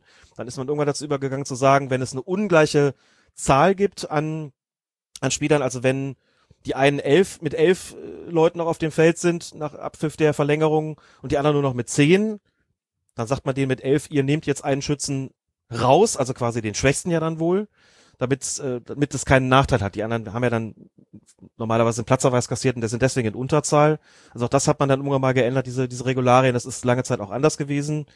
Kann jetzt aber nicht sagen, ob es irgendwann tatsächlich mal ein Elfmeterschießen gab, wo das dazu geführt hat, dass eine Mannschaft, die eigentlich in Überzahl war, plötzlich einen Nachteil hatte, weil sie den Schwächsten äh, schießen lassen musste, während der Gegner schon wieder mit dem Stärksten anfangen konnte, weil er schon einmal durch war. Das wüsste ich jetzt nicht. Gab's bestimmt auch, aber ist mir jetzt nicht präsent. Gut, dann war das jetzt dein Platz. Mein Platz fünf. Fünf. Meiner war Viertelfinale Portugal gegen England. Das war, hatten wir auch schon doppelt. Dann die Nummer vier. Nee. Ja, mein Halb WM-Halbfinale 82, Deutschland-Frankreich, also Ah, okay. bist du jetzt wieder Dann bin ich wieder dran. Okay, mein Platz vier. Da, bin- da könnte es sein, dass du das auch noch mal ähm, sonst erwähnen wolltest, ist Bundesrepublik Deutschland gegen England bei der WM 1990 im Halbfinale. Habe ich nicht drin. Hast du nicht drin? Ah, das fand ich, das fand ich so krass. 1-1 nach 90 Minuten. Bremo und Lineker hatten verwandelt. Verlängerung ohne Tore. Und dann das Elfmeterschießen. Bodo Egner hält von Psycho Stuart Pierce und dann Glenn Waddle, der Mann mit der besonderen Frisur, dem schönen Fukuhila, der dann über das Tor schießt. Und Deutschland ist dadurch im Finale der WM 1990. Das, äh, ja, habe ich irgendwie, obwohl ich da erst irgendwie zehn Jahre alt war, noch sehr, sehr präsent. Das fand ich ziemlich besonders. Mhm. Finde ich auch. Hab's auch tatsächlich noch im Kopf. Also ich verbinde mit dem Elfmeterschießen auch tatsächlich noch Erinnerungen, aber es war nicht so, dass es mich angesprungen hätte. Ich habe es tatsächlich auch beim bei der Überlegung, ich mir, war da nicht 1990 was? Oh, kommt doch nicht rein. Aber kann ich auch nachvollziehen, du hast das ja auch sehr schön geschildert, warum das so gewesen ist. Mein Platz drei Ja. wirst du garantiert nicht auf der Liste haben. Uh. Das Finale im Europapokal der Landesmeister 1986. Steaua Bukarest gegen den FC Barcelona. Klingelt was? Ah, ist das nicht, ist das, ich habe das glaube ich gelesen, also ich habe das nie gesehen. Mhm. Ist das irgendwie 2-0 oder so nur ausgegangen?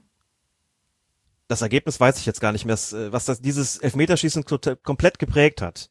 Also Steaua Bukarest hat das gewonnen. Das muss man dazu sagen, ist natürlich eine Sensation gewesen. Ja. Steaua Bukarest gewinnt das Europapokal, das Finale im Europapokal der Landesmeister. Weil der Torwart Helmut Dukadam alle vier Elfmeter von Barcelona Ja. gehalten Ja, hat. 2-0 geht's mal nicht aus. Und das habe ich gesehen damals. Und deswegen, ich habe vor der Glotze gesessen, hatte null Aktien in diesem Spiel. Beziehungsweise hatte gerade mal so viele Aktien. Ich habe mit, also Barcelona war mir natürlich ein Begriff, Steaua Bukarest war mir irgendwo auch ein Begriff. Aber habe das angeguckt und hatte jetzt noch nicht mal dieses Ding, das mag, möge jetzt bitte unbedingt der ruhmreiche FC Barcelona gewinnen oder das möge jetzt bitte unbedingt der Underdog gewinnen. Ich habe das Spiel als stinklangweilig im Kopf, habe gedacht, ich glaube, Steaua hat einfach da gemauert und hat von vornherein vorgehabt, sich bis ins Elfmeterschießen irgendwie zu retten. Und wenn mir jetzt jemand sagt, Feuerherd, du redest scheiße, das ist alles Quatsch, dann kann das auch sein, aber das, ist jetzt irgendwie, aber diese Elfmeterschießen, dieser, dieser Torwart, der in meiner Erinnerung Hände hatte wie Bratpfannen, unglaublich groß und auch so einen, so einen markanten Blick und einen markanten Schnörres im Gesicht hatte. Und dann hält er alle vier Elfmeter und bringt diese, diese Schützen von Barcelona zur Verzweiflung. Und man merkt so, okay, die haben eine Chance. Weil sie einen Torwart haben, den keiner überwinden kann. Ne? Und das ist ja doch damals auch noch Ostblock gewesen, wenn du weißt, was ich meine. Und dann, also, hält er alle vier, das, die waren noch nicht mal alle schlecht geschossen. Und Steaua Bukarest gewinnt den Europapokal der Landesmeister. Und das ist so ein Spiel, wie gesagt, emotional eigentlich gar nicht drin gewesen, aber so, wie man manchmal so Erinnerungen hat an, an, an seine Jugend oder Kindheit, so ein Spiel, denkst du, yo, das habe ich tatsächlich nie vergessen, wie dieser Mann alles gehalten hat für den totalen Underdog. Hast ja vorhin das Spiel von Saarbrücken erwähnt, das war, da habe ich tatsächlich mich daran erinnert gefühlt, bei dem Saarbrücker Spiel gegen Düsseldorf. Dass da einer ist, der fast, fast unüberwindlich ist. Also ich Mein erinnere Platz drei. diesen, dieser, der Torwart, weißt du noch, wie er hieß? Helmut Dukadam. Genau. Äh, da gab's hätte irgendwann, ich auch ohne nachzugucken gewusst. da gab's irgendwann mal, ich meine, es war ein Sport Insight Beitrag, äh, weil der, der gehörte auch irgendwie zu einer deutschsprachigen Minderheit da irgendwie. Gab es Schwaben in Rum korrekt. Schwaben in Rumänien? Banater Schwaben? Schwaben. Okay. Hm? Genau. Mhm. Äh, und dann, da gab es auch irgend so eine Geschichte, ich meine, darum ging dieser Sport Insight Beitrag damals, dass der kurz danach äh, ja ziemlich schwer erkrankt ist irgendwie und äh, dann das Gerücht aufkam, dass äh, der Sohn des Präsidenten, also von Ceausescu, dass der dem beide Arme gebrochen habe, um an seinen Mercedes zu kommen. Also äh, der hat dann danach auf jeden Fall auch gar nicht mehr, glaube ich, so viel gespielt, wie ich das. Aber das war auf jeden Fall, war irgendwann mal ein sport insight beitrag der sehr Nach äh, spannend war Karriere zu Ende, das ist richtig, ja. Genau. Ah, voll krass. Helmut Duckerdam. Ein Hände wie Bratpfannen. Sehr schön. Aber auch wieder in Sevilla. Das äh, Sevilla, Und, Sevilla genau, immer, immer große Spiele. Duk Dukadam, also ich habe jetzt gerade ganz kurz, nachdem wir jetzt uns unterhalten hat, darüber mal gedacht, doch mal Wikipedia, ich weiß nicht, ob sie ganz aktuell ist. Da wird er jedenfalls noch geführt als Präsident von Steaua Bukarest. Ah, ist aber nicht überprüft, ob es noch stimmt, Okay. aber aber er war, war auf es jeden Fall mal ja, recht ja. lange. Ja. Ich habe vorher noch mal nach dem Spiel geguckt und habe noch die Übersicht halt gefunden, also dass es dann in Sevilla stattgefunden hat vor 70.000 Zuschauer, Zuschauern und dass die Rumänen ihre ersten beiden Elfmeter auch verschossen haben. Also i- es war ein Elfmeterschießen, in dem insgesamt sechs Elfmeter verschossen wurden. Das ist ja auch schon sehr ungewöhnlich, ne? Allerdings sechs von acht, also die, ja, genau, Und bei, bei, drei Viertel. bei Barcelona spielte ein junger blonder Mann. Bernd Schuster. Bernd Schuster. und ein Schotte, Steve Archibald. Sonst nur Spanier, auf der anderen Seite nur Rumänen. Und Trainer von Barcelona war Terry Venables. Das nur für die äh, Fußballquiz-Fachleute. okay, ja, super. Äh, dann bin ich mit meinem Platz Drei. drei dran. Mein Platz drei ist das Champions League Finale 2005. Istanbul, Mailand gegen Liverpool. Sehr gut, sehr gut, sehr gut. Mailand führt zur Halbzeit 3-0. Tore von Maldini und zweimal Crespo. Und im Nachhinein wird ja berichtet, dass die Spieler des AC Milan schon in der Kabine gefeiert haben, weil sie sich sicher waren, dass sie gewinnen. Und dann in der zweiten Halbzeit innerhalb von sechs Minuten gleicht Liverpool das Spiel aus. Gerard, Smisser und Alonso schießen die Tore. Geht dann in die Verlängerung, da fallen keine Tore und im Elfmeterschießen schießt Ser- Serginho über das Tor. Dietmar Hamann, der glaube ich zur Halbzeit eingewechselt wurde und mit so das Spiel gedreht hat, wenn ich das richtig in Erinnerung habe, äh, verwandelt dann den ersten und dann Dudek. Erinnerst du dich noch, wie der auf der, auf der Linie so hin und her tanzte immer? Ja, Dudek hatte ja auch so eine war tatsächlich noch, ja. besondere Statur irgendwie, ne, so ein bisschen schmaler eigentlich und der war so wie so ein Hampelmann auf der Linie und hat dann den zweiten Schuss von Mailand auch gehalten. Pirlo hat damals verschossen. Cissé trifft für Liverpool. Thomasson, Jondal Thomasson, später noch VfB Stuttgart, trifft dann das erste Mal für den AC Milan. Dann hält Dida den Elfmeter von Riese. Kaká gleich zum 2-2 aus. Smisa dann das 3-2 und dann hält Dudek den Elfmeter von Shevchenko. Und damit hat Liverpool in Istanbul äh, das Finale gewonnen. Gibt ja diese Geschichten, dass Liverpool-Fans zur Halbzeit das Stadion verlassen haben und dann irgendwo auf Fernsehern in Istanbul mitgekriegt haben, dass ihre Mannschaft doch noch gewonnen hat und sie leider einfach zu früh gegangen sind und man deshalb immer die Regel verfolgen sollte, niemals früher zu gehen, weil es kann immer noch dieses eine einzige Spiel passieren, wo man dann vielleicht noch Jahrzehnte später von erzählt. Und deshalb dieses Spiel auf meinem Platz Nummer drei. Das ist ja nun auch mit, ähm, mit allem, allem Recht da und hätte ja auch alles Recht der Welt, um noch weiter nach oben zu kommen. Ja, Cool. Das ist echt, äh, ja, das ist schon, das war schon ziemlich, ziemlich fantastisch. Erinnere mich da mehr an das davor als an das Elfmeterschießen selbst, aber es hat es natürlich nochmal abgerundet, ne? Klar. ja, ja. Platz zwei ist jetzt was, das ähm, tatsächlich sehr persönlich ist und ein, ein völlig, äh, also das würde, glaube ich, bei niemand oder bei kaum jemand anderem irgendwie da landen. Aber das ist eine persönliche Geschichte. Mittelrhein-Pokal des Bonner SC? Ja, das wäre was, jetzt ein Amateurspiel. Nein, nein, nein, durchaus nicht. Es ist, äh, betrifft tatsächlich wieder die Bayern.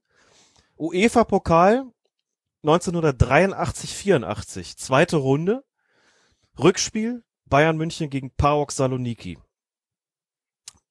Ich kürzlich bei der bei der sogenannten Bundeslesung, die Trainer Bade veranstaltet hat, auch äh, die Geschichte zum Besten gegeben. Das ist einfach da, deswegen da gelandet, da war ich 14 Jahre und war mit meinen Eltern am Ammersee in den Herbstferien und bin alleine im Stadion gewesen. Mit 14 hat mir das irgendwie erbettelt und erfleht sozusagen, das machen zu, zu dürfen, war mit meinen, oft in, oft in München, wir waren auch zusammen im Stadion. Ich glaube, es war das erste Mal, dass ich da alleine gewesen bin.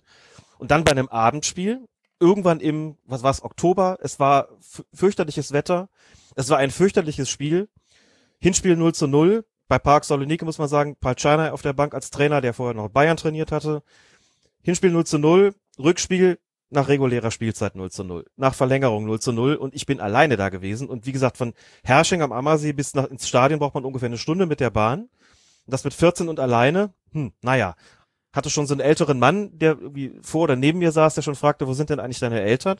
Und dann habe ich gelogen und habe gesagt, die sind, die warten am Ausgang auf mich. Und ich, mir ist echt die Muffe gegangen. Ich dachte, Bayern fliegen jetzt hier gleich raus und dann Elfmeter schießen. Und das ist auch wirklich suboptimal gelaufen. Also es ist, fing schon irgendwie damit an, dass das Augenthaler, der geschossen hat, dem haben sie, dem hat der Schiedsrichter drei Versuche gewährt. Also beim ersten Mal hat der Torwart gehalten, der sich dann angeblich zu früh bewegt hatte. Wiederholung.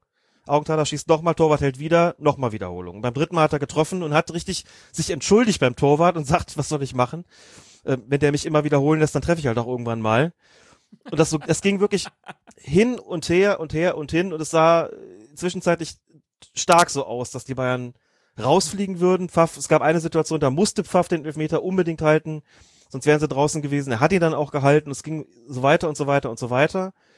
Und dann stand es es gab tatsächlich, es, es hörte nicht mehr auf. Und nach, nach zehn Schützen war noch lange nicht Feierabend. Und es stand 8 zu 8.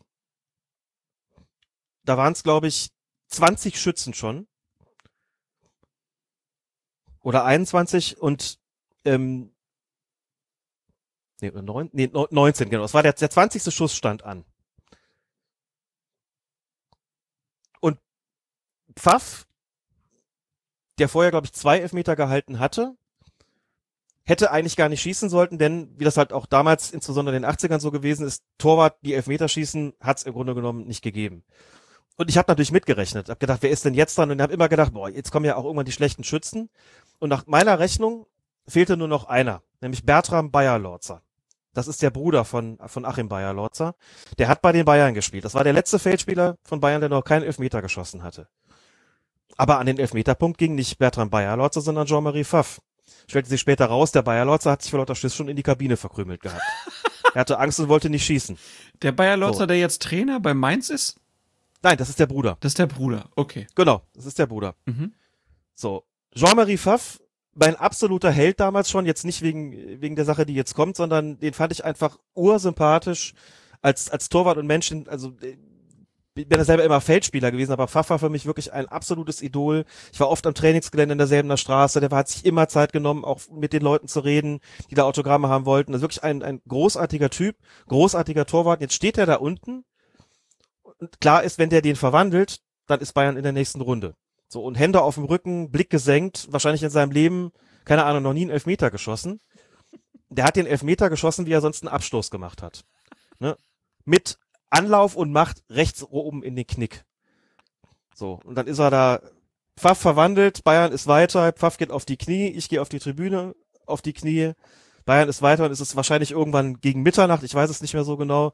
Ich muss irgendwie noch nach Hersching zurück, da wo meine in Tränen aufgelöste Mutter bereits wartet.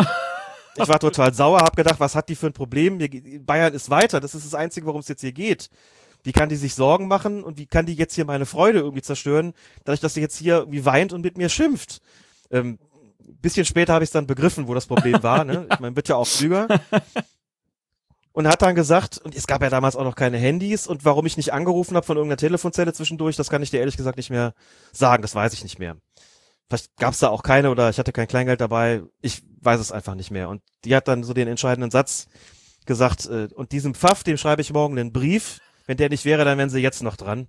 Und jetzt geh endlich schlafen. So, das ist die Geschichte, die ich auch für den Blog aufgeschrieben habe, die ich kürzlich dann vorge vorgelesen habe. Da bei dieser, bei der Bundeslesung gibt's also auch, auch im Internet. Das ist äh, eine sehr persönliche äh, Erinnerung, die daran hängt und deswegen ist die bei mir auf Platz zwei gelandet, obwohl das Spiel an sich natürlich nichts hergab und einfach grauenvoll war, aber für mich ist es trotzdem wirklich unvergesslich tatsächlich bis heute. Gibt auch zum Glück gibt's tatsächlich auch von dem Elfmeter, von dem Spiel, von dem Elfmeterschießen insbesondere gibt's auch eine zwar qualitativ sehr schlechte, aber doch immerhin vorhandene Aufzeichnung YouTube. Kommentator Fritz von Tono Taxis übrigens. okay. Ja, spektakulär. Gute Geschichte. Dem schreibe ich morgen einen Brief. Sehr gut. Super. Ja, ich habe jetzt, als wir jetzt eben über persönliche Geschichten sprachen, da habe ich gedacht, warum habe ich denn nicht mein großes Elfmeterschießen eigentlich mit eingefügt? B-Jugend-Kreispokal ah, in schön. Schaumburg. Ja. Ich war noch C-Jugendspieler, habe in der B-Jugend mitgespielt. Fantastisch. Wurde damals eingewechselt und äh, hab dann, ich meine, den vierten Elfmeter geschossen und ich habe mir vor Angst wirklich fast in die Hose gemacht und bin da hingegangen und hab den Ball einfach rechts oben in den Winkel geknallt. So macht man das, Glas. Richtig, gut so. Der hätte genauso gut auch einfach übers Tor fliegen können, aber ich hatte Glück und er war drin.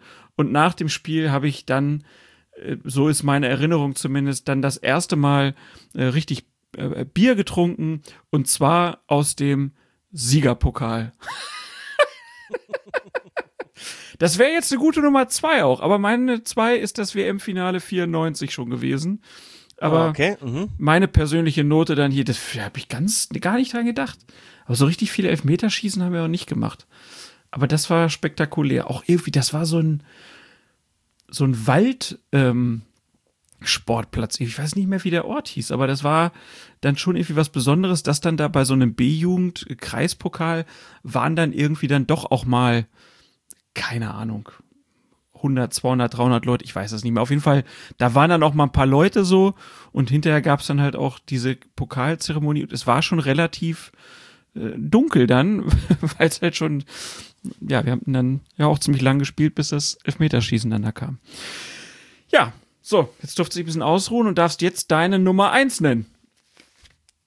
Was glaubst du? Du hast doch eh schon eine Vermutung, oder? Hast du doch vorhin gesagt. Ne, ich habe ja gedacht, dass es das Finale der Horm war. Ach so. Naja, habe ich ja erwähnt, aber natürlich nicht auf Platz 1. Das wäre ja noch schöner. Mag ja manchmal eine masochistische Ader haben, aber so weit geht's ja dann auch nicht, ehrlich gesagt. Ach so, dann, Nein, ist, das, es, dann äh, ist es dieses, dieses DFB-Pokal-Finale. Äh, Bayern gegen Dortmund 2015, wo Alonso und Lahm ausgerutscht sind. Mhm, das wär, hätte eigentlich auch da reingehört, einfach aus weil irgendwas Kurioses irgendwie dabei sein muss, aber da haben wir ja dann immer noch äh, Helmut Ducker da und Steaua Bukarest. Ja, aber das war wirklich Nein. Slapstick, die Nummer damals. Ja, das war, da habe ich zugeguckt und habe wirklich auch gelacht. das, ähm, Honorable Mention so nennen wir das grotesk. hier mal. Ja. ja, auf jeden Fall, genau. Nee, ich Nein, weiß natürlich, es nicht. ich habe keine Ahnung. Ja, natürlich das Champions League Finale 2001. Ach, FC Bayern München ja, gegen FC Valencia. Valencia. Ja, sicher. Oh, da war ich, da habe ich Bayern auch noch richtig die Daumen gedrückt. Das habe ich gefeiert den Tag. Was hat dich anschließend zu einem schlechten Menschen werden lassen, Klaas? Was ist da passiert? Ich habe hab halt gemerkt, dass Bayern München einfach nicht der Verein ist, dem man die Daumen drücken sollte. Wo bist du falsch abgebogen? Was ist da? Ich bin jetzt bei 96 ja, gelandet. Das ist nicht viel besser, aber da habe ich es noch nicht überwunden.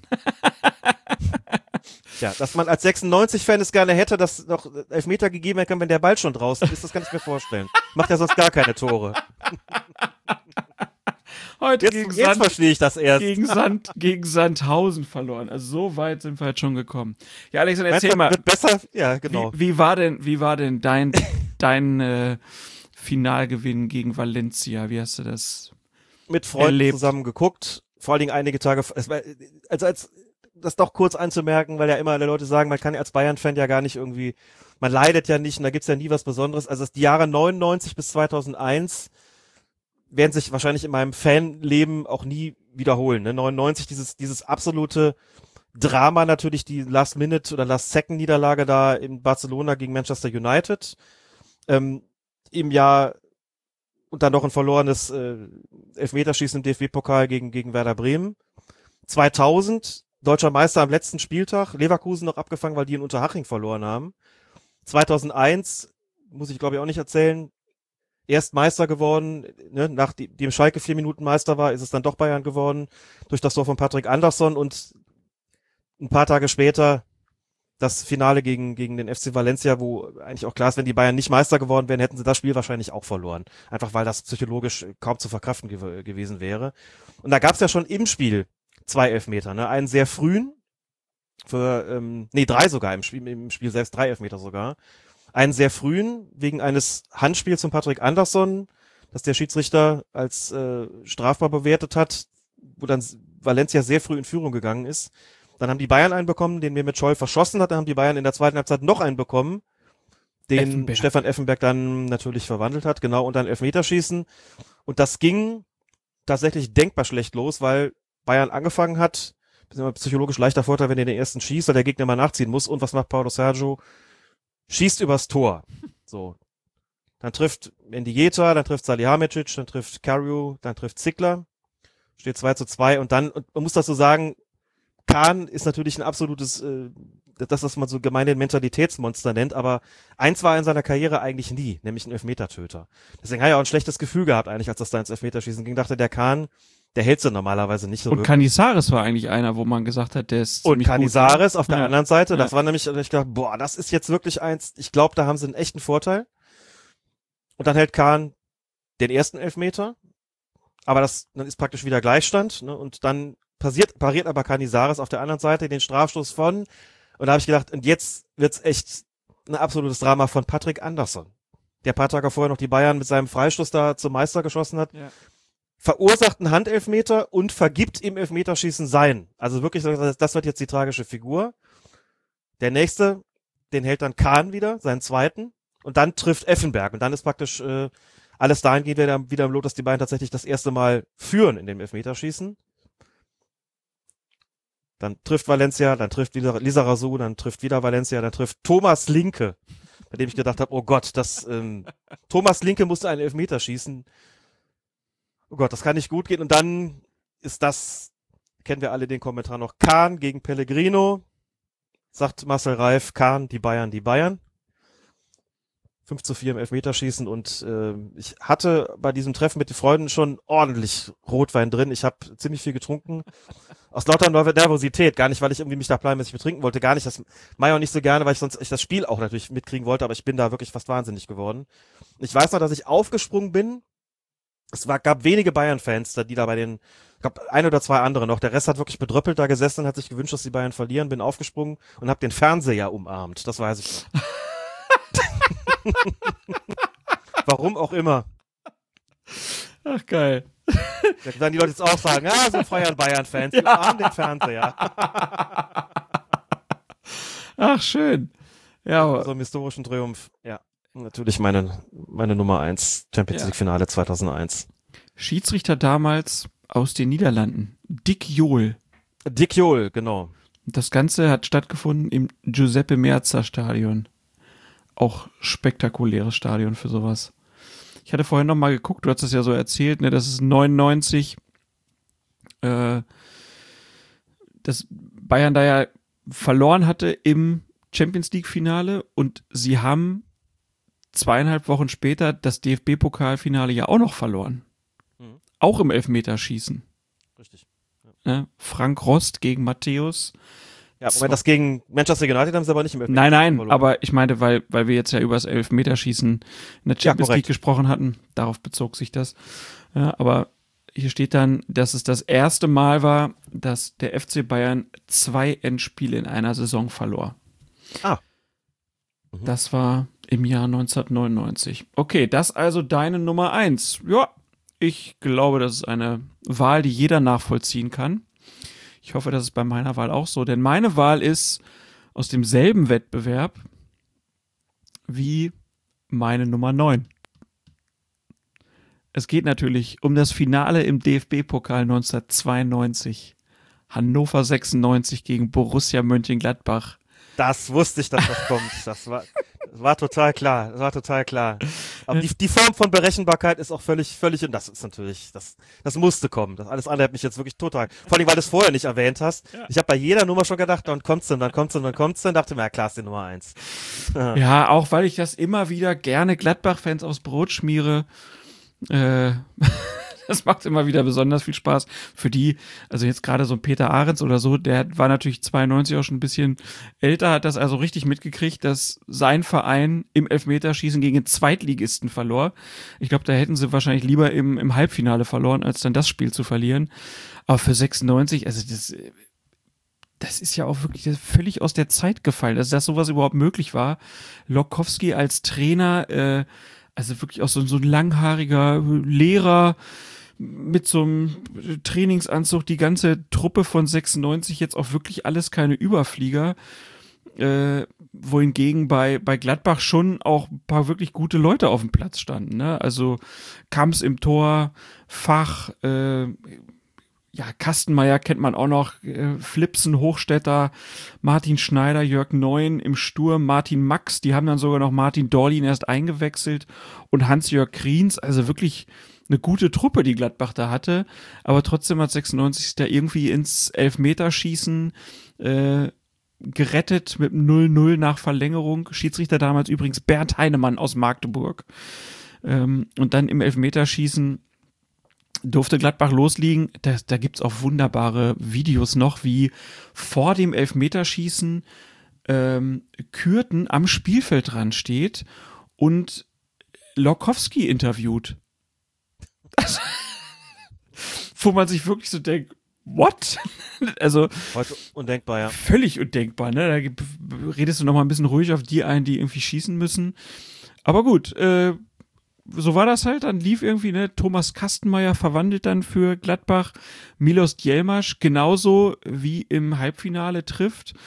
Hans-Jörg Kriens trifft für Gladbach, Ausgleich durch Roman Wojcicki, der auch äh, getroffen hatte im Halbfinale. Äh, dann verschießt Karl-Heinz Flipsen, Jörg Sieversheld, Oliver Freund, der gegen Bremen noch getroffen hatte, verschießt äh, Uwe Kamsheld und dann scheitert Holger Fach an Jörg Sievers. Kretschmer trifft für 96, Jörg Neun gleicht nochmal aus und dann Michael Schönberg zum 4 zu 3 im Elfmeterschießen für 96 und 96 holt den Pott. Und das ist ja nun auch wohl das Einzige, was 96 mal seit langer Zeit gewonnen hat. Ich meine, wir hatten noch ein bisschen Europapokal, aber äh, selbst, obwohl ich da erst zwölf war, kann ich mich noch gut dran erinnern. Ich weiß noch, wie unglaublich aufgeregt mein Bruder auch war.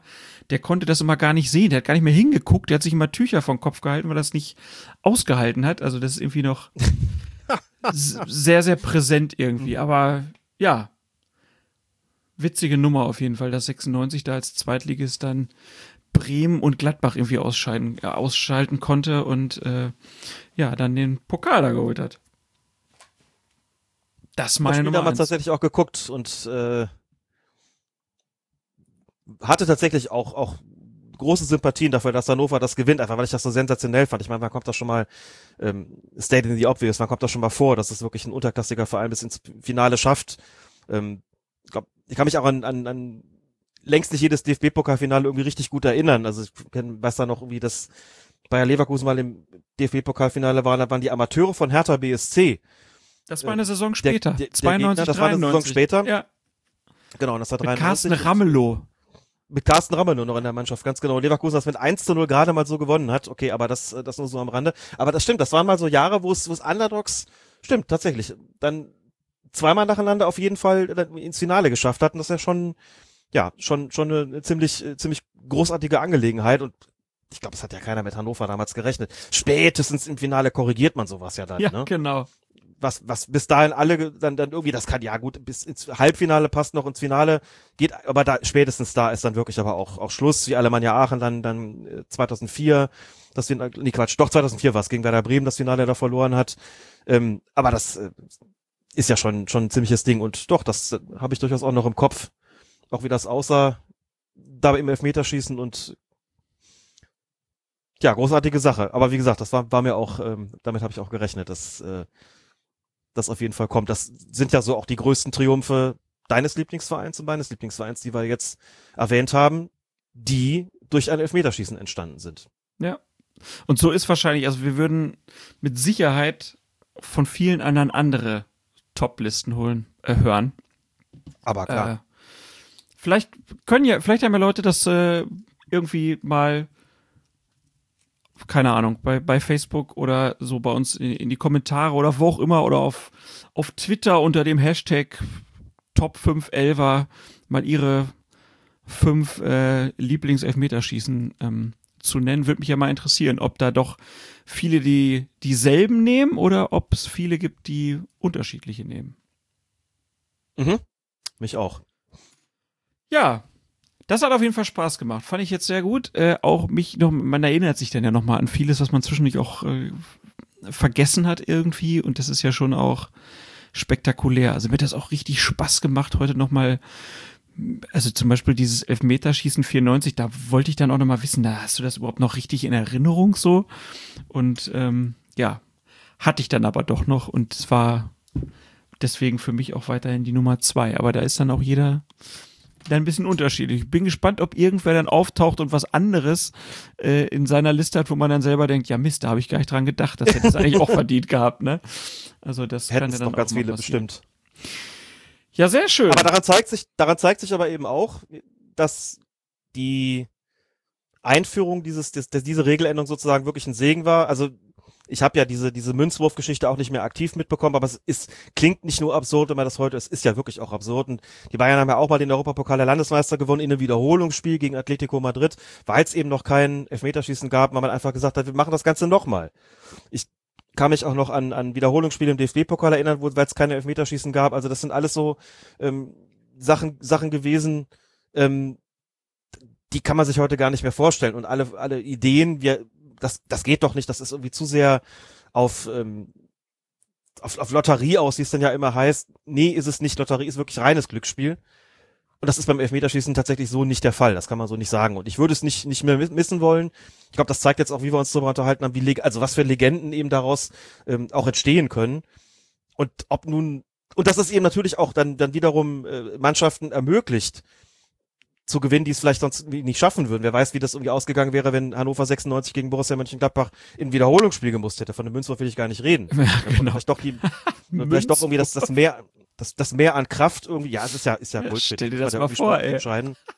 Sehr, sehr gute Idee, das eingeführt zu haben, muss ich echt sagen. Äh, unverzichtbarer Bestandteil würde ich auch nicht durch was anderes ersetzt haben wollen. Ganz klar. ist halt die Frage, was, was wären denn Alternativen? Also ne, der Spielplan heutzutage lässt Wiederholungsspiele nicht mehr zu. Also das wird nicht mehr funktionieren, glaube ich. Also ich meine, die Engländer kriegen das ja schon auch noch hin mit ihrem äh, Pokal, dass es dann ja schon auch Wiederholungsspiele mitten in der Saison gibt, ähm, wenn wenn es halt mal unentschieden ausgeht. Aber so eigentlich ist das etwas, was nicht mehr so richtig funktioniert. Deswegen spielen in England ja in verschiedenen Cup-Wettbewerben auch oft einmal so die B-Teams irgendwie oder m, jünger zusammengesetzte Mannschaften irgendwie. Was ich immer noch als Möglichkeit gesehen habe, war, dass man halt so lange weiterspielt, bis einer gewinnt. Hab dann aber halt auch gedacht, naja, wenn man das dann so lässt, dann kann das schon eine sehr, sehr lange Geschichte werden und habe dann gedacht, vielleicht könnte man dem noch nachhelfen, indem man einfach sagt, alle, keine Ahnung, zwei, drei Minuten geht von jeder Mannschaft einer vom Feld. Oh. Ja, und dann hättest du wirklich dann weiter ein Spiel, wo dann halt die Mannschaften entscheiden, okay, wer geht jetzt als nächstes runter und dann irgendwann, ja, spätestens wenn es eins gegen eins geht, ne, dann wird schon ein Tor fallen, würde ich sagen. Müsste man die Ja. Einwurfregel vielleicht ein bisschen verändern. Oder das, genau. Ich find's, ich find's ganz gut so, muss ich sagen. Und wie gesagt, dieses, dieses, dieses Shootout von der Mittellinie dann irgendwie anlaufen und auf den Torwart drauf und in einem bestimmten Zeitraum und vielleicht auch irgendwie unter bestimmten Regularien, das ist vielleicht denkbar und das sähe ja heute wahrscheinlich auch anders aus, als es zu Kosmos New York Zeiten, New York Kosmos Zeiten irgendwie noch ausgesehen hat, wie man das Beispiel da findet. Das ist wirklich, äh, wirklich, ab- kommt wirklich absurd rüber. Könnte, könnte eine Möglichkeit sein, weiß ich nicht, aber ich sehe jetzt auch gar nicht so sehr die Notwendigkeit da irgendwas, was, daran zu ändern, weiß auch gar nicht, Nein, die Stimmung sehe ich auch nicht. aber ich glaube halt auch dadurch, dass der, es gibt ja nun mal den, den Strafstoß im Spiel.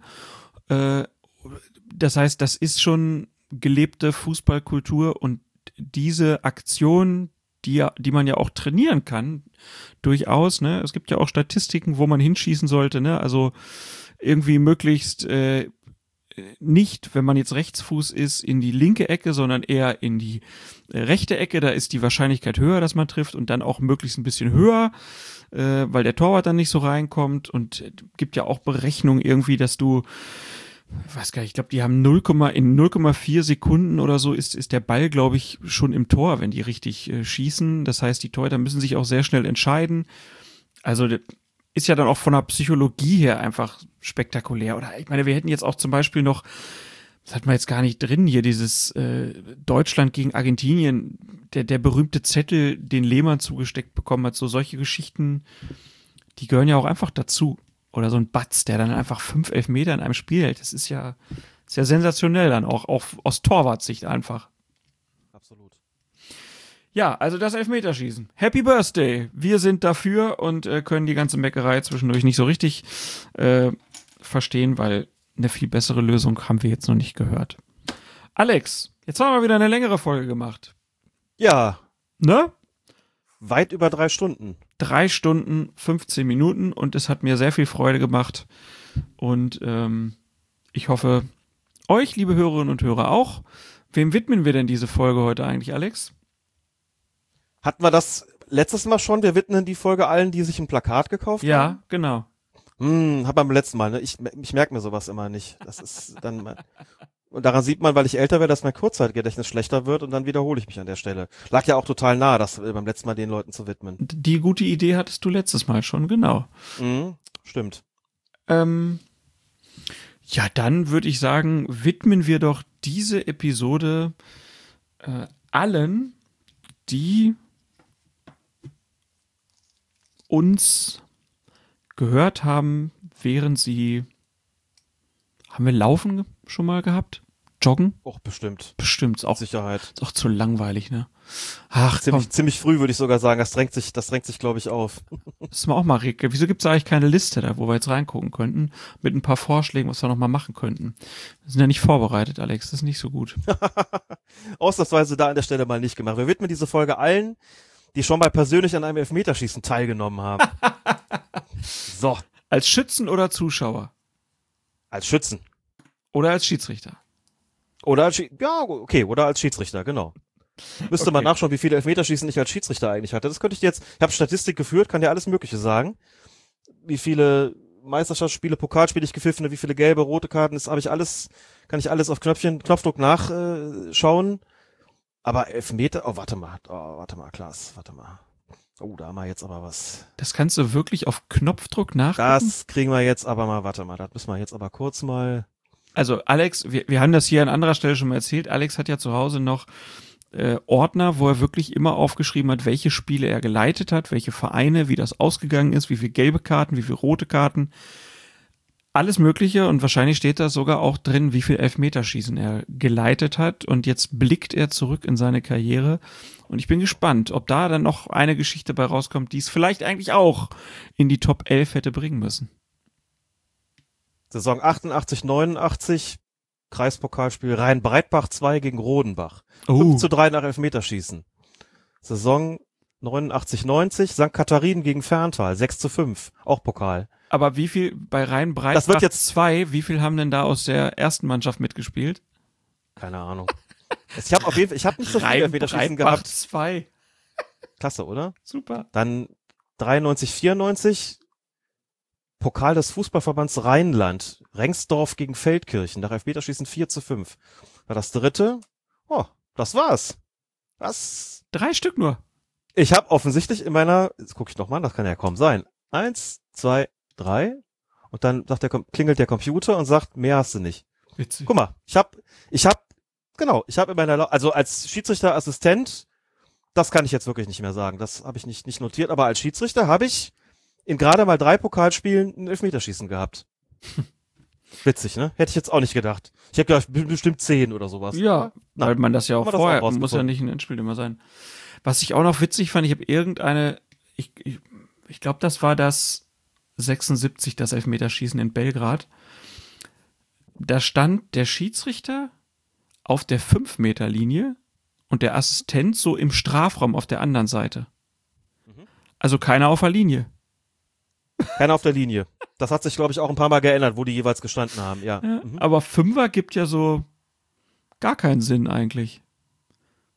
Also fand ich sehr ungewöhnliche Aufstellung auf jeden Fall. Nee, eigentlich nicht. Du hast normalerweise würdest du ja sagen, man muss den Torwart im Blick behalten, damit man sehen kann, also im Zweifelsfall, ob der Ball die Torlinie überschritten hat.